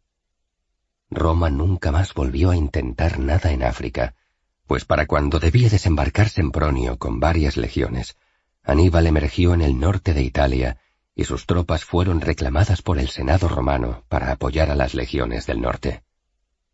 Nunca más se volvió a intentar la invasión de África. Hasta ahora. Hasta ese momento. Pero si a Agatocles le salió bien el plan, ¿por qué no a ellos? Quizá porque ahora los cartagineses tenían a Sífax como antes tuvieron a Jantipo. Quizá porque si todo les fallaba, recurrirían a Aníbal. Publio había dormido mal. El desastre de Útica pesaba sobre su ánimo, en particular los más de doscientos hombres perdidos. No tenía tantos legionarios como para permitirse errores como aquel. Además, entre las tropas estaba esparciéndose el mal de la desesperanza. Muchos oficiales a sus espaldas hablaban de que si las legiones quinta y sexta no habían conseguido que cayera la segunda ciudadela de Locri, mucho menos fortificada, ¿cómo iban ahora a conseguir que Útica sucumbiera a sus armas? La primera ciudadela de Locri fue tomada gracias a la traición de parte de sus ciudadanos, pero con Útica esto era del todo imposible. Útica era un firme y leal aliado de Cartago desde hacía decenios, y la propia Cartago no tardaría en enviar refuerzos. Publio sabía que eso era lo que se comentaba a su alrededor, de momento solo en voz baja, en cuchicheos que callaban cuando el procónsul aparecía, pues en cuanto salía del praetorium y caminaba entre sus legionarios, las conversaciones se interrumpían, y aunque eso pasaba con frecuencia, ahora, en lugar de mirarle con admiración, como ocurría en Hispania, se le saludaba por la inercia que el respeto a la figura del procónsul despertaba entre ellos. Al menos eso habían conseguido, que los legionarios respetaran a un procónsul. Pero ¿por cuánto tiempo? ¿Cuántos muertos más tolerarían las legiones malditas a los pies de las impenetrables murallas de Útica? Publio Cornelio Escipión salió de entre las sombras, su rostro serio, adusto, de facciones marcadas, con una piel ya algo ajada para sus treinta y un años, era visible no ya por la luna, sino por los primeros reflejos del alba que emergía en el horizonte del desierto. Se había escuchado ruido de cascos de caballos al galope. El procónsul miró hacia su espalda, por encima del hombro. Mil quinientos jinetes montaron en sus caballos con tan solo esa mirada. Las bestias piafaban y algunas, nerviosas, empezaron a relinchar. El procónsul miró entonces hacia el frente. Se distinguían las sombras del helio y las turmae de la quinta. Necesitaba una victoria, y esa victoria la necesitaba ya. Mi caballo, dijo sin elevar el tono de voz, y un lictor le acercó las riendas de un precioso corcel negro. Que se preparen los hombres. Atacaremos a mi señal, y que los dioses nos protejan. Los doce lictores montaron en sus propios caballos. Iban a entrar en combate. No era frecuente que un cónsul tomara posiciones en la primera línea, pero tampoco era frecuente invadir África. Janón vigilaba sin descanso, patrullando con sus oficiales desde la madrugada por las fortificaciones de Saleca. Quería ver si el que había atacado a la caballería púnica y númida de Cartago seguía allí, frente a la ciudad. La luz del sol, aún oculto tras las dunas del desierto, certificó sus presagios. Ante ellos se veía un par de cientos de jinetes númidas rebeldes y un líder a su mando. ¿Es Masinisa? Preguntó Janón a uno de los oficiales númidas al servicio de Cartago. El oficial llevaba unas brillantes pieles de león a modo de capa, dos largas jabalinas cruzadas a su espalda y un escudo ligero de cuero grueso y seco atado a su antebrazo izquierdo. El númida examinó la figura del joven rey de los Maesili mientras éste levantaba su espada en señal de desafío. El oficial escuchó cómo Masinisa gritaba unas palabras al aire, henchidas de odio y fuerza. Es Masinisa, sí. Concluyó. ¿Qué ha dicho? inquirió Janón. El oficial númida respondió al general cartaginés sin dejar de mirar a Masinisa. Ha dicho que hoy morirán todos los númidas que no saben reconocer a su auténtico rey y todos los cartagineses que les ayudan. Janón lanzó una sonora carcajada a la que se unió el resto de los oficiales cartagineses. El oficial númida, no obstante, permaneció en silencio. ¿Y eso nos lo dice con solo doscientos jinetes a su mando? Janón preguntaba aún entre risas. ¿Cuál es tu nombre, númida? El oficial le miró entonces. Búcar, mi general. Mi nombre es Búcar. Pues por Baal, Búcar, hoy vamos a cenar cabeza de rey rebelde servida en salsa. Y todos los oficiales cartagineses volvieron a reír. Sacamos toda la caballería. Mis cuatro mil jinetes salen de caza. Que las mujeres de Saleca estén dispuestas para nosotros al atardecer. Búcar esbozó una pequeña sonrisa con cierto esfuerzo. Pensó en decir que las órdenes de Cartago y Numidia eran que la caballería debía esperar a la llegada del grueso de los ejércitos al mando de Giscón y Sifax. Pensó en decir que Masinisa era experto en sobrevivir a cacerías como aquella. Pensó en decir que él mismo, Búcar, siguiendo las instrucciones del rey Sifax, ya había salido a la caza de Masinisa en más de una ocasión y que incluso llegaron a dar por muerto al maldito rebelde de los Maesili, pero que una vez más estaba allí. Pero Búcar no dijo nada, porque no había nadie con quien hablar ya. En unos segundos, Janón había descendido de las fortificaciones y montado sobre su caballo blanco, cruzaba ya las puertas con sus oficiales púnicos. Búcar no tenía prisa. Que los cartagineses vayan en vanguardia. Él, con sus jinetes númidas, cabalgaría tras ellos. Búcar hacía tiempo que había dejado de ambicionar la gloria. Últimamente se concentraba en su supervivencia. Masinisa vio salir a la caballería púnica de la fortaleza de Saleca. Vienen al galope, mi rey, dijo uno de sus leales jinetes con una mezcla de nervios y ansia. Pues al galope los recibiremos, respondió Masinisa, y golpeando con todas las fuerzas de sus talones en los costados de su caballo, inició una carga contra la caballería cartaginesa, que al estar aún saliendo de la ciudad por la estrecha puerta, no había tenido tiempo material para posicionarse en una larga línea de combate. ¡Por Numidia! ¡Por los Maesili! Sus guerreros, enfervorizados por los gritos de guerra de su joven rey, le imitaron, y todos a una, como una avalancha de nieve en una montaña rocosa, cayeron sobre los caballeros púnicos mientras seguían saliendo por las puertas de la ciudad. Los cartagineses en el exterior de las murallas ya eran más de quinientos, frente a los tan solo doscientos jinetes de Masinisa, pero se vieron sorprendidos por la rapidez del ataque de los Maesili, y también por su violento empuje, que hizo que muchos guerreros púnicos hicieran retroceder a sus caballos hasta refugiarse bajo las fortificaciones de la ciudad. Masinisa se dirigió a por el general de sus enemigos, pero Janón reculó con su caballo y una decena de jóvenes jinetes púnicos salió a cortar el paso del joven rey de los Maesili.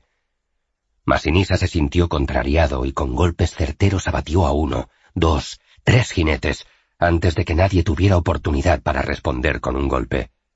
Al fin, uno de los cartagineses blandió su espada con cierta agilidad y la hizo chocar contra el escudo del rey númida.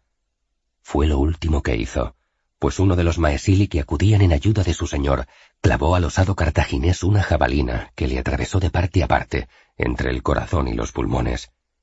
El cartaginés se atragantó entre los borbotones de su propia sangre, y con los ojos bien abiertos, mirando a un cielo que para él quedaba ya vacío, cayó de su caballo para ser pisoteado por los animales de los unos y los otros, enfrascados en una batalla sin cuartel, a las puertas mismas de Saleca.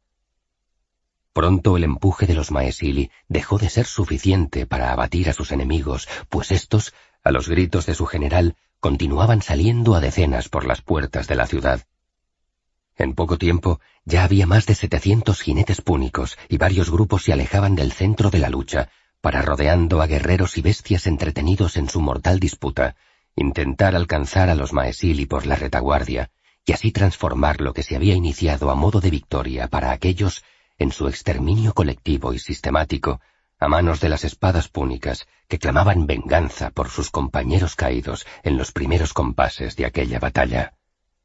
Masinisa repartía mandobles a ambos lados de su montura, pero ni los golpes que lanzaba contra sus enemigos, ni los que frenaba o evitaba con rápidos movimientos sobre su caballo, le impedían mirar de reojo a todos lados para no perder ni la orientación ni el sentido de lo que estaba ocurriendo en el conjunto del enfrentamiento.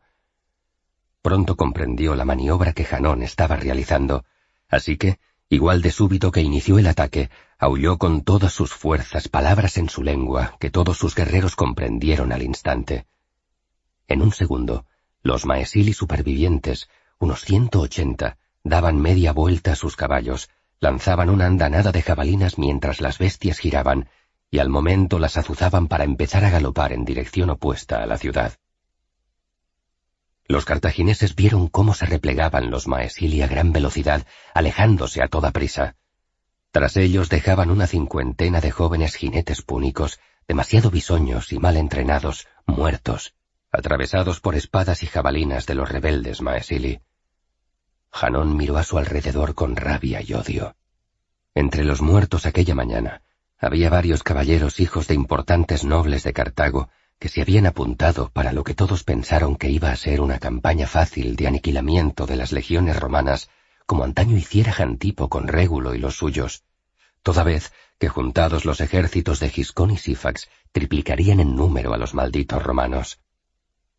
Janón consideró por un instante que había infravalorado la capacidad destructiva de aquellos pocos rebeldes Maesili, pero tenía claro que lo único que podía borrar aquel episodio y suprimir las duras críticas de los gobernantes de Cartago a lo que allí acababa de ocurrir era el exterminio completo de aquellos Maesili. Janón miró a su espalda y comprobó que sus dos mil jinetes estaban ya en el exterior de la ciudad y dispuestos para emprender la persecución, mientras que las tropas de Masaesil y de Búcar estaban empezando a incorporarse al resto de la formación. ¡Al ataque por Baal y Tanit! exclamó el general cartaginés. ¡Que no quede ni uno vivo! ¡Muerte a todos los Maesili rebeldes! ¡Muerte a los amigos de Roma! El centurión romano del puesto de guardia había visto el ataque inicial de Masinisa y la retirada que emprendía a toda velocidad en dirección hacia donde ellos mismos se encontraban. ¡Malditos sean todos los dioses! gritó y ordenó a todos sus hombres que se desperdigaran y se perdieran por entre las grandes dunas que se levantaban a unos centenares de pasos. ¡Escondeos y que los dioses os protejan! Los veinte legionarios del puesto de guardia se escondieron justo a tiempo de hacer desaparecer sus siluetas entre las dunas, escuchando cómo las bestias de los Maesili pasaban cerca de ellos a galope tendido en una huida que pronto debería acabar en masacre y muerte.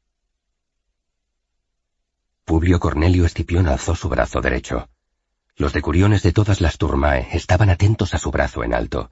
Los buquinatores y tubiquines, legionarios encargados de hacer sonar las tubas con las que transmitir la orden de ataque a las turmae de la otra vertiente de aquel valle, donde se encontraba el tribuno Cayo Lelio, inspiraron para tener sus pulmones henchidos y dispuestos para hacer funcionar sus instrumentos.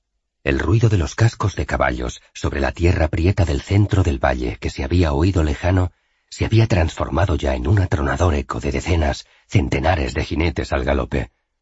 Tras unos instantes de expectación para todos, el rey de los Maesili surgió en medio del valle cabalgando a toda prisa, mirando atrás de cuando en cuando, asiendo con sendas manos y gran firmeza las riendas de su montura.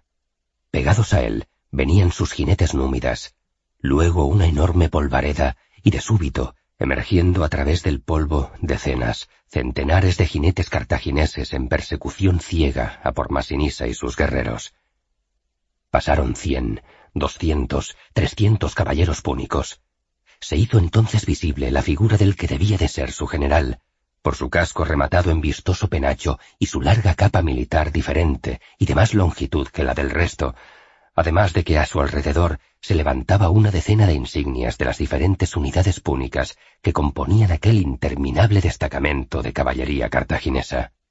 Tras aquel general enemigo emergían más y más jinetes, cuatrocientos, quinientos, seiscientos. Publio mantenía el brazo en alto, tenso, con una gota de sudor que empezó a resbalarle por entre los dedos de su mano extendida. Unos setecientos, ochocientos, novecientos.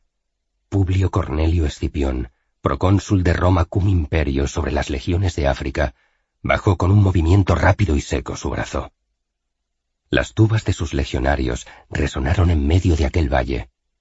Apretó entonces con sus talones la panza de su caballo negro. Este relinchó, Alzó las dos patas delanteras levantando al procónsul en el aire. Pero Publio, jinete bien adiestrado por su propio tío Cneo Cornelio Escipión, cuando él apenas era un niño en las laderas del campo de Marte de Roma, tiró de las riendas de su caballo hacia abajo con fuerza. El animal agachó la cabeza y volvió a poner sus patas sobre el suelo, transformando sus nervios en movimiento, creando una hermosa y acelerada carrera en busca de los enemigos de su amo. Tras el procónsul, los doce lictores, preocupados de que su general fuera el primero en salir, pues sabían de la velocidad de su caballo negro y temían no poder estar con el general cuando éste llegara a encontrarse con los primeros enemigos.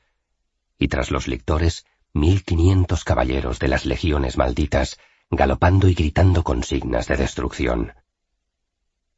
Publio se acercaba hacia el grueso del cuerpo de caballería cartaginesa, cuyos jinetes apenas empezaban a darse cuenta de que estaban siendo atacados por los dos flancos. El cónsul tomó con su mano derecha un pilum que llevaba atado al caballo, y sin dejar de galopar lo arrojó contra la nutrida hueste de enemigos en movimiento. La jabalina surcó el aire con precisión mortífera y encontró su destino en la garganta de uno de los caballeros púnicos, que no pudo ni gritar mientras escupía sangre por la boca, perdía el equilibrio y caía sobre la tierra de África. Fue arrollado como lo fueron varias decenas de guerreros cartagineses que caían abatidos por la lluvia de pila que los jinetes de la quinta y la sexta, a imitación del cónsul, arrojaban sobre las filas enemigas. Los cartagineses empezaron a ralentizar el ritmo de su marcha. Publio había llegado a unos pasos de los primeros caballeros cartagineses que ahora se revolvían hacia él, hacia ambos flancos, para defenderse. Un par de lanzas pasó rozando al cónsul, pero éste las esquivó, haciendo virar a su caballo con destreza, y al fin se plantó cara a cara frente a sus enemigos.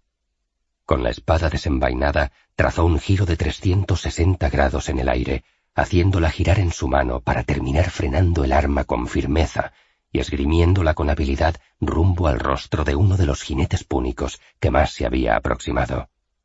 El casco protegió al cartaginés, y a su vez respondió con un golpe seco de su espada que el cónsul detuvo con su escudo. Publio iba a contraatacar, pero para entonces estaba rodeado por varios enemigos que buscaban el momento de rajarle con sus armas. El procónsul de Roma aguijoneó su caballo con los talones. La bestia se levantó en el aire a dos patas, relinchando y sacudiendo las patas delanteras, de modo que el resto de los animales retrocedió y con ellos sus jinetes. El corcel negro del cónsul puso sus patas en tierra de nuevo, y su amo lanzó una daga que reventó el rostro del cartaginés que antes había salvado la vida gracias al casco. Sin lanza y sin daga, Publio se concentró de nuevo en blandir su espada. Dirigió su caballo hacia otro de los jinetes, que respondió alzando su espada. Las dos armas chocaron, pero Publio fue más rápido en asestar el segundo golpe, y su arma pinchó el estómago del guerrero cartaginés por debajo de su coraza de piel y metal. Debía de ser alguien de importancia en Cartago para permitirse tales protecciones militares, pero no había tiempo para pensar en otra cosa que no fuera girar su caballo y recibir al nuevo atacante que se cernía sobre él. pero no hubo necesidad ya de que el cónsul se defendiera. Los lictores le rodearon y a mandobles hicieron un hueco en aquel lugar de la batalla, abatiendo enemigos que aún ni siquiera se habían repuesto de la sorpresa. Había muerto casi un par de centenares de cartagineses en el ataque sorpresa por los flancos y la lluvia de pila, y ahora, en el combate cuerpo a cuerpo, los veteranos de la quinta y la sexta se mostraban más capaces y destructivos que unos bisoños jóvenes jinetes cartagineses que habían sido reclutados a toda prisa o que se habían alistado voluntarios orgullosos con ansia de defender su tierra del invasor romano, pero que no habían calculado la incapacidad de su líder. Publio observó a su alrededor. Cartagineses y romanos se habían detenido y se luchaba cara a cara con saña y furia. Sus hombres llevaban la iniciativa. Al otro lado de la gruesa columna de jinetes cartagineses se veía a las turmae de la quinta, que bajo la experimentada dirección del helio estaban sembrando de cadáveres africanos toda su línea de ataque. Miró entonces hacia el final de la columna cartaginesa y vio que se interrumpía, más o menos donde terminaba la formación de sus hombres, y a unos centenares de pasos se dibujaba una segunda columna de caballería enemiga detenida. Eran parte de las fuerzas de Janón que se habían frenado antes de entrar en el valle, pero vestían con más pieles y menos corazas. Eran númidas, ¿Refuerzos enviados por Sifax? Pero no intervenían. Publio salió de la zona de combate y se encaminó hacia la torre de Agatocles, siempre custodiado por sus lictores y por dos turmae de la sexta, que tenían orden de seguir al cónsul en todos sus movimientos por el campo de batalla. Publio detuvo su caballo, se puso la mano sobre los ojos para protegerse del resplandor del sol y escudriñó el horizonte. Estaba valorando dar la orden de replegarse para evitar que el nuevo contingente númida embistiera a sus jinetes mientras estos estaban concentrados en masacrar las filas cartaginesas, pero no fue necesario. Los númidas daban la vuelta y emprendían la huida. Abandonaban a los cartagineses a su suerte. El cónsul se dirigió a los dos decuriones de las turmae que le seguían. Que una turma vaya a la entrada del valle y que confirme la retirada de los númidas. Y si cambian de idea y regresan hacia el valle, informadme enseguida. Uno de los dos decuriones partió hacia la boca del valle seguido de treinta jinetes. El otro decurión se dirigió al cónsul. ¿Y con los cartagineses, mi general? ¿Qué hacemos? Publio Cornelio Escipión miró hacia el centro del valle donde tenía lugar aquella cruenta batalla. Matadlos a todos, replicó el cónsul sin alzar la voz. Que no quede ni uno. Luego nos ocuparemos de los númidas. Masinisa frenó el alocado galopar de su caballo en cuanto los romanos se lanzaron sobre los cartagineses. Sus hombres pensaron que permanecerían allí durante el combate, pues habían cumplido a la perfección la misión que se les había encomendado. Atraer hasta aquel valle a la caballería cartaginesa. Pero el joven rey de los Maesili estaba ávido por dejar patente su valía ante los ojos del cónsul, de modo que sin mirar a sus hombres golpeó el costado de su animal con violencia, y éste respondió con una carrera rápida en dirección al centro de la batalla. Sus leales no lo dudaron, y pese al cansancio, siguieron a su jefe hacia el fragor de sangre y horror donde combatían los cartagineses. Masinisa se adentró en las mismas entrañas de la formación púnica.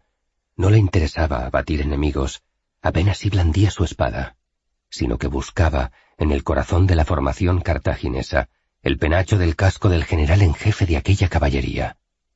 Los cartagineses, ocupados en defenderse del empuje romano de ambos flancos, no esperaban que los jinetes maesili perseguidos se revolvieran y retornaran hacia ellos para atacarles, de modo que ayudado por la sorpresa y la distracción de los cartagineses, en apenas un minuto y con la poca oposición de unos pocos jinetes púnicos, Masinisa se encontró en el círculo que rodeaba al general Janón. El rey de los Maesili lo vio dando gritos, enronqueciendo al intentar poner orden en una lucha que tenía perdida. Masinisa atajó con su espada una jabalina que le apuntaba al pecho, la partió, se revolvió y con una descomunal potencia paseó su espada por el cuello de su atacante, que con la garganta abierta se derrumbó como un saco a los pies de su caballo. La bestia, sin control, como otras muchas de las que habían quedado sin amo, emprendió una carrera nerviosa buscando una salida en medio de todo aquel círculo de aullidos, dolor y miedo. Masinisa quedó frente a un incrédulo Janón, que no podía entender lo que había ocurrido. El joven rey de los Maesili no tenía pensado dar explicaciones. Se había protegido por sus hombres que habían matado a los enemigos de alrededor. Masinisa se tomó su tiempo. Estos eran momentos que convenía disfrutar. Era rey y lo habían destronado, perseguido y casi asesinado los hombres de Sífax con la connivencia de los cartagineses en varias ocasiones. Era momento de empezar a cobrar deudas. Envainó la espada. Tomó entonces con la mano izquierda una jabalina de su espalda. La pasó de mano y la sopesó con la derecha asiéndola por el centro. Janón miraba a ambos lados. Su escolta estaba muerta o luchando contra los romanos que venían por ambos flancos. El númida le miraba fijamente con aquella jabalina en su mano, pero Janón tenía su escudo. Con él se protegería y luego retrocedería hacia las filas de sus jinetes. Retirarse antes de que el númida lanzara la jabalina era arriesgarse a que se la clavara por la espalda. Masinisa estiró su brazo derecho hacia atrás para tomar impulso luego hacia adelante con toda la energía que da la rabia y el odio. Aquella fuerza hizo que la lanza volara feroz en busca del pecho de Janón. Este interpuso su escudo, pero la energía del rey númida depuesto y humillado era demasiada, y su odio irrefrenable. La jabalina atravesó el escudo como si de un trapo se tratara, y siguió su curso hasta hundirse en el esternón del general cartaginés. El hueso crujió al resquebrajarse y las costillas cedieron, se doblaron y se clavaron en los pulmones como dagas afiladas. Janón se vio morir con la lanza clavada en su pecho, sin poder respirar, oliendo su propia sangre hasta caer de lado sobre el suelo de su patria, con los ojos abiertos, pasmado. El campo olía a muerte. Publio Cornelio Escipión, en pie en medio de aquel mar de cadáveres, miró al cielo. Los buitres descendían en círculos. En torno al procónsul los lictores, y a su alrededor decenas de jinetes romanos que dejando sus caballos en manos de otros caballeros, se afanaban en retirar los muertos, casi todos cartagineses, apilando los cuerpos inertes en grandes montones, hacia donde las bestias de rapiña del cielo concentraban sus ojos hambrientos y anhelantes. Llegaron entonces varios manípulos de infantería que habían permanecido en la retaguardia. Los legionarios levantaron un improvisado praetorium en mitad del valle donde la torre de Agatocles, semiderruida, había asistido como testigo a la gran victoria de los romanos. Publio observó las ruinas de aquella fortificación y se alegró de que los cartagineses no hubieran encontrado, al menos de momento, un general con la capacidad del antiguo tirano de Siracusa, o del legendario Jantipo. Cuatro númidas maesilis se acercaron hacia el praetorium portando el cadáver de Janón. Tras ellos, orgulloso, satisfecho, se erguía la joven y fuerte figura del depuesto rey de los númidas del nordeste. Legionarios y lictores hicieron un pasillo por donde los maesili pasaron exhibiendo el cuerpo sin vida del general cartaginés. Para facilitar el transporte, los númidas habían partido la lanza dejando tan solo la parte de la jabalina que estaba atravesada en el pecho del púnico. Al llegar frente a Publio Cornelio Escipión, los maesili se detuvieron y a una señal de su rey dejaron caer el cadáver a los pies del cónsul de Roma. Aquí tiene el procónsul de Roma el cuerpo de su general enemigo, dijo Masinisa, pero conteniendo su vanidad, hablando como el soldado que ha cumplido fielmente una orden. ¿Cuál es nuestra siguiente misión, mi general? Publio le miró sin preocuparse por ocultar su admiración. Con que Masinisa y sus pocos jinetes hubieran conseguido atraer a la caballería cartaginesa al valle para caer en la emboscada, habría sido más que suficiente. Traer al general cartaginés muerto era mucho más de lo que se podía esperar de un pequeño regimiento de jinetes númidas exiliados. ¿Esa lanza es tuya?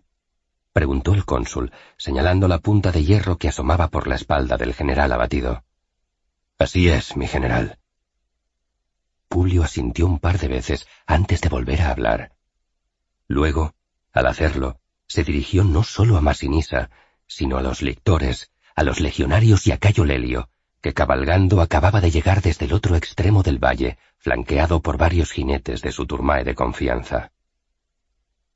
Que todos sepan que los dioses nos han bendecido con una gran victoria, empezó el cónsul, y que se escriba en los anales de Roma que la lanza del joven rey Masinisa, rey de los Maesili, fue la que atravesó el corazón de nuestro general enemigo. Entonces miró a Masinisa. Joven rey, tienes mi reconocimiento y mi respeto, y tendrás torcues y faleras que recuerden a todos los que te vean que serviste bien a las legiones de Roma. Aunque por encima de eso, tendrás una corona de rey que yo mismo pondré sobre tu cabeza cuando Cartago capitule por fin ante mi ejército. Masinisa se inclinó levemente, lo justo para reconocer el aprecio del procónsul de Roma, y no más de lo que resultaría indigno de alguien que aspira a rey de toda una nación. A continuación, el procónsul se volvió hacia Lelio, que una vez que había desmontado de su caballo, se había acercado para admirar el cadáver del general cartaginés muerto por los Maesili. Y que se escriba también que esta victoria fue fraguada gracias también a la disciplina de las turmae de la quinta legión, al mando de Cayo Lelio, tribuno, almirante y jefe de mi caballería. Que Júpiter y Marte y el resto de los dioses, Lelio, te preserven junto a mí por mucho tiempo. Cayo Lelio apretó los labios y asintió una sola vez sin dejar de mirar el cadáver de Janón. Eran palabras hermosas las que le dedicaba Publio, palabras que hacía tiempo que no escuchaba y que ya ni siquiera esperaba, palabras que le devolvieron de nuevo un poco de alegría por vivir, por estar allí y por conseguir una victoria. Palabras, en suma, que lo alejaron de su agobiante y perturbador sentimiento de culpa y decepción por el episodio de la traición de su esclava Netikerti. Volvía a ser útil para Publio alejado de esclavas y vino, volvía a tener valor para Publio. Si no hubiera estado rodeado de tantos legionarios, habría llorado allí mismo. Publio se percató de la emoción que embargaba a Lelio y hábil entabló rápidamente conversación con sus oficiales con relación a las nuevas acciones que debían ejecutarse sin falta. Empezó dirigiéndose a Masinisa. Bien, joven rey de los Maesili, me has pedido una nueva misión y la tendrás ahora mismo. Estamos en guerra y en territorio enemigo, y eso no deja mucho tiempo para la celebración o el descanso.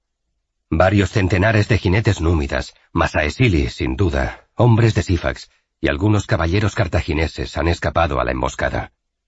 Tu misión será dirigir la persecución de los restos de la caballería enemiga, hasta matarlos a todos, o hasta hacer que se desperdiguen por los confines de la frontera entre los dominios de Cartago y Numidia.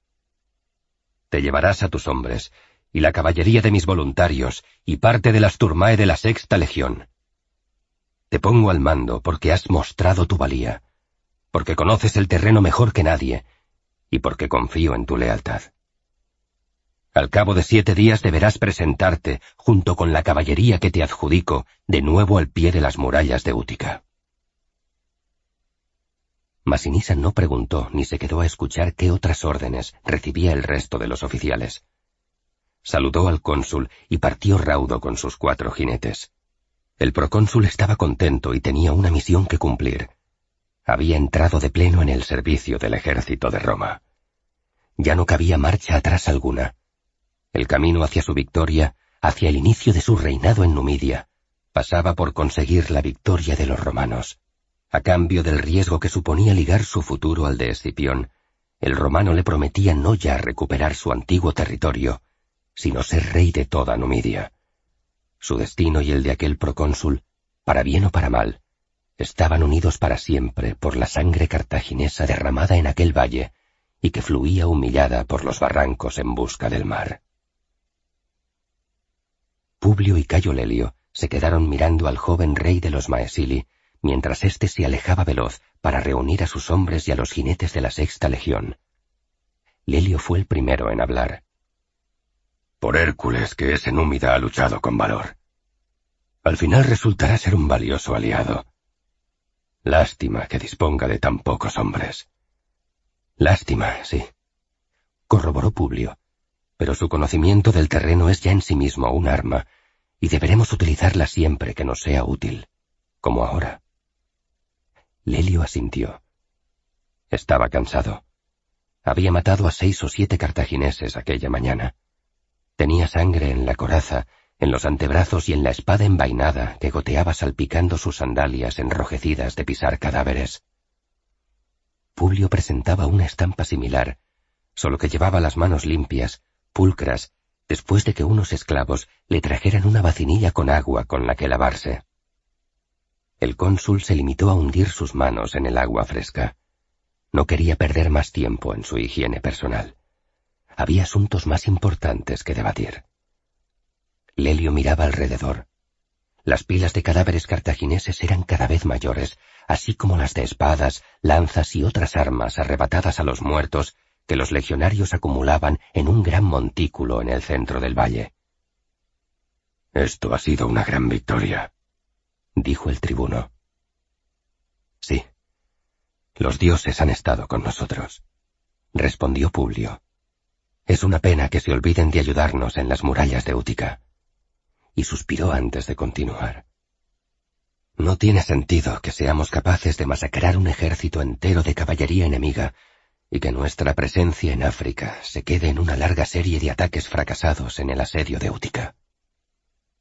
Publio había empezado hablando a Lelio, pero luego su mirada se perdió entre la multitud de pilas de cadáveres enemigos que se levantaban por todo el valle. Lelio comprendió que más que hablarle a él, Publio estaba pensando en voz alta. Hemos perdido dos centenares de legionarios en Útica. Continuaba el procónsul. Dos centenares, y no tengo con quién reemplazarlos. Los cartagineses sustituirán a sus jinetes muertos esta mañana con otros que reclutarán en la propia Cartago o que harán traer de las naciones vecinas. Giscón se está encargando de reunir un imponente ejército con el que atacarnos, y sé que Sifax acudirá en su ayuda. Juntos, Giscón y Sifax serán casi invencibles.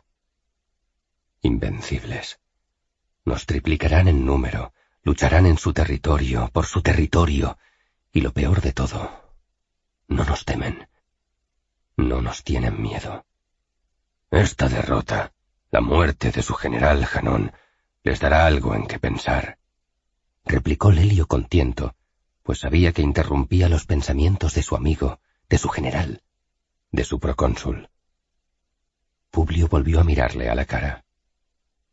Eso es cierto. Ahora tienen algo en lo que pensar, pero no es suficiente y cayó en seco. Lelio sabía interpretar esos súbitos silencios. Publio había tomado una determinación. ¿Sabes lo que haremos? preguntó el procónsul. Lelio negó despacio con la cabeza. Publio mantuvo la mirada fija en él un segundo antes de decir nada. Vamos a arrasar la región, dijo Publio con una frialdad que helaba la respiración de los propios lictores. Todo, Lelio. Lo vamos a arrasar todo. Todo lo que se levante entre Saleca y Útica. No ha de quedar nada. Saqueo y destrucción. No nos tienen miedo. Se atreven a perseguir a nuestros aliados con avanzadillas de caballería sin reunir sus fuerzas. Nos menosprecian. Eso va a cambiar, Lelio. Todo. Lo quiero todo arrasado. Cogerás a la quinta legión. No, mejor a la sexta. Llevan el ansia de saquear, matar y destruir en la sangre. Estuvieron años haciéndolo en Sicilia. Ahora podrán hacerlo nuevamente, pero bajo tus órdenes, con disciplina, ciudad a ciudad, pueblo a pueblo, cada granja, cada cobertizo, cada campo de labor. Todo. Publio posó su mano derecha sobre el hombro de Lelio mientras le hablaba, como había hecho en la tienda del tribuno cuando le visitó tras su caída de la torre de asedio en el mar. Quiero que reúnas el mayor botín posible. Necesitamos grano y ganado, aceite, todos los víveres que se puedan reunir para nosotros y para enviar a Roma. Y coge todo el oro, plata y piedras preciosas que guarden en Saleca. Sus puertas están incendiadas y no tienen defensores. Cógelo todo y al que se oponga que lo maten. No. Mejor que lo torturen y que luego lo maten. Crucifica a todos los que se levanten contra la sexta legión. Nos llaman las legiones malditas y se ríen de nosotros. Llevan razón en una cosa, Lelio. Tengo el mando de unas legiones malditas, pero vamos a cambiar el motivo de ese sobrenombre. Los cartagineses han de saber que estas legiones no son malditas ya por su destierro del pasado, sino por su crueldad, por su efectividad en la lucha, por el dolor y la muerte y el sufrimiento que extienden a su paso. Quiero que hagas que los senadores de Cartago se reúnan en unos días y al saber de tu ataque tiemblen y nos tengan miedo. Si quieren venir contra nosotros, que reúnan todas sus fuerzas. Veremos entonces quién es el más fuerte. ¿Podrás hacerlo, Lelio? ¿Crees que podrás hacerlo? Por Hércules cuenta con ello, mi general. Respondió Lelio encendido por las palabras de Publio y por la confianza que el general depositaba en él. El cónsul apretó sus dedos contra el hombro de su tribuno. Al final siempre he de contar contigo, dijo Publio, y sonrió. Lelio asintió, intentando ocultar cierta emoción. Ahora bebamos un trago antes de que te marches, añadió Publio. Los mismos esclavos que habían traído la vacinilla con agua limpia sacaron rápidamente unas copas y un ánfora de vino de la improvisada tienda del Praetorium, y allí, bajo las insignias de las legiones malditas, Cayo Lelio y Publio Cornelio Escipión bebieron en un silencio especial que sólo ellos podían interpretar. Un silencio bajo el que ambos, sin decirlo, recordaron la primera vez que en el norte de Italia, junto a una hoguera, próximos al río Trevia, la noche antes de combatir contra los ejércitos de Aníbal, brindaron por su amistad eterna. De eso hacía ya catorce años. Y año a año habían compartido batallas y penurias, luchas en el Senado, intrigas en Roma, espías en los campamentos, la sorpresa de la traición, la injusticia de una rebelión y la impotencia ante la enfermedad. Cuando al cabo de unos minutos Lelio partió para cumplir con su misión, Publio se quedó con cierto sabor amargo. Acababa de ordenar la muerte y destrucción de decenas de pequeños pueblos, de campesinos, de tierras de labranza, el pillaje del ganado y el saqueo de las riquezas de toda la región. Sacudió la cabeza y escupió en el suelo. Aníbal llevaba catorce años usando aquella estrategia en Italia. Ya era hora de que los cartagineses sintieran en su propia piel el áspero látigo de la guerra. Ahora él debía regresar a Útica. Tenía una ciudad que conquistar. Necesitaba el control de esa población y sus murallas pues esos mismos muros que ahora le impedían terminar con éxito su asedio debían ser los muros que les protegieran del ataque de Giscón y Sifax. Sin la caída de Útica, el paso de las legiones malditas por África sería un nuevo fracaso romano que añadir al desastre de Régulo y sus hombres. Publio recordó entonces las palabras del poeta Nevio, el mismo por el que Plauto había intercedido en Siracusa y que ahora debía de pudrirse en las cárceles de Roma por criticar a los metelos en especial y a los patricios en general, el mismo al que había prometido ayudar si regresaba vivo de África. Eran las palabras en las que Nevio hacía referencia a la épica muerte de Régulo y sus legiones. Sese quei perire, mauolum ibidem quam cum stupro redire ad suos populares. Prefieren morir en su puesto antes que regresar cubiertos de deshonra ante sus conciudadanos. Si no querían ser sólo el recuerdo de poetas caídos en desgracia, Útica debía ser conquistada. 74. El ejército de Cartago. Útica, norte de África, otoño del 204 a.C. Cayo Valerio plantó su escudo en el suelo y miró atrás. Los manípulos de la quinta legión le seguían con disciplina. Miró a su derecha, asomando su cabeza protegida por el casco un centímetro por encima del escudo, y observó cómo los legionarios de la sexta, al mando de Quinto Trebelio, habían ascendido también por el otro terraplén. Miró entonces al frente. A cien pasos estaban las murallas de Útica. Al haber levantado aquellas colinas de tierra, el final de su camino terminaba reduciendo la altura de los muros a tan solo un par de metros. No se veía ningún movimiento especial de los defensores. Le recibirían con flechas y lanzas. Una gran lluvia de las mismas. Los escudos deberían resistir. Luego el asalto. Cayo Valerio, primus pilus de la quinta legión, blandió su espada en alto. Sabía que todos le observaban. No iba a ser original. No era momento de palabras brillantes, sino de luchar. ¡Al ataque! ¡Al ataque! ¡Por el procónsul! ¡Por Roma! ¡Por los dioses! Los trescientos soldados que le seguían ascendieron el pequeño espacio que les quedaba antes de alcanzar las murallas a la carrera. Al llegar al muro se detuvieron y pusieron sus escudos en alto para protegerse. Los dardos y las jabalinas no tardaron en llegar. Chocaban contra sus escudos como rocas afiladas. Alguna lanza de especial envergadura conseguía traspasar un escudo más endeble de piel seca reforzada apenas con algo de metal y atravesaba el pecho o el brazo de un legionario. Gritos de dolor. Al minuto solo silencio. La andanada de armas arrojadizas había terminado. Era el momento. Cayo Valerio volvió a hacer resonar su voz a los pies de las murallas de Útica. ¡Ahora! ¡A por los muros! ¡Ahora por Júpiter! Y decenas de legionarios se lanzaron a escalar las murallas, ayudándose los unos en los otros. Pero los que ascendían eran embestidos por jabalinas que los defensores usaban a modo de picas con las que los ensartaban. Los romanos sustituían a los que caían con nuevos legionarios, pero nuevas andanadas de flechas y lanzas caían del cielo, y de pronto, desde un ángulo de la muralla, emergió un enorme caldero que los ciudadanos de Útica volcaron, haciendo que su espeso líquido llameante resbalara por las hasta entonces frías piedras del muro, que tras el paso de aquella sustancia quedaban ennegrecidas y humeantes.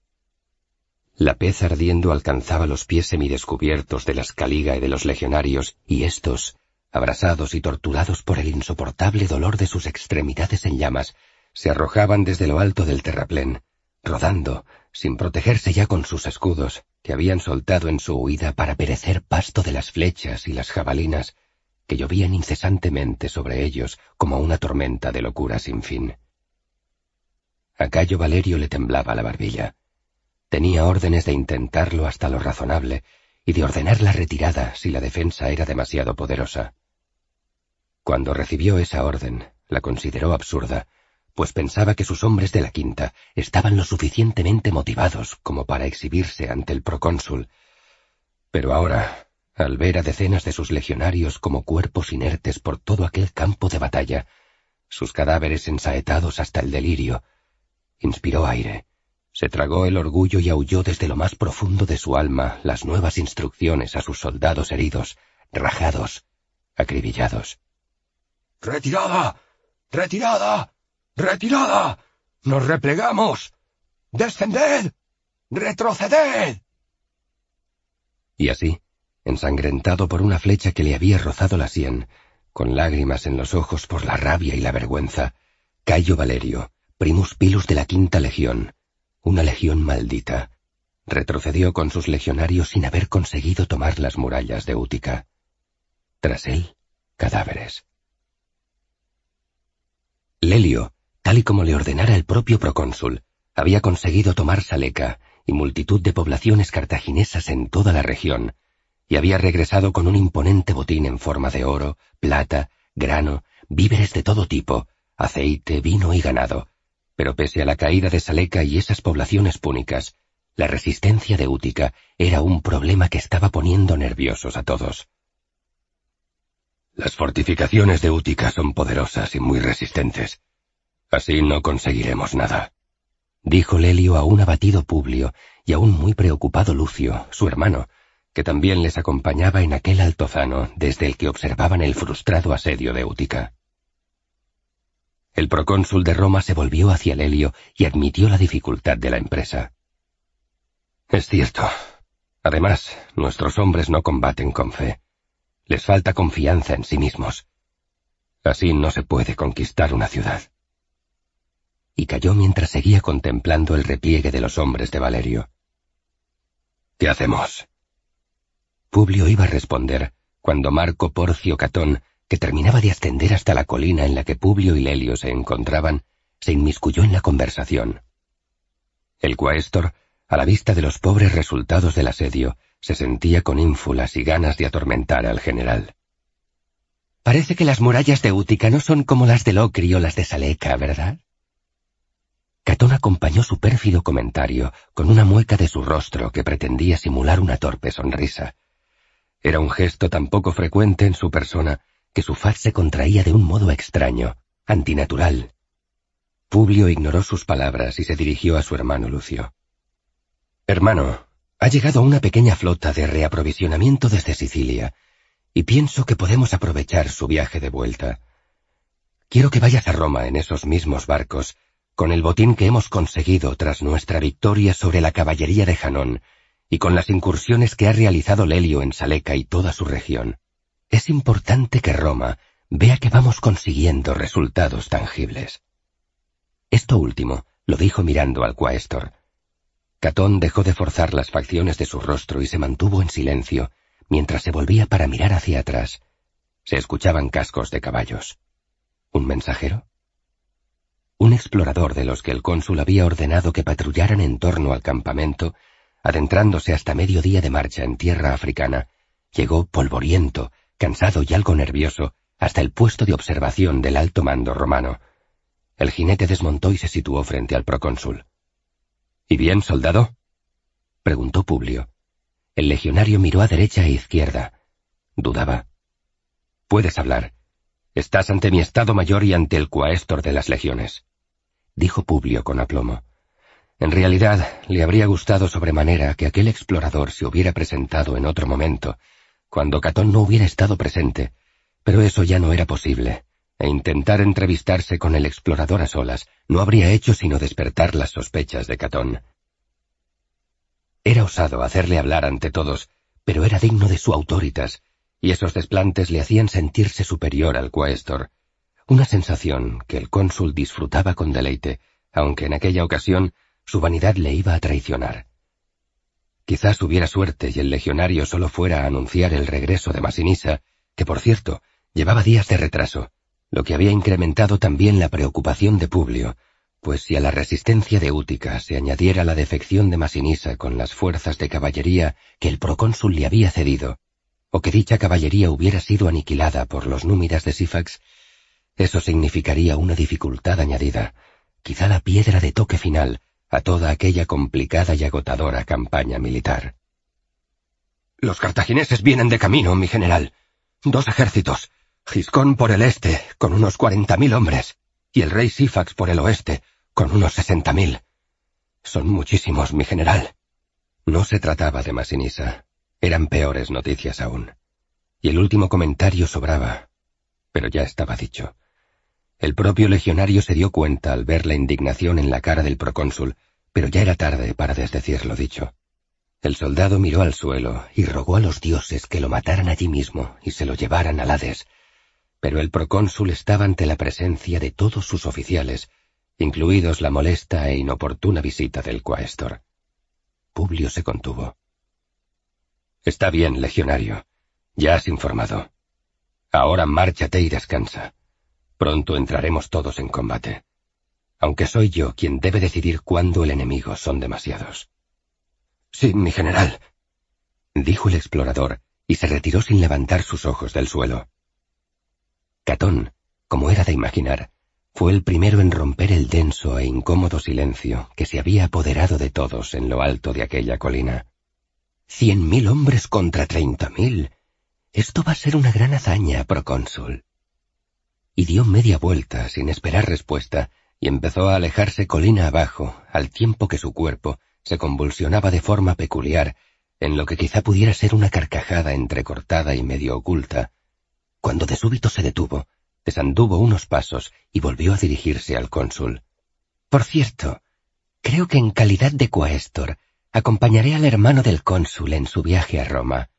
Debo hacer recuento de todo lo sustraído en los ataques a Saleca Y creo que debo velar porque el botín llegue intacto a Roma.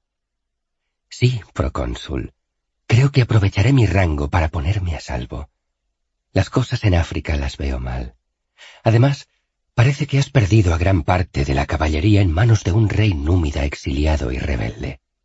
Y volvió a dar media vuelta, y esta vez ya sí, no pudo controlar que una sonora carcajada perturbase los oídos de todos.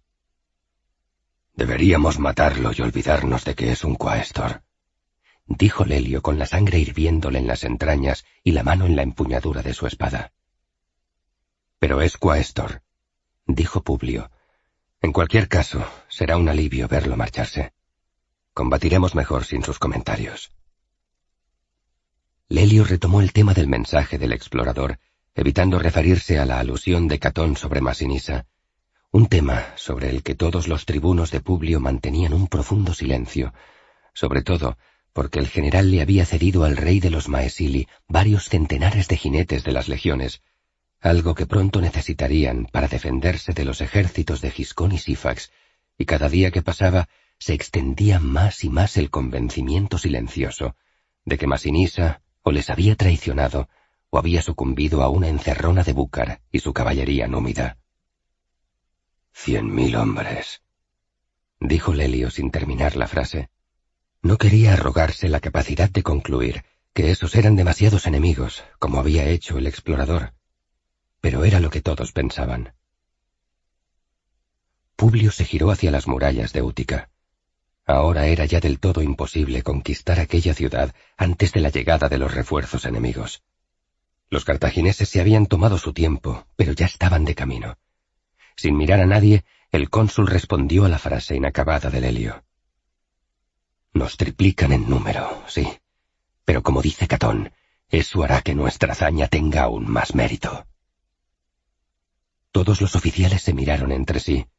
Eran palabras valerosas las que pronunciaba el procónsul, pero las palabras por sí mismas no serían suficientes para detener a los cartagineses y a los númidas del rey Sifax. Todos, Lelio, Lucio y el resto de los oficiales que allí se habían congregado, Digicio, Trebelio, Valerio, Silano y Mario, todos, menos Publio, miraban al suelo y sentían que aquellas legiones estaban malditas de verdad. Publio Cornelio Escipión mantenía su mirada oteando el horizonte. Nadie sabía qué buscaba. 75. Una nueva vida. Roma, invierno del 204 a.C. ¡Ah! ¡Empuja, mujer, empuja! Las voces de Secunda, la matrona romana que Pomponia, la madre de Publio, había hecho traer para ayudar a Emilia en el parto, resonaban en las sienes de la joven esposa del procónsul, tanto más que sus propios gritos. Aquel era su tercer alumbramiento, pero estaba resultando, con mucho, el más doloroso. Y eso que todo se había dispuesto con tiento. Estaban en una amplia habitación, bien ventilada, con todo lo necesario para el parto preparado hacía días. Aceite de oliva que no se había usado previamente para cocinar. Agua caliente, aceites para el cuerpo, esponjas de mar suaves, paños de lana, vendajes, una almohada donde colocar al recién nacido, todo tipo de cosas para oler, desde barro a manzanas, limones, pepinos, melones, para ser utilizados cuando fuera preciso despertar a la parturienta si perdía el sentido, un asiento especial de matrona que la propia secunda había traído, pues las matronas gustaban de tener en propiedad dicho material tan necesario para su profesión, dos camas, una dura para el parto y otra blanda para después del alumbramiento, y todo ello en una habitación de tamaño medio y templada de temperatura. Viene al revés, dijo la mujer que la ordenaba empujar. ¿Se puede hacer algo? preguntó Pomponia mientras consolaba con un paño húmedo la arrugada frente de su nuera, derrotada tras varias horas de contracciones interminables. Puedo tirar de las piernas, y si la madre empuja más, quizá lo resolvamos con la ayuda de los dioses, pero... Es un mal presagio, un mal presagio. Y eso que lo primero que hice fue poner las plumas de buitre bajo los pies de la parturienta. Quizás haga falta más ayuda de la que pensé. Como era su tercer parto, pensé que todo sería más fácil. Pero algo podremos hacer. Y la matrona se alejó de la cama y fue a un cesto donde tenía todo tipo de extraños objetos y amuletos. Regresó victoriosa con una amplia sonrisa en la boca.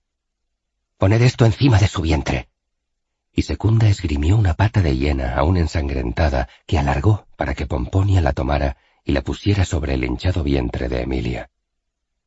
Pomponia obedeció y puso la pata de aquel animal en el lugar requerido por la matrona, pero no se sentía satisfecha, y parecía ser que la matrona tampoco, porque observó cómo Secunda regresaba a su cesto y extraía pequeños frascos de vidrio y mezclaba varios líquidos en un pequeño cuenco, en el que luego introdujo una cuchara para revolver los fluidos con rapidez. Que beba esto, afirmó Secunda con rotundidad, con esa seguridad que da la experiencia y los años. Es semen de oca con los fluidos del útero de una comadreja. Eso la salvará. Emilia bebió, se atragantó y regurgitó parte de lo bebido. Secunda sacudió la cabeza con desdén. Así no avanzaremos, musitó la matrona ofendida. Pomponia empezaba a estar cansada de los comentarios, amuletos y brebajes de aquella maldita matrona, por muy bien considerada que estuviera entre las mejores familias patricias de Roma. La madre de Publio apartó el cuenco de la matrona y lo reemplazó por otro que ella tenía preparado con leche de cerda mezclada con miel y vino. Emilia bebió y pareció encontrar algo de sosiego en la sustitución. Lo que parecía un diminuto pie emergió por la vagina de la exhausta Emilia. Tira del niño por Júpiter, replicó Pomponia con furia, y déjate de presagios y amuletos. Tira ahora. Y continuó bajando la voz con ternura mirando a Emilia. Y tú, pequeña, empuja con fuerza, empuja, empuja. En un último esfuerzo desesperado, Emilia empujó con todas sus fuerzas. La matrona tiró del bebé y milagrosamente, en pocos segundos, el llanto de una criatura lo inundó todo. Emilia escuchó los primeros sollozos, sonrió y perdió el sentido. Secunda tomó el bebé y lo miraba con cara de disgusto. No era varón. Una esclava acercó un trozo de vidrio roto y sucio, con el que Secunda pretendía cortar el cordón umbilical, cuando Lucio Emilio, el hermano de Emilia, acompañado por Icetas, el pedagogo griego de los niños, entraron. ¿Qué ocurre por los dioses? ¿Por qué tardáis tanto? ¿Y por qué esos gritos? exclamó Lucio, pero al ver a su hermana envuelta en un mar de sangre, rodeada de todo tipo de restos de animales muertos, se detuvo sin saber qué hacer o qué decir. Él nunca había visto un parto y no sabía lo que era normal o extraño.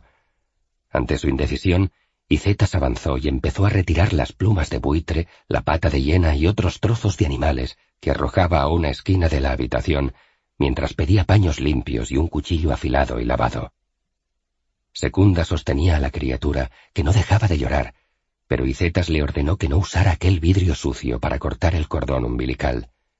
En su lugar, en cuanto llegó el cuchillo limpio, lo examinó, empapó uno de los paños con agua clara, lo pasó varias veces por el filo y luego, con rapidez, cortó el cordón umbilical. Con sus manos, presionó el segmento final del cordón hasta extraer toda su sangre. Extrajo un hilo de uno de los paños de lana y ató el cordón dejándolo caer encima del ombligo de la pequeña criatura.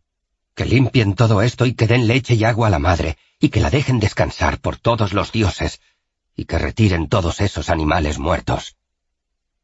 La irrupción de Icetas había sido del todo inusual y contra todo lo acostumbrado, pero el tutor griego se había ganado la confianza de Pomponia y Lucio Emilio, con su amable a la vez que exigente trato con los pequeños Cornelia y Publio, y nadie, en medio de los sollozos de dolor de Emilia, se atrevió a discutir sus instrucciones. Es una niña, dijo sin demasiada ilusión una humillada secunda, buscando así recuperar algo de la atención que todos le estaban negando, pese a lo que ella entendía que habían sido unos excelentes servicios prestados por su persona en aquella difícil situación. Es una niña, repitió. Roma necesita soldados, no niñas. Pomponia no la escuchaba, aunque había registrado que era una nieta lo que acababa de nacer. Estaba más preocupada por el estado de Emilia. Además, había mucha sangre. Lucio Emilio Paulo se retiró de la habitación junto a Icetas, una vez que ambos comprobaron que Pomponia se hacía con la dirección de lo que ocurría allí dentro. Lucio había estado horas esperando. Ya había oído a su hermana gritar de dolor en otros partos, pero no de aquella forma. Ante la ausencia del padre, Publio, y del hermano del mismo, Lucio, ambos en África, le correspondía a él como tío materno recibir a la nueva criatura y aceptarla o no en el seno de la familia de los Escipiones y los Emilio Paulos, pero aquellos desgarradores aullidos le habían aturdido y se sentía ofuscado. Pensó en beber algo, pero todos los esclavos estaban absorbidos por el parto, corriendo de un lado a otro, trayendo más agua fría, caliente, paños. Lucio respiraba algo más tranquilo tras la intervención final de Icetas en el desenlace del parto, pero no dejaba de sentirse inquieto. Pomponia emergió al fin en el atrio con la pequeña recién nacida envuelta en un manto blanco y la depositó en el suelo a sus pies. Él la miró con tiento. Se la veía sana, y a decir por la potencia de su llanto, fuerte. Es una niña, insistió una implacable secunda que se incorporó al atrio tras Pomponia. Y ha venido del revés. Es un mal presagio para esta familia. Yo... Pomponia se giró hacia la mujer y le lanzó una mirada fulminante, y ésta cayó y se quedó mirando al suelo sin añadir ya nada más. Lucio Emilio Paulo se arrodilló ante la niña, que de forma desconsolada continuaba llorando sin parar. El joven tribuno acarició la sien de la pequeña, y ésta pareció remitir en su congoja. Lucio la tomó entonces en sus brazos y la levantó en alto. Esta niña es de la gens Cornelia y de la familia de los Escipiones y los Emilio Paulos. No importa cómo haya venido al mundo. Es una de los nuestros y hará fuerte a nuestra familia como hija de Publio Cornelio Escipión, y de acuerdo con nuestra costumbre, al ser una niña se la conocerá también, como su hermana, por el nombre de su gens, y todos la llamarán Cornelia, siendo a partir de ahora Cornelia la mayor su hermana, y ella la recién nacida, Cornelia la menor. Pomponia sintió satisfecha mirando a Lucio. La matrona romana a sus espaldas, sin levantar su mirada del suelo, Sacudía la cabeza una y otra vez. Aceptar a aquella niña traería mala suerte. ¿Y mi hermana? preguntó Lucio, devolviendo la criatura a manos de su abuela. Perdió el conocimiento por los esfuerzos del parto, pero se ha recuperado. Ha perdido mucha sangre. Estará débil unos días, pero tu hermana es fuerte como las rocas. Ahora debo llevarle a su nueva hija. Verla la animará. Lucio confirmó su consentimiento con un cabeceo y volvió a preguntar. ¿Cuándo podré hablar con ella? Mañana, por la tarde. Mañana, dijo Pomponia. Lucio iba a aceptar las instrucciones, pero el amor por su hermana y su preocupación eran demasiado poderosos. No, prefiero verla ahora. Pomponia no estaba acostumbrada a que la contradijeran y un leve ceño se dibujó en su frente se volvió lentamente hacia Lucio Emilio. Por favor, añadió Lucio. La niña había dejado de llorar. Aquello apaciguó a su vez el ánimo de su abuela. Pasa entonces. Y se hizo a un lado, abrazando con mimo a la recién nacida, para que Lucio pudiera pasar.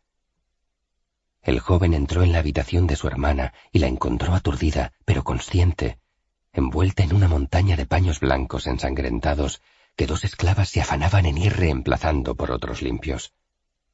Lucio se sentó en un taburete junto a Emilia, en el mismo sitio que durante el parto había ocupado Pomponia. ¿Estás bien? Sí, cansada. No agitada, pero sí, bien.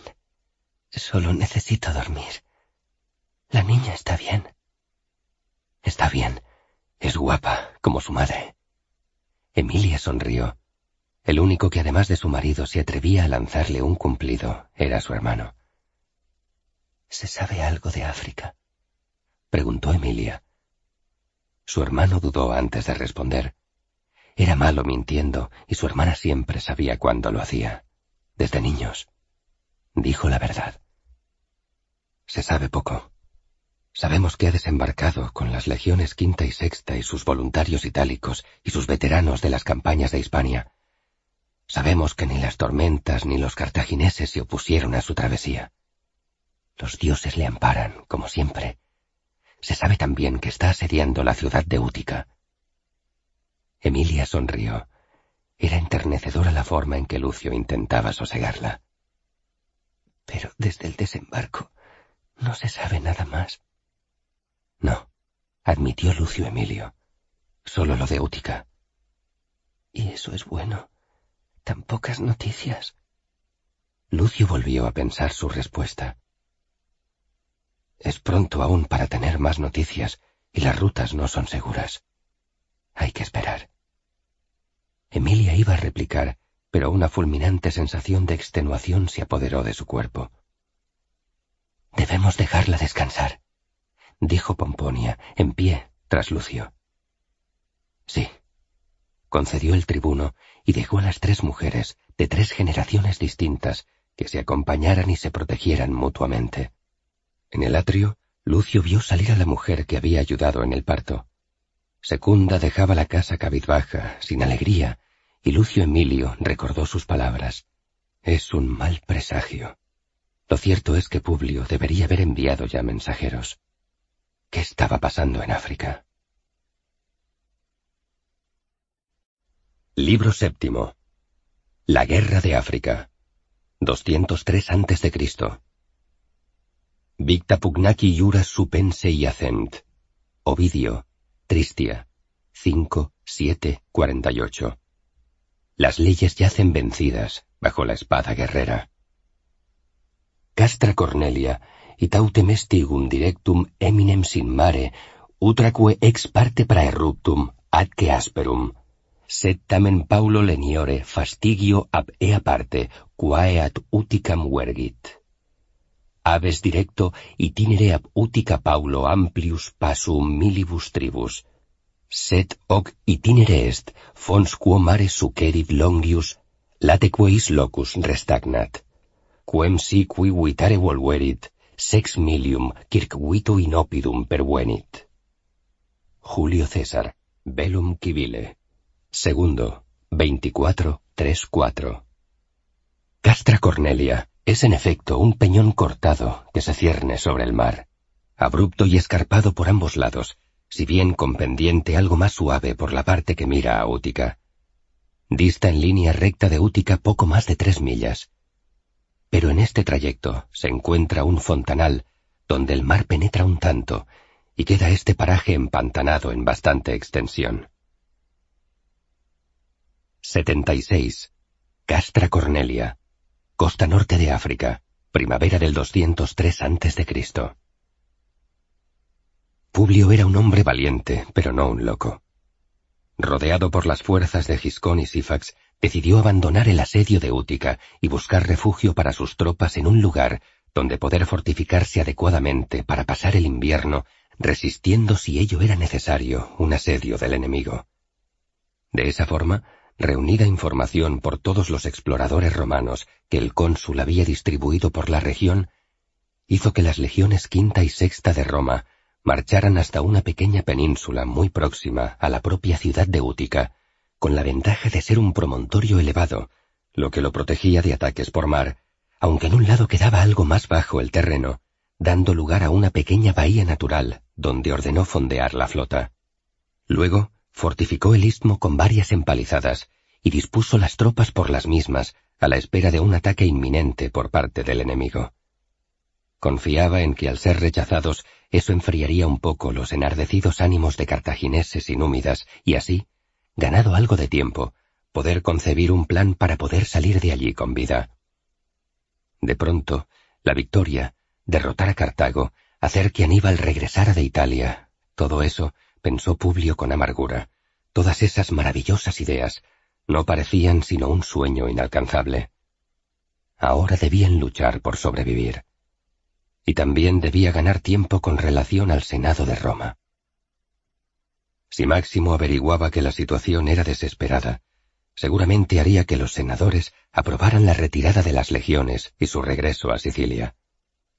Quizás eso fuera hasta sensato, pero el orgullo de Publio se negaba a admitir esa opción. Debía hacer algo, pues Catón, O bien habría llegado a Roma, o bien habría remitido ya mensajes a Máximo con correos urgentes. Publio llamó a Lelio al praetorium. Netikerti sigue contigo, ¿no es así? Lelio, aunque con cierta desgana, asintió. Bien, pues es hora de que nos vuelva a ser útil. Tráemela. Pasaron unos minutos, pero al poco, Lelio regresaba a la tienda del general en jefe con la joven esclava. La muchacha avanzó un par de pasos por delante de Lelio y se arrodilló a los pies del procónsul.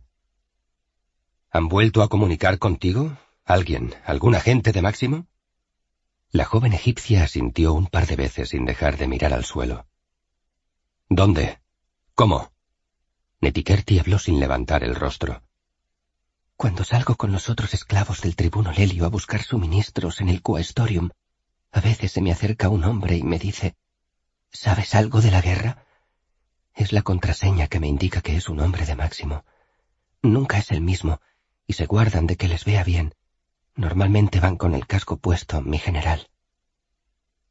Sea, aceptó Publio, pues acudirás al Quaestorium con frecuencia estos días y cuando te interpelen deberás decir que la posición y la moral de las tropas es alta, que el general es muy respetado y que ninguno de los oficiales del cónsul duda del éxito de la misión, que los hombres están animados por las victorias de Saleca y contra la caballería de Janón.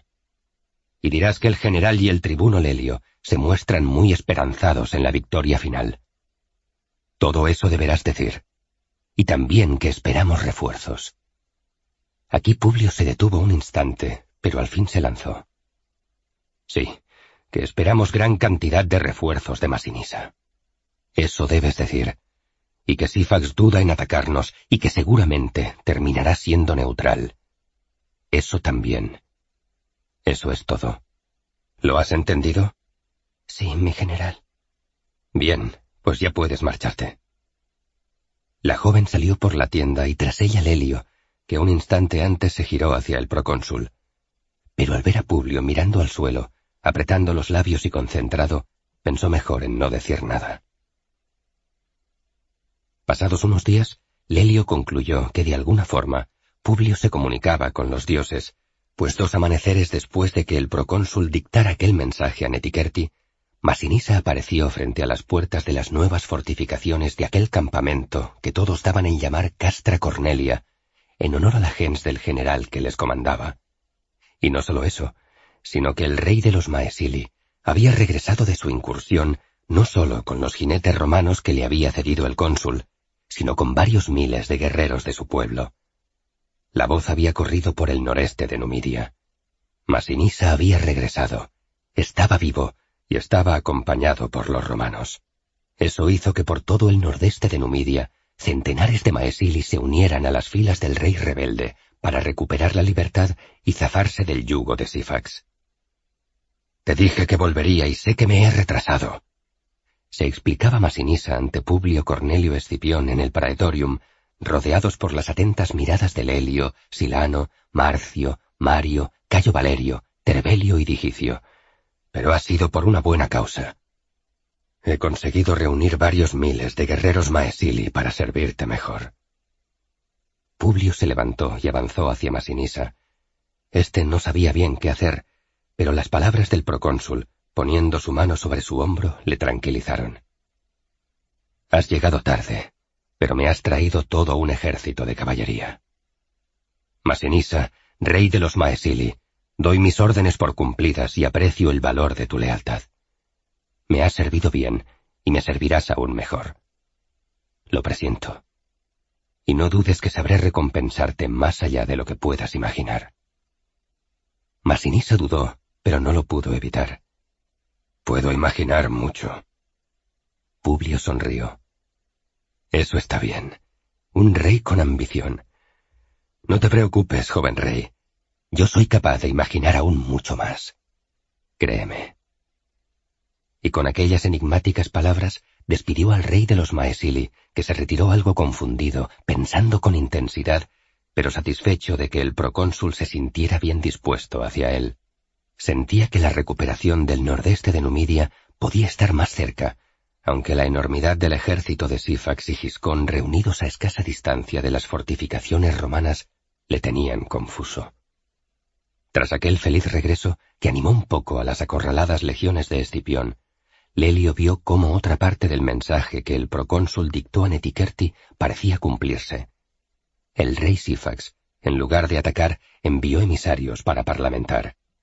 Sifax se erigía como mediador entre los cartagineses y los romanos y ofrecía al procónsul de Roma una tregua para poder parlamentar y así pactar una salida negociada a aquel conflicto.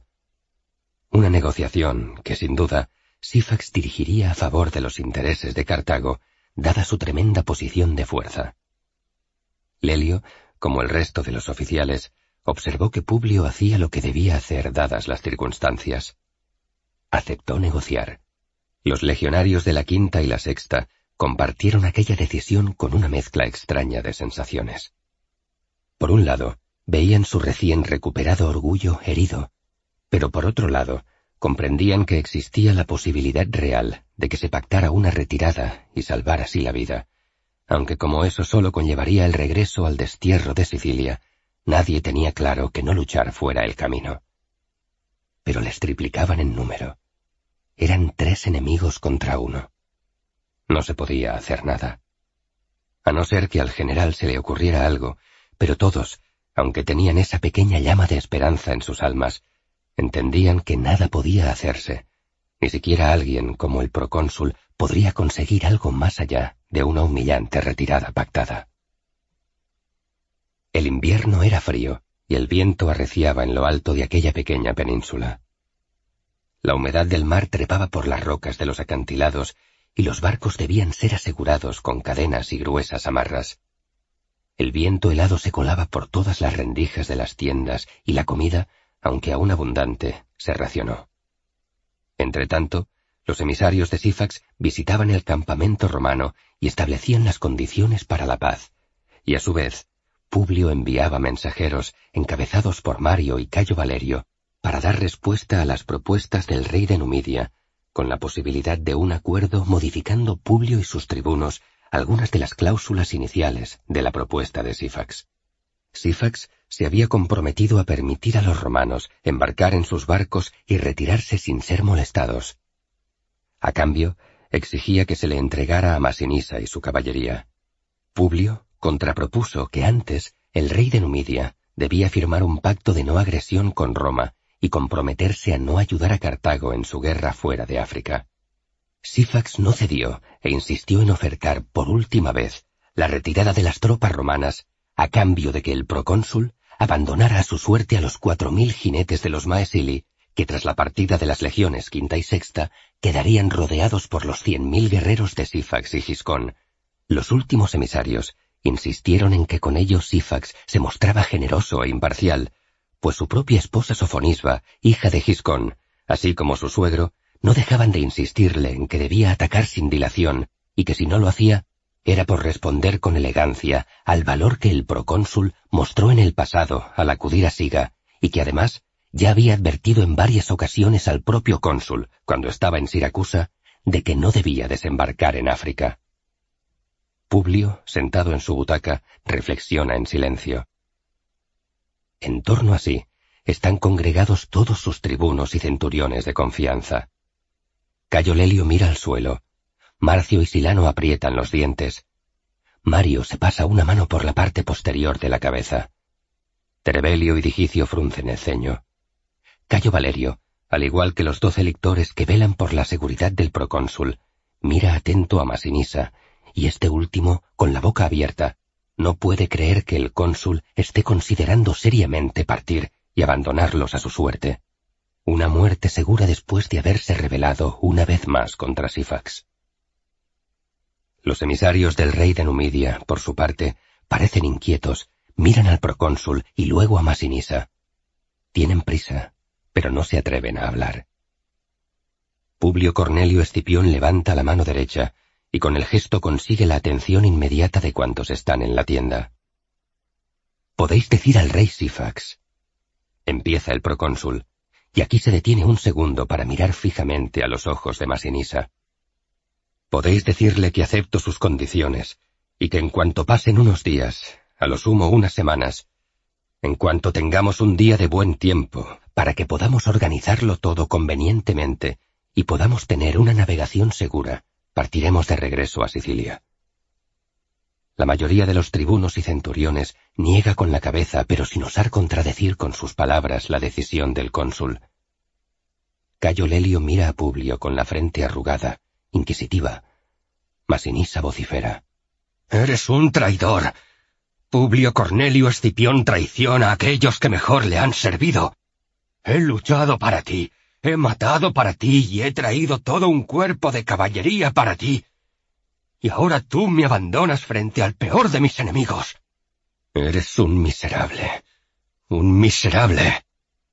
Y se lleva la mano a la espada, pero antes de que el puño del exiliado rey de los Maesili llegue a la empuñadura, la firme mano de Cayo Valerio le detiene. En un segundo, Masinisa es rodeado y reducido por los lictores. Publio se levanta de su butaca y grita con potencia. ¡Cállate, rey de los Maesili! ¡Cállate! Nadie grita en mi praetorium excepto yo mismo, y por todos los dioses que nadie me llama traidor sin pagar por ello. Masinisa, desarmado, asido por brazos y piernas, deja de gritar, pero solo la furia y el odio fluyen por sus venas, mientras respira con vehemencia. Los emisarios de Sifax miran al joven rey rebelde, y sonríen como llenas que babean deleitándose en la que saben será su próxima presa herida ya de muerte. El más veterano responde a Publio con brevedad. El procónsul de Roma ha elegido sabiamente. Informaré a mi rey y a los cartagineses de esta decisión. Publio levanta un brazo y los oficiales abren un pasillo para que los emisarios abandonen el praetorium. Nada más salir los emisarios de Sifax, Publio se aproxima al inmovilizado Masinisa. ¡Soltadle! Valerio y los lictores aflojan, pero permanecen atentos a cualquier movimiento del regio Maesili. Publio se dirige a él con voz serena y segura. Y ahora haz el favor de escuchar con atención y en silencio, y no se te ocurra volver a insultarme hasta que termine de exponer cuál va a ser nuestra forma de actuar. Está claro. Masinisa permanece en el silencio forzado de quien se contiene para no empezar a gritar, sin posibilidad ya de detener el flujo de su furia. Te he hecho una pregunta. Pronuncia el cónsul sílaba a sílaba. Sí, te he oído. Te he oído. Responde en un ladrido Masinisa, escupiendo saliva sobre el rostro del procónsul. Valerio va a golpear al joven rey de los Maesili, pero Publio levanta su brazo izquierdo y el primus pilus de la quinta legión se detiene. Bien, eso es lo que quería oír responde Publio Cornelio Escipión limpiándose la saliva de Masinisa con el dorso de una mano. Se vuelve entonces hacia sus oficiales y continúa hablando con la misma serenidad con la que lo hacía siempre que explicaba un plan de acción. Vamos a atacar y vamos a hacerlo muy, muy pronto y... Se vuelve hacia Masinisa. Vamos a atacar todos juntos pero había pensado que quizás era mejor no decir esto a los emisarios de Sifax, más que nada porque en la sorpresa reside nuestra única posibilidad de victoria. Masinisa le mira con los ojos cada vez más abiertos. Va a hablar, quiere hacer la evidente pregunta. ¿Entonces no vas a entregarme? Pero el cónsul levanta la mano derecha para que guarde silencio y continúa explicando el plan de ataque, girando sobre sí mismo, mirando uno a uno a sus tribunos y centuriones. Ellos son más. Entre cartagineses y númidas leales a Sifax tenemos casi cien mil hombres. Nosotros, contando los refuerzos de Masinisa, las legiones quinta y sexta, los voluntarios de Hispania, la caballería reclutada en Sicilia, y las tropas auxiliares de las legiones, no llegamos a treinta y cinco mil hombres. Además, hasta ahora ellos han llevado la iniciativa, pero si he estado negociando todo este largo tiempo, no ha sido para escapar, sino para conseguir que Mario y Cayo Valerio pudieran entrar en los campamentos enemigos para transmitir nuestras respuestas. En esas misiones de negociación, les pedía a Mario y a Valerio que se fijaran en todo lo que allí vieran, en cómo están armados, en cuál es el estado de las tropas, cuál es su moral, cómo están organizados los campamentos enemigos. Y bien, Esto es lo que sabemos. Publio fue a la mesa de los mapas y allí se congregaron todos, incluidos un masinisa algo más sereno, pero aún desconfiado. Publio continuaba sus explicaciones, señalando en un mapa en que había dibujado los campamentos enemigos. Han constituido dos campamentos muy diferentes. Por un lado está Giscón, con su ejército cartaginés, en un campamento algo fortificado y más o menos organizado, pero aún así atacable. Tan seguros están de su fuerza que no se han molestado en protegerse de un posible ataque. Pero lo de Sifax es aún mejor. El campamento númida está completamente desorganizado. Centenares de tiendas en su mayoría levantadas con madera y hojarasca, ramas secas que prenderán como aceite hirviendo en cuanto les apliquemos una llama. Publio terminó su exposición y satisfecho dejó de apoyarse sobre la mesa y miró a sus oficiales. Lelio asentía despacio. Desde que se descubriera lo de Netikerti, Lelio andaba ensimismado en cuanto a su estado de ánimo, pero estaba mucho más dispuesto a aceptar cualquier plan de Publio. El resto parecía tener más dudas. Fue Silano el primero que planteó un problema. Pero nos verán acercarnos. Es imposible sorprenderles. No, eso no es así, respondió Publio con determinación. Sí que es posible sorprenderles, y lo haremos. Les sorprenderemos porque atacaremos de noche. Esta noche. ¿Una batalla nocturna? repitió Valerio, confuso, incrédulo, con incertidumbre. Así escapó Aníbal al cerco de Fabio Máximo en Casilinum ilustró Publio, recordándoles a todos la magnífica estratagema de Aníbal en Italia, cuando estaba en clara inferioridad numérica al estar acorralado por las legiones al mando del príncipe Senatus. Atacó de noche y nosotros haremos lo mismo.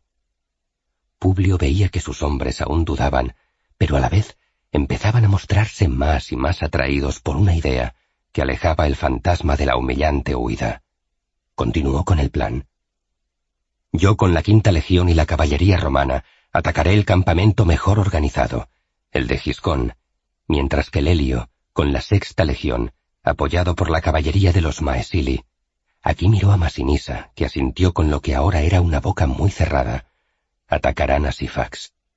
No, no te voy a traicionar, sino que muy al contrario, lo que hago es brindarte en bandeja que destruyas con tus propias manos y todo nuestro apoyo a tu peor enemigo, a quien te ha arrancado tu tierra, ha matado a los tuyos y te ha condenado al destierro perpetuo, y a quien quería comprarme para que te vendiera como un esclavo.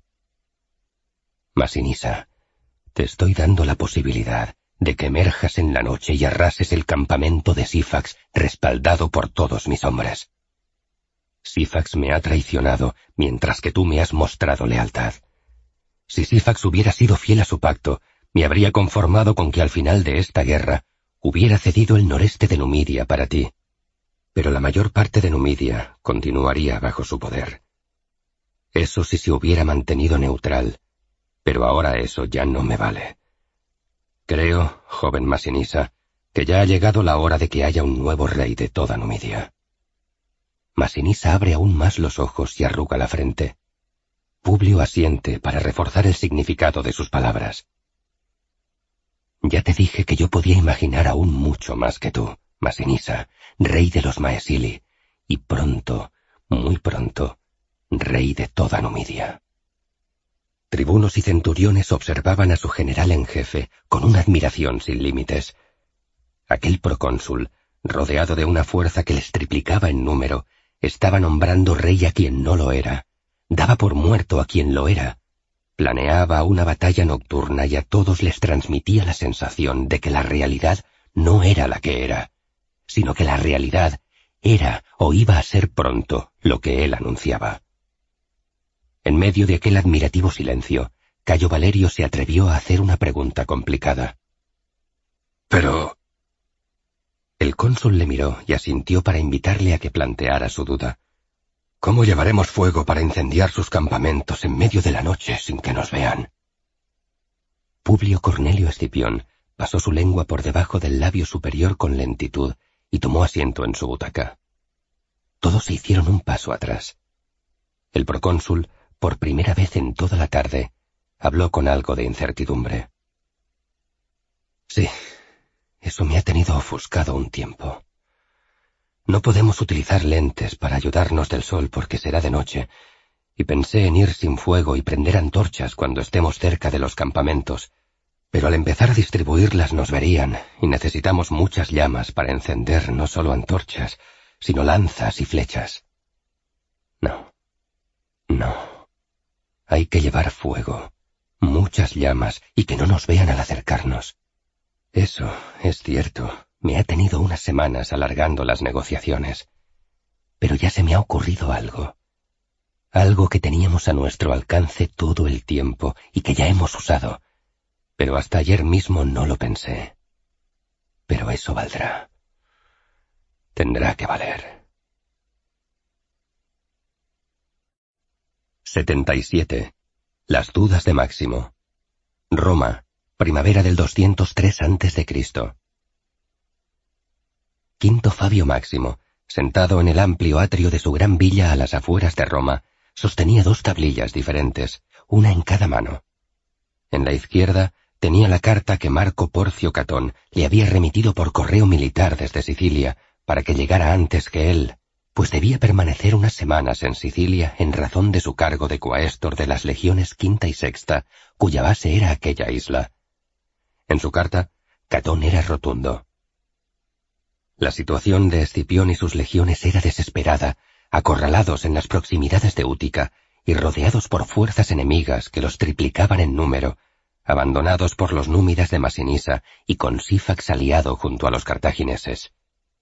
Su derrota y la consecuente pérdida de todas las tropas era cuestión de semanas. Según ese informe, lo sensato era solicitar al Senado que se le ordenara a Escipión que regresara, haciendo uso de la flota, o si persistía obstinadamente en su actitud de no abandonar la campaña africana, recurrir a lo que Fabio más deseaba, votar en el Senado una senatum consulere, o moción que presentara uno de los nuevos cónsules de aquel año, Neo Servilio o Servilio Gémino, que propusiera el relevo en el mando de aquel cónsul joven, rebelde y desproporcionadamente querido por una plebe romana, dada a engrandecer cualquier victoria contra los cartagineses por pequeña que ésta fuera. Pero en la mano derecha, Quinto Fabio Máximo tenía un informe procedente de Netiquerti, en el que se explicaba todo lo contrario. La moral de las legiones era alta. Masinisa había traído una poderosa y numerosa caballería de Maesili, y el rey Sífax estaba a punto de declararse neutral, lo que dejaría a los cartagineses y romanos en posiciones muy equilibradas. Quinto Fabio Máximo meditaba en el silencio de su atrio. Una de las jóvenes esclavas egipcias, hermana de la que le suministraba información secreta desde el mismísimo campamento de Escipión, entró y le trajo un vaso de agua para refrescar a su amo en una tarde especialmente calurosa de aquella primavera romana. ¿Mentiría Netiquerti? ¿Mentiría sabiendo que la vida de sus hermanas estaba en juego? No, eso no era probable. Pero ¿cómo entonces era posible tener dos informes tan dispares? La carta de Catón bien pudiera ser un poco anterior, y quizá las condiciones hubieran cambiado en unos pocos días. ¿Pero tanto? Quinto Fabio Máximo, Princeps Senatus, cinco veces cónsul y augur por primera vez en mucho tiempo, no sabía qué hacer. Y ya había acudido al auguráculum esa misma mañana para leer en el vuelo de los pájaros, pero su vista, suspiró, su vista no era la de antes. No lo admitía en público, pero era consciente de que no veía bien, sobre todo con su ojo derecho, de modo que su lectura del vuelo de los pájaros era indecisa, forzada, incierta. Le inquietaba no saber desde cuándo exactamente no discernía bien el vuelo de las aves en la distancia, pero la cuestión era que no sabía qué hacer. Las dos cartas tan contrapuestas le dejaban sumido en una confusión casi desconocida para él, acostumbrado siempre a disponer de suficiente información y de tomar decisiones rápidas y frías. Quinto Fabio Máximo se sentía bloqueado. Era extraño. Lo mejor sería que África misma decidiera por él. La misma África que había masacrado las legiones de Régulo en el pasado volvería a hacerlo con las tropas de Escipión en el presente. África no era para Roma. no lo era. Escipión, sencillamente, no entendía bien dónde estaban los límites, ni los aceptaba en las leyes romanas, y así forzó su elección como edil, como imperator o como cónsul siempre antes de los límites de edad establecidos por la tradición, ni tampoco sabía el rebelde Escipión entender los límites razonables del poder de Roma. África sería su tumba, una tumba repleta de arena, una tumba de dimensiones apropiadas para enterrar tan inconmensurable ambición. 78. Una batalla nocturna.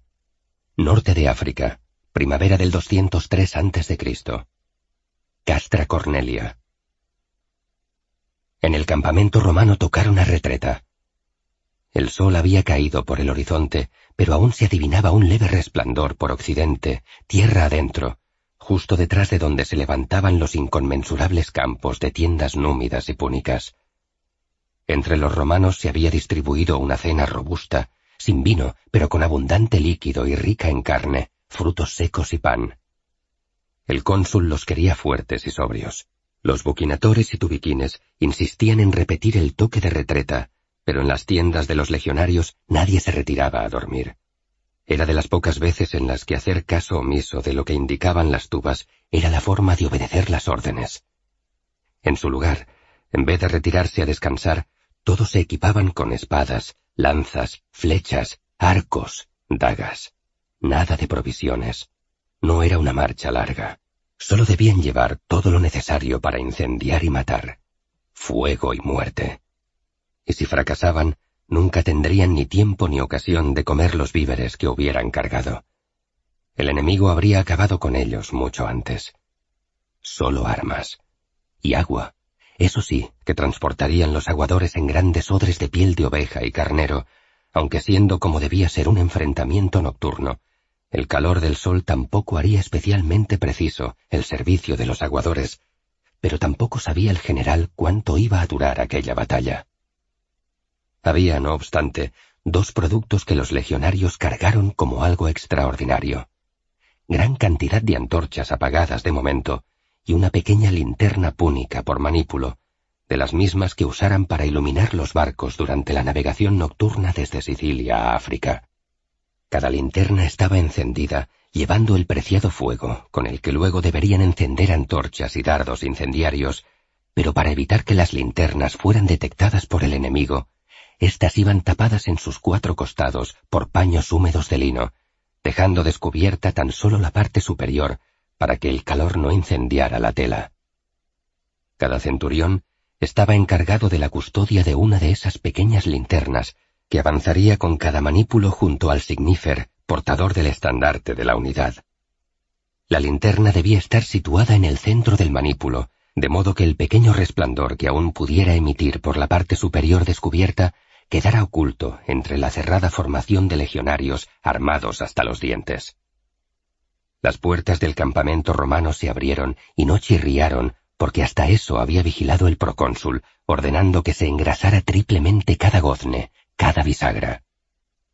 De la fortificación romana empezaron a emerger decenas de manípulos que desfilaban como una procesión de lemures, como espíritus de los infiernos que surcaran la noche, como sombras, fantasmas, miles de ellos, en un silencio profundo, pues las sandalias se hundían en la arena de las dunas que separaban la fortificación romana de los bastiones númida y cartaginés que se alzaban frente a ellos orgullosos, repletos de holgorio, con innumerables luces de hogueras, ruido y alboroto de todo tipo y condición.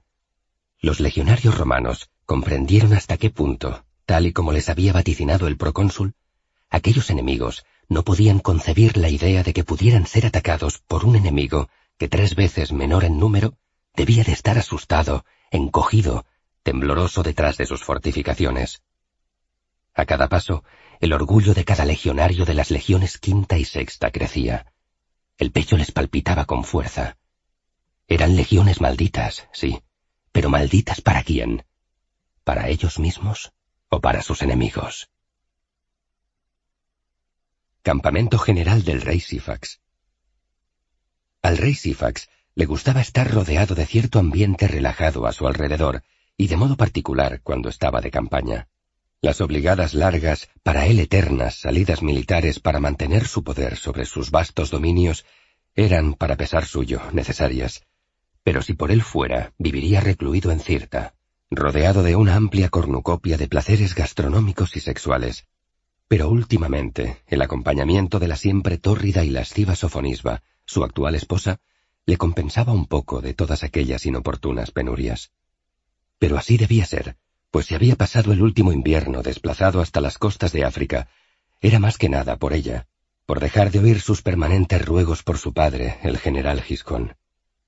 Debes ayudarle, mi rey, mi señor. Haré todo lo que tú quieras, pero debes ayudar a mi pueblo, a Cartago, y yo te serviré como ninguna esclava lo haya hecho antes. Y lo hacía. Sofonisba rogaba también y cumplía con tanta entrega a cada gesto, a cada movimiento de estrategia militar que hiciera él en apoyo de los cartagineses, que Sífax se dejaba conducir por su lascivia bien satisfecha, que en aquel momento era lo mismo que decir que se dejaba guiar por los anhelos de su joven y felina esposa. Acababa de anochecer, y Sofonisba dormía plácidamente a su lado. No era para menos. Para su deleite personal, había hecho el amor con ella durante un par de horas, con un largo intermedio para que el rey se repusiera. Estuvieron en ello toda la tarde. Y Sofonisba cumplió y cumplió como siempre a plena satisfacción de Sifax. Después de aquella entrega, de aquella exhibición, era ya difícil negarse a atacar al general romano, pero había conseguido de sus emisarios un mensaje del procónsul romano anunciando que aceptaba retirarse. Sabía que ese pacto no iba a ser del agrado perfecto de su joven esposa, pero tampoco la defraudaría del todo.